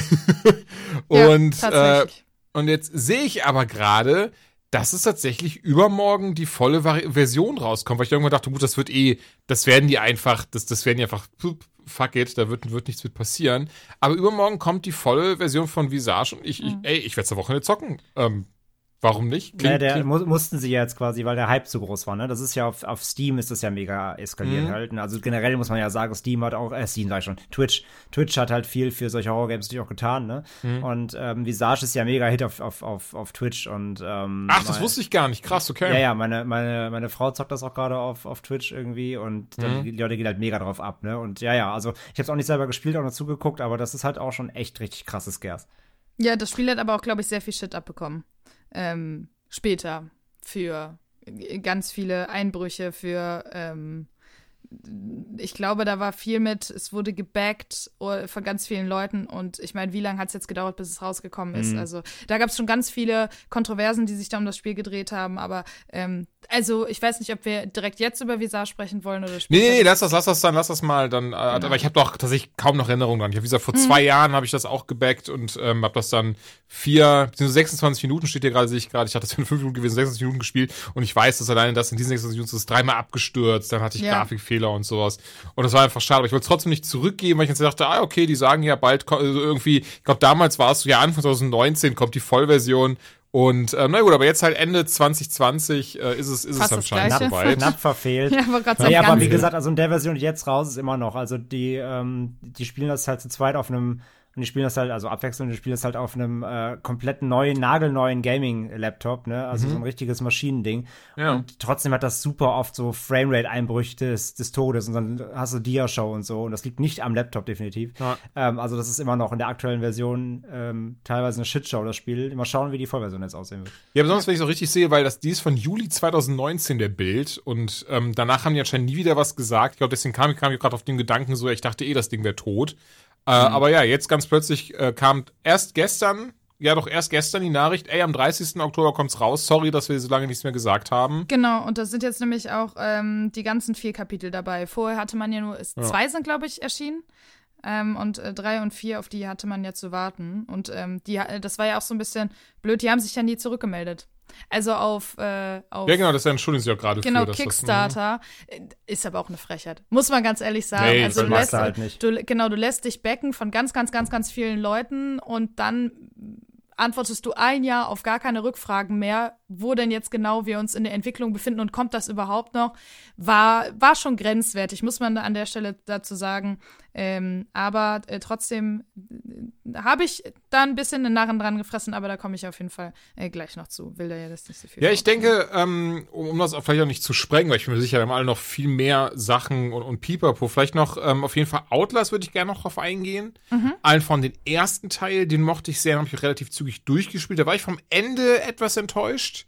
Wenn ich Ja. ehrlich bin, aber so dieses Ja. ganze System mit Kamera rausholen und dann auch gerade dieses so, es ist stockeduster und du, ne, da links in der Ecke, da ist was an, am Atmen und sowas und das klingt alles sehr, sehr räudig, aber du musst jetzt Nachtvision anschal äh, Night Vision anschalten, ähm, ist halt so. Das war schon echt fies, also wie Vor das Game damit Anfang gespielt allein, hat. wie du erstmal da reingehst. Ja. Am Anfang ist es ja alles noch relativ erstmal ein bisschen harmlos. Mhm. Wie du in diesen Raum reingehst, dann sitzen die da alle zum Beispiel. und starren du, auf diesen Fernseher. schauen diesen Fernseher und es Ja. passiert aber einfach gar nichts. Du denkst gleich, in der Sekunde springt einer auf und fällt dich an, es passiert erstmal gar nichts und so. Das war auch schon echt stark, ja. Das, ja, ja, ja, das war, das war schön abgefangen und hat halt diesem Spieler diesen, diesen, diesen, die- diesen, so einen Sinn von Sicherheit gegeben, der ja eigentlich gar nicht da war und wo du dann auch dann, wie auch so ein bisschen über Amnesia dieses, weil du wirst so, du wirst dann noch durch noch viel paranoider, weil du denkst so, es muss doch jetzt gleich was passieren. Du kannst mir nicht erzählen, dass hier jetzt nichts vor, also ne, dass, dass hier nicht gleich irgendwie ein Jumpscare kommt oder so, aber das dauert erstmal ein bisschen. Du wirst erstmal so sachte eingeführt, ist ein bisschen Vorspiel und sowas und dann haut das Ding richtig rein. Ähm, Ja. Gerade noch später die Szene mit dem Arzt und dann bist du dabei, wie du gefoltert wirst und musst dann zusehen und dann haust du ab und vor seinen zwei großen, äh, bärigen, nackten Typen und sowas. Also, das, das war schon echt fies. Aber ich muss sagen, kaputt, ja. Mhm. Ich muss aber echt sagen, äh, ich fand das Ende, also wenn ich es auch durchgespielt habe, das Ende so ein bisschen enttäuschend mit diesem so, ja, und dann unter dem, unter de, dieser, dieser Anstalt ist ja diese Maschine und Geister und Pipapo. Ja, das muss ich auch sagen, weil ich fand, ähm, es hat sich die ganze Zeit sehr schlüssig angefühlt. Also da werden Experimente an Menschen durchgeführt und das finde ich ist ja schon so ein Schrecken, äh, der, der für mich schon reicht, um mir da so, mhm. so einen Schauer über den Rücken laufen zu lassen. Ähm, und das hat sich ja durch das ganze Spiel gezogen. Ich fand, das war auch atmosphärisch sehr gut umgesetzt ich fand, es gab halt immer so Passagen, du musstest ja immer eben vor diesen, jetzt habe ich den Namen schon wieder vergessen, aber habe ich mir letztens sogar zum zweiten Mal nochmal äh, ein Let's Play dazu angeguckt. Ähm, Chris, Chris Walker. Das war ja der Fette, der dich die ganze Zeit äh, verfolgt hat und immer mal wieder aufgetaucht ist. Und ähm, das, muss ich sagen, hatte sich irgendwann ein bisschen abgenutzt. Mhm. Das hat dann manchmal die eine oder andere Szene doch ein bisschen kaputt gemacht wo es das nicht gebraucht hätte. Aber äh, ansonsten fand ich das schon eigentlich ein sehr cooles, ähm, cool gemachtes Ding. Nur ähm, genau wie du finde ich, dass das dann irgendwann abgedriftet ist, eben in diese sehr übernatürliche Richtung. Mhm. Ähm, mit dem, ach, wie hieß der nochmal? Ich habe Mindflayer im Kopf, aber das ist äh, Dungeons and Dragons. das so, ist, ich weiß nicht, was mit Whale oder sowas im, ähm, im, im Namen. Whale, Wall Rider. Ah, okay. Der mhm. Wallrider. Mhm. Und äh, der, der, man wird zwar die ganze Zeit im Spiel darauf hingewiesen, ja, es gibt den Wallrider und da kommt auch irgendwas und du hast dich die ganze Zeit gefragt, was ist dieses Project Wallrider? Und äh, ich hätte mir gewünscht, es wäre nichts Übernatürliches. Also, ja, ne? ähm, genau, das so ging es mir nämlich auch, ja. Genau, ich hätte mir gewünscht, es sind halt irgendwelche Stoffe, die vielleicht injiziert werden und was auch immer. Aber das dann auf einmal so ein, äh, ist natürlich jetzt ein Spoiler, aber das Spiel ist auch schon relativ alt, ähm, dann so ein äh, schwarzer Geist durch die Gegend fliegt und du da mit dem kämpfst, das fand ich nicht so rund. Das hat's mir nicht das Spiel kaputt gemacht, auf keinen mhm. Fall, aber ein bisschen madig gemacht zum Schluss. Das fand ich nee, sehr, genau. sehr schade. So ging so ging's mir aber auch, ja. Wie siehst du, Entschuldigung, André, hast du gesagt, hast du es auch durchgezockt oder? Ähm? Ja, ja, ich habe es auch gespielt. Ähm, okay. Nee, gebe mir eigentlich genauso wie euch. Ich mochte es eigentlich sehr gerne. Ähm, die, die Idee der Kamera, wie haben wir schon gesagt, war super. Ähm, hatte echt auch so, hatte auch ein bisschen Amnesia-Vibes halt auch, ne, durch die Verfolgung, durch die Panik. Du musst oft weglaufen, ähm, sich verstecken unter Betten und Co. und abpassen, wann kann ich mich vorwärts bewegen. Natürlich auch so, wann, äh, wie muss ich mit Batterien und Co. umgehen und so weiter. Ähm, Sehe es aber wie ihr so, das äh, storytechnisch fand ich es fand nicht so geil ähm, generell. Von daher, aber ähm, mhm. hat auf jeden Fall auch so ein, so ein, auf jeden Fall ein Stein im Brett, so, hat viel richtig und neu gemacht. Wie fand ihr den zweiten? Ich muss dazu sagen, genau darauf wäre ich nämlich auch gekommen. Ganz kurz bevor ich den zweiten, äh, was zum zweiten sage, wollte ich den DLC erwähnen. Den fand ich nämlich sehr gut. Oh ja, stimmt, persönlich. den gab's auch noch. Ja, der war auch ähm, gut. Ja. Genau, der hat sich ja quasi fast zeitgleich abgespielt. Ähm, nur hat man eben jemand anderen gespielt, nämlich eigentlich ein, Techniker oder ähm, Mitarbeiter, der auf jeden Fall normalerweise am Laptop sitzt. Ich bin mir gar nicht ganz genau sicher, was seine, äh, sein Berufsstatus da war, aber ähm, quasi in einem anderen in einer anderen Abteilung von diesem großen ähm, Mountain Massive Asylum, ich glaube, es hieß nicht Asylum, aber Mountain Massive Anstalt, und ähm, ich fand die Szene, also wo, wo ich sehr, sehr positiv überrascht war, war, als ich zum ersten Mal gespielt habe, als man dann die brennende Kirche ähm, durch ein Fenster sehen konnte, wusste man, dass man, dass diese Zeitlinie ja quasi zeitgleich mit Teil 1 abläuft, weil in der Kirche bist du ja in dieser, in der Kirche. Im ersten Teil bist du ja in dieser brennenden Kirche. Ähm, das mhm. fand ich sehr cool gemacht, weil ich vorher auch nicht wusste, dass es sich auf einer Timeline bewegt. Und ähm, ich fand den sehr rund. Ich fand sogar den Antagonisten in Teil in diesem DLC besser als im Hauptspiel. Also ich fand, das hat sich angefühlt fast wie ein eigenes Spiel, auch vom Umfang her. Deswegen wollte ich den nur noch mal lobend erwähnen, weil ich den tatsächlich sehr gut fand. Whistleblower hieß der. Ne? Genau, Whistleblower. Ja. Und äh, der hat, finde ich, auch sehr gut in die Story reingespielt. Also das war jetzt nicht so, ja, okay, wir melken die Kuh jetzt noch mal, sondern der hat die Geschichte ein bisschen weiter erzählt oder zu Ende erzählt, sage ich mal so. Ähm, genau, und zu Teil 2, da war ich ehrlich gesagt sehr enttäuscht. Ich hatte da ganz hohe Erwartungen dran, weil ich eben Teil 1 doch recht gut fand, bis jetzt auf das Ende. Und durch den äh, DLC dann noch mal sehr versöhnt wurde. Aber ähm, das Spiel spielt ja irgendwie in dieser in dem Dorf oder in, in, in so einer Dorfgemeinschaft oder verschiedene Dörfer und eben in dieser Schule. Und mhm. diese Szenen in der Schule fand ich großartig. weil die äh, mhm. ganz, ganz viel richtig gemacht haben, was Horror angeht. In dem Dorf fand ich es leider nicht so gut. Ich weiß nicht, ähm, ich, ich fand es war sehr undurchsichtig, wer da mit wem und wer gegen wen und warum und was, wie, wo und sehr viel Gerenne, was natürlich auch in Teil 1 war, aber irgendwie hat es mich in dem Setting nicht ganz so abgeholt, muss ich ehrlich sagen. Wie war es bei euch? Äh, mir geht's da genauso. Also ähm, ich, ich glaube, viel mehr habe ich leider gar nicht hinzuzufügen, denn ich muss sagen, bei mir ging es dann so weit, ähm, ich habe das dann nie zu Ende gespielt, weil ich irgendwann dachte so, ja, gut, passt soweit. Bei dir, André? Ähm, geht mir genauso. Ich war auch echt nicht begeistert. Ich kann gar nicht so richtig festmachen, woran es lag. Ich fand einerseits genau, diese, ja. auch hier sind es diese ähm, übernatürlich skurrilen Figuren. Da gab es ja auch diese, diesen Sensenmann da, diesen Geist, ja. der dich verfolgt hat und sowas. War das nicht eine Frau? Ich dachte, das wäre eine ja, Frau. Mhm. War eine Frau, ja. Oder Sensen, Sensenfrau, ähm, die, die dich verfolgt hat da und so Patrouillen macht. Und ich fand auch alles in der Schule von der Story war, ich fand schon sehr wirr teilweise. Ja. Ähm, auch sehr wirr erzählt, unnötig kompliziert teilweise auch. Und ähm, ich hatte irgendwie das Gefühl, das Spiel bestand so aus mehreren Teilen, die nicht zusammengehören. Das wirkte alles super out of place teilweise. Mm, mm, also ich kam auch nicht so richtig rein, weil von dem Trailer her dachte man halt so, okay, das ist jetzt irgendwie alles noch ein bisschen größer in so einem Dorf, ne, irgendwie vielleicht so ein bisschen was mit so in die Richtung Kulte und so. Das sah irgendwie ganz cool aus. Aber diesem Maisfeld und so. Aber das, später die Areale, wo du warst, das war alles irgendwie alles, alles dann nicht so geil, wie es aussah. Und ja. auch nicht so, nicht so richtig stimmig irgendwie. Und dann hat es ja auch dann im späteren Spielverlauf dann doch auch mehr auf Gewalt gesetzt, ne? Auch hier dieser Selbst-OP und so weiter und das Kind und diese Geburt und alles. Es war alles so ein bisschen mehr auf Ekel dann auch aus. Ja, und nee. in der Kirche auch. Genau, der Kirche. Das war ja, oh, das, genau. Da, ja, ich fand auch, man hatte das Gefühl, dass. dass Mit dieser diese, Beinahe-Vergewaltigung da auch. genau, so. dass diese, diese Gewalt eigentlich so Mittel zum Zweck war. Das, was ja. ja auch zum Beispiel jetzt aktuell, oder naja, aktuell jetzt nicht, aber Last of Us 2 viel vorgeworfen wurde. Und äh, bei Outlast, muss ich sagen, im zweiten Teil hatte ich wirklich das Gefühl, während das im ersten Teil irgendwie stimmig sich angefühlt hat, weil es eben in dieser, in dieser, in, ja, in dieser Irrenanstalt sich abgespielt hat, wo eben Menschen zu solchen Experimenten genutzt wurden, was ja ganz, ganz schlimm ist. Aber irgendwie hat man dann noch gedacht, naja, ist ja auch leider sehr oft so passiert. ähm, aber hier in diesem Teil, das war einfach nur irgendwie so, ja gut, es musste jetzt irgendwie brutaler sein als der erste. Es musste jetzt geschockt ja, werden. Mh, das ist voll, was du meinst, ja. Und deswegen fand ich nämlich auch die Szene in der Schule so gut, weil da war das überhaupt gar nicht so Thema, sondern da war wirklich dieses, man spielt mit Licht, man spielt mit Schatten, man spielt mit dem, du wirst verfolgt, siehst aber nicht so richtig, was da jetzt erstmal passiert.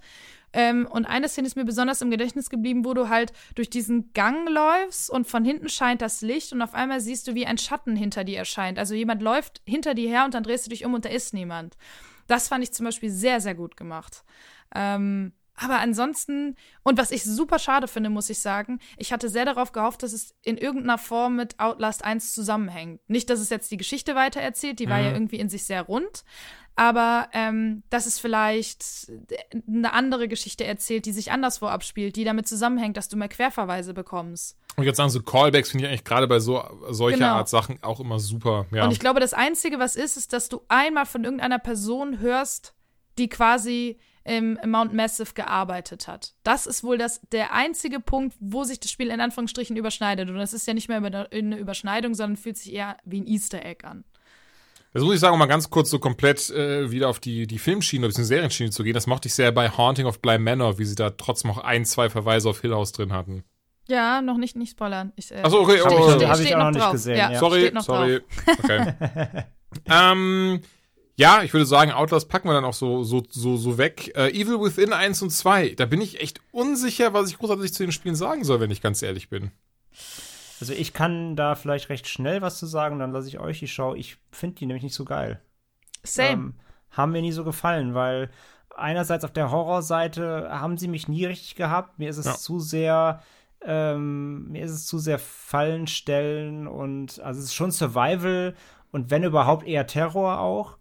Ähm, aber ich weiß nicht, was bei den Spielen bei mir irgendwie zündet es bei mir nicht. Und ich, es gab immer Versatzstücke, die ich mag und die sind ja dann doch auch, auch hier eher auf, oft auf Gore aus, ne, was ist, was ich, was ich nicht abgeneigt bin, wenn es passt. Und halt diese, die Szenarien und die, die Creature-Designs und so weiter, das, das, das, das passt schon alles irgendwie. Und gerade im ersten Teil am Anfang, wenn du von diesem Kettensägetyp verfolgt wirst und das Bein angesägt wird, nur weg, weg, weghumpeln musst und so, das das funktioniert oder diese, diese an japanische Monster erinnernde mit diesem Spinnenarm oh, und so weiter. Ja. Das hat tolle Designs und so. Das, das, das, ja. das hat auch gutes Production Value, gebe ich alles. Und hat auch eine schön abgedrehte Japano-Story. Ist ja hier der Schöpfer von Resident Evil-Reihe mhm. dahinter und so irgendwie die Zutaten müssten mir total gefallen, aber ich fand das Gameplay hat mich komplett bei beiden Teilen nicht überzeugt. Es war mir zu viel so Ressourcenmanagement, ja, Fallen das stellen. ist nämlich auch ja, mein größter Kritikpunkt. Ja, Glibber ja. einsammeln, um Waffen. Genau. Äh, das war mir, das war mir zu Micromanagement, zu viele Menüs hängen, anstatt einfach eine Atmosphäre wirken lassen. Also die Spiele hätten mir besser gefallen, wenn sie eher in Richtung Amnesia gehen würden. Wenn ich da einfach genau. so einen genau. Walking Simulator habe, vielleicht mit ein paar Rätseln. Aber das Gameplay bei den beiden Spielen hat es mir leider verhagelt. Ich muss auch sagen, dass ich die Story ein bisschen abgedreht fand. Also ich habe mir jetzt ja, tatsächlich. Sag ich ja, ist halt sehr Japano. Genau, tatsächlich. Ähm, Teil 2 habe ich nie gespielt, habe ich aber jetzt vor, ich glaube, einer Woche angefangen, mir ein Let's Play reinzuziehen, weil ich dachte, naja, irgendwie will ich ja doch wissen, worum es geht. Und bin schon jetzt nach einer Stunde in absolut abgeneigt, weil mich das irgendwie gar nicht abholt. Das liegt für mich tatsächlich auch relativ viel ähm, an, an den Charakteren. Ich finde die alle super unsympathisch. ähm, das ist natürlich jetzt nicht immer so ausschlaggebend für ein Horrorspiel. Ist ja nicht so wie bei einem RPG, wo du da mit 100 Stunden durch die Gegend laufen musst. Aber ähm, wenn der Hauptcharakter so, ich finde, er wirkte nie nahbar. Ich finde, er wirkte immer mir auf zu cool gemacht.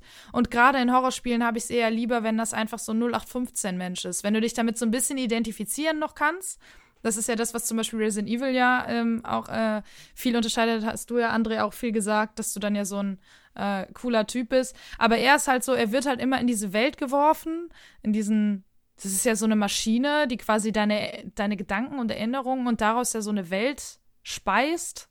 Wenn ich mich, also ja, ja. ist ganz viel irgendwie sehr verschwommen, aber ähm, das, das, er war im, mir immer auf zu cool.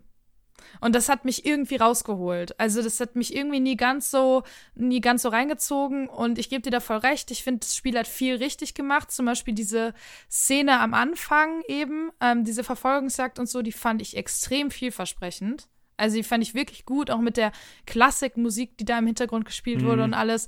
Ähm, das war wirklich ein sehr schöner Auftakt.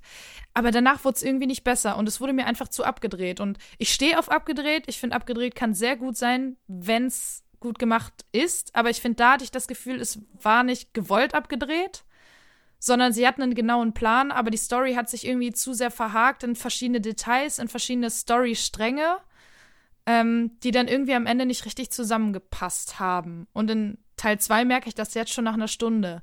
Und wenn du da den ersten Teil nicht gespielt hast und nicht mehr ganz genau weißt, ach, worum ging es da nochmal, bist du erstmal komplett verloren.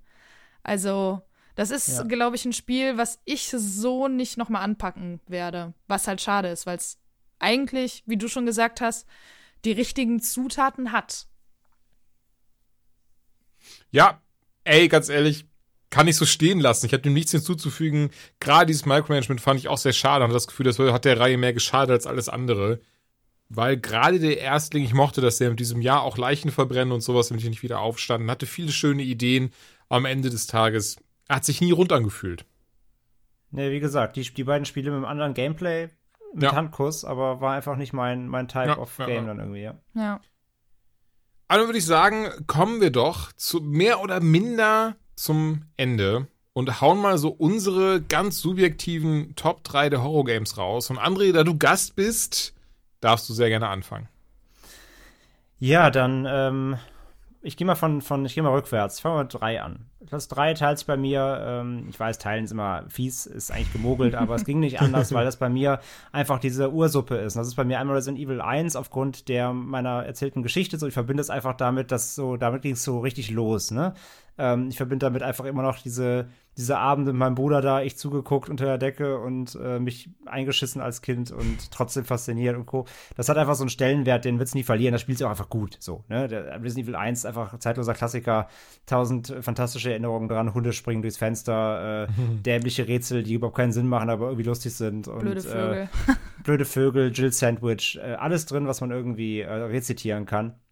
Von daher, äh, das muss rein und gleichzeitig ist es für mich Silent Hill 2 ähm, stellvertretend für die ganze Silent Hill-Reihe eigentlich, aber auch da eben der zweite ist einfach auch für mich der beste. Ich habe zwar mit ersten angefangen, der mich auch direkt da in seinen Bann gezogen hat, aber der zweite hat das dann einfach nochmal getoppt, ähm, generell von der Story her und der Inszenierung und alles einfach.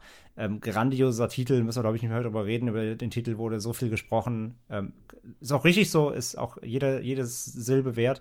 Ähm, aber ja, Silent Hill 2 auf jeden Fall aus der Reihe generell für mich äh, das Highlight und die, beiden teilen sich dann so als Ursuppe bei mir. Da ging es so richtig los. PlayStation 1 und 2 so ähm, da der dritte Platz. Der zweite ist bei mir tatsächlich dann auch, ähm, ja, Condemned. Criminal Origins, wie gesagt, Serienkiller-Thematik, ähm, fesselt mich eh. Ich bin großer auch True, True, True Crime-Fan, äh, habe äh, Bücher über Serienkiller. Ähm, ich ich finde das einfach faszinierend, obwohl es einfach so ein, natürlich so ein grausames Thema ist, aber äh, es ist einfach, es ist einfach super spannend, da so ähm, mental reinzusteigen und, und sich das anzuschauen, wie sowas passieren kann und ähm, ähm, Hintergründe natürlich und so weiter. Und das Spiel vereint das halt einfach in einem, ähm, ja, auch noch gut unterhaltenden Horror-Game. Und ja, wie gesagt, kauft es euch auf gar keinen Fall. Aber ähm, für mich auf jeden Fall Platz zwei. Ähm, äh, wie gesagt, ich fand Teil zwei ist der runde, ist das rundere Spiel, aber auch hier der erste war, hatte ich ja von erzählt, war für mich eher geerdeter, weil der zweite so ein bisschen dann ausgebrochen ist, ein bisschen fast schon übernatürlich surreal wurde. Da mochte ich den ersten so als reiner Crime. Horror-Thriller ähm, äh, hat mir besser gefallen, deswegen grandios. Ähm, und auf Platz 1, ich habe es auch schon, äh, hatten wir auch schon äh, drüber gesprochen, aber äh, tatsächlich als ähm, ja, als fast neumodischer Klassisch, äh, Klassiker hat es da für mich echt einfach gerissen. Layers of 4 1. Ähm, muss ich einfach auf den ersten Platz setzen. Wie gesagt, äh, ein Spiel, das mich wirklich seit langem nicht mehr, ähm, hat mich nichts mehr so krass einfach äh, gegruselt, abgeholt, reingezogen, sowohl von der Story als Inszenierung, ähm, als auch, ja, einfach überhaupt dich so zu mindfucken und dich mit ähm, dich mit so vielen Erwartungen zu ködern, du kriegst trotzdem was ganz anderes, nachher ist es aber noch, trotzdem auch noch gut, ähm, hat so ein Spiel einfach ewig nicht mehr geschafft und von daher, ähm, obwohl es eben jetzt in dem Sinne kein Klassiker ist so und man da natürlich immer gerne so seine Kindheitserinnerungen oder generell so die großen Titel draufsetzt, nee, ist bei mir wirklich Layers of 4 ähm, wie gesagt, auch wenn sie in One and Wonder vielleicht bleiben sollten, mit dem Ding haben sie sich einfach einen festen Platz auf der ewigen Horror-Top-Liste äh, ähm, erarbeitet. Mhm. So, es ist ein fantastisches Game. Wie gesagt, mehrfach gespielt, plus DLC. Zweiten Teil ignorieren wir, aber der ist auf 4.1. Äh, wer es noch nicht gespielt hat, wirklich so eine Erfahrung kriegt ihr so aktuell kein zweites Mal. Deswegen kann ich wirklich nur wärmstens empfehlen. Das war meine Top 3. Schön. Joanna, mach gern weiter. Ja, bei mir, ich hab, bin eher ein bisschen drauf gegangen auf diese Spiele, ähm, auch wenn ich es wahrscheinlich sonst wie andere gehabt, handhabt hätte, eben Spiele, mit denen ich eine sehr persönliche Verbindung habe. Irgendwie habe ich das Gefühl, das haben wir alle mit Resident Evil und großen Geschwistern, Bekannten, Verwandten, die uns irgendwie dieses Spiel nahegebracht haben. Schade, dass keiner von uns einer dieser großen Geschwister war, der äh, das Spiel anderen näher gebracht hat. Aber äh, das habe ich jetzt mal außen vor gelassen und habe die Spiele genommen, die mich in irgendeiner Form irgendwie ja, nachhaltig beeindruckt haben. Auf Platz 3 ist bei mir Outlast, Outlast 1 natürlich. Ähm, da haben wir jetzt gerade schon ganz viel drüber gesprochen, ist noch ganz frisch, deswegen werde ich da auch gar nicht groß viel zu sagen. Es war einfach ein Spiel, was mich irgendwie total fasziniert hat, was sehr viel richtig gemacht hat, ähm, was ich unglaublich gruselig fand. Und ich glaube, äh, ich, ich kann nicht zählen, wie oft ich während dieses Spiels äh, quasi äh, im, im, Gedanken meine Hose wechseln musste. ähm, auf Platz zwei ist bei mir Amnesia The Dark Descent, haben wir heute auch schon drüber gesprochen, ist einfach ein Spiel, was äh, unglaublich wegweisend war für viele andere Titel, die da noch nachgekommen sind, äh, das sehr viele Elemente verbunden hat, die ich mochte. Und dass ich ähm, verhältnismäßig sehr spät gespielt habe, dementsprechend auch hier late to the party.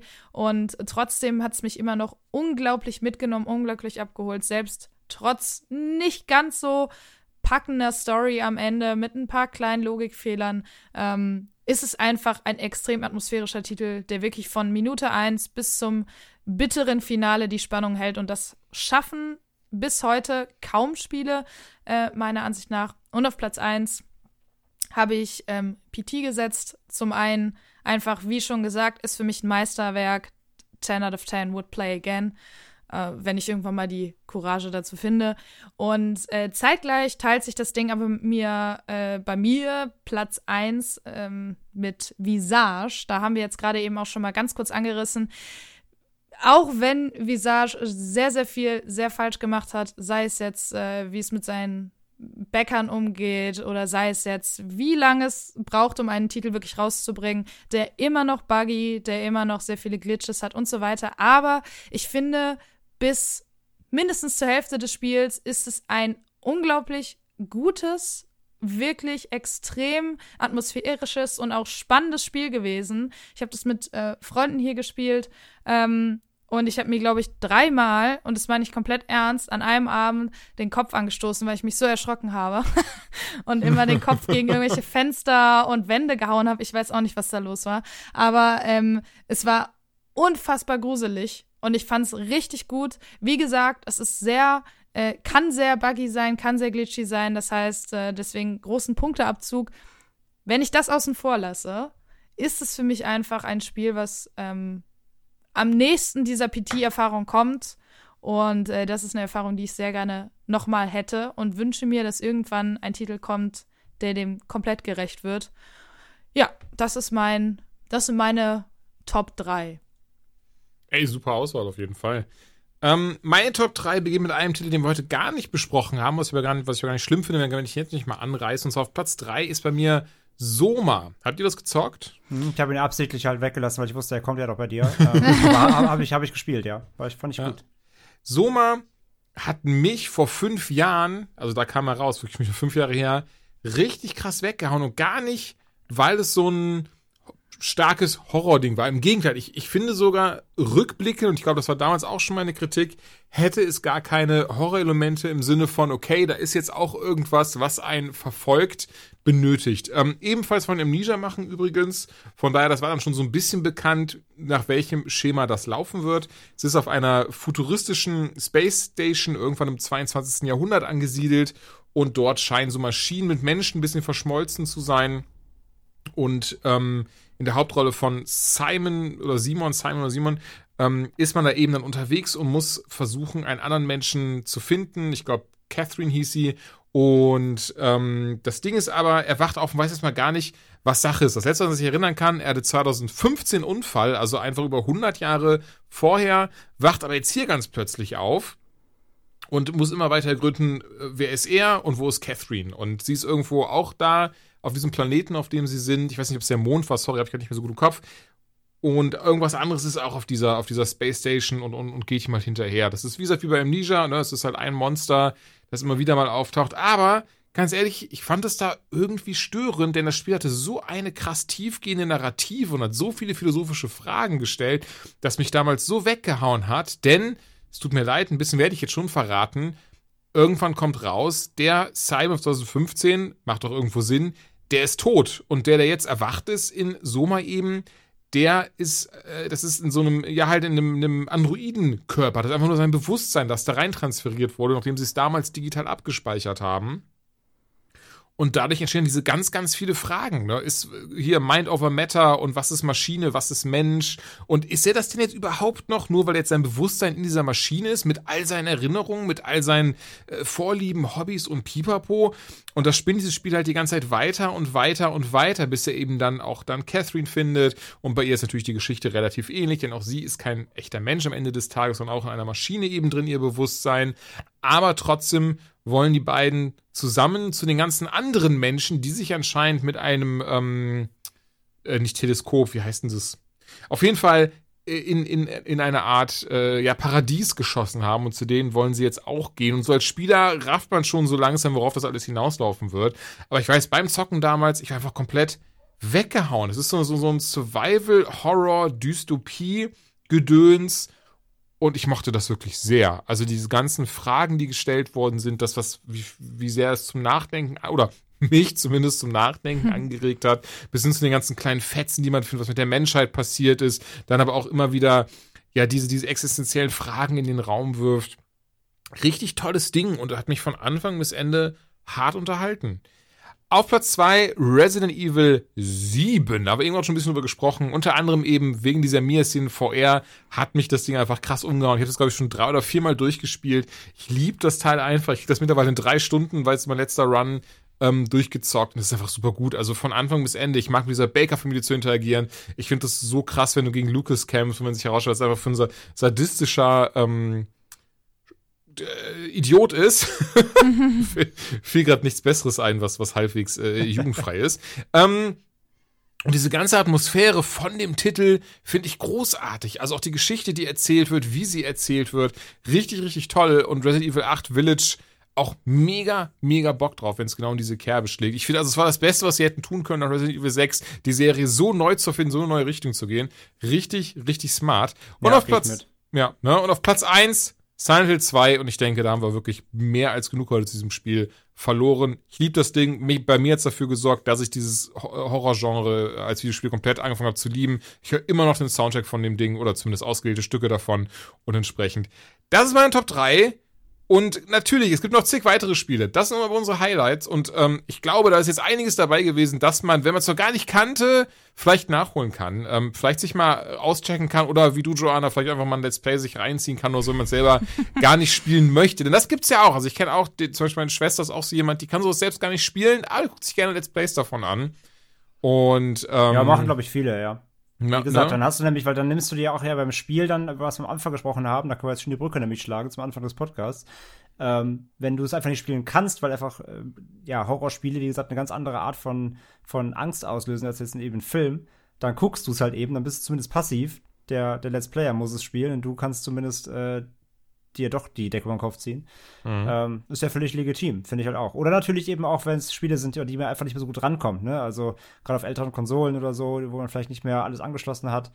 Ähm, oder auch eben Spiele, wo man vielleicht gar nicht mehr rankommt. Ich wollte zum Beispiel immer mal Rule of Rose spielen. Oh ja. Das ist so ein Mhm. Horror-Game für PS2, also auch legendär. Und das ist ja im Resale, kostet das irgendwie dreistellig mittlerweile. Und äh, da kommt man krass, einfach, ja. einfach nicht mehr dran so. Und dann guckt man halt ein Let's Play, ne? Also von daher, ähm, genug, genug Halloween-Auswahl auf jeden Fall, glaube ich, haben wir heute genannt. Wollte Ey, auf jeden sagen. Fall. Und Ja. ich meine, fehlen bestimmt noch ein paar Sachen, wie äh, hier, was neu rauskam, Phantasmaphobia, wenn ich es nicht falsch ausspreche. Ja. Ähm, Dead by VR. Nee, Phasmophobia. Phasmophobia. So. Entschuldigung, ich habe Phantasmagoria wieder. Ja, ich, war- ich war auch gerade bei Phantasmagoria. Äh, Dead by Daylight ähm, haben wir, glaube ich, auch nur ganz kurz angeschnitten. Und bestimmt noch einige mehr, die wir vielleicht vergessen haben Es und viel. haben. Wie auch immer. Und Es kommt auch noch viel. Und ähm, ja, von daher hoffe ich aber, dass ein bisschen was für euch dabei war an, an Horror-Games. Danke dir, André, dass du dabei warst, dass du die Zeit genommen hast, mit uns über diese wunderschönen Spiele zu sprechen. ja, immer gern. Danke für die Einladung. Hat Spaß gemacht. Und ich würde sagen, äh, Joanna und mich hört man dann wieder in der nächsten regulären Folge Unlocked. Und äh, ja, das war's dann auch von mir. Will noch einer irgendwas sagen oder sollen wir einfach jetzt äh, einfach Tschüss kollektiv in die Runde werfen? Sack zumachen. Ja, dann Tschüss. Ja, tschüss. Ciao.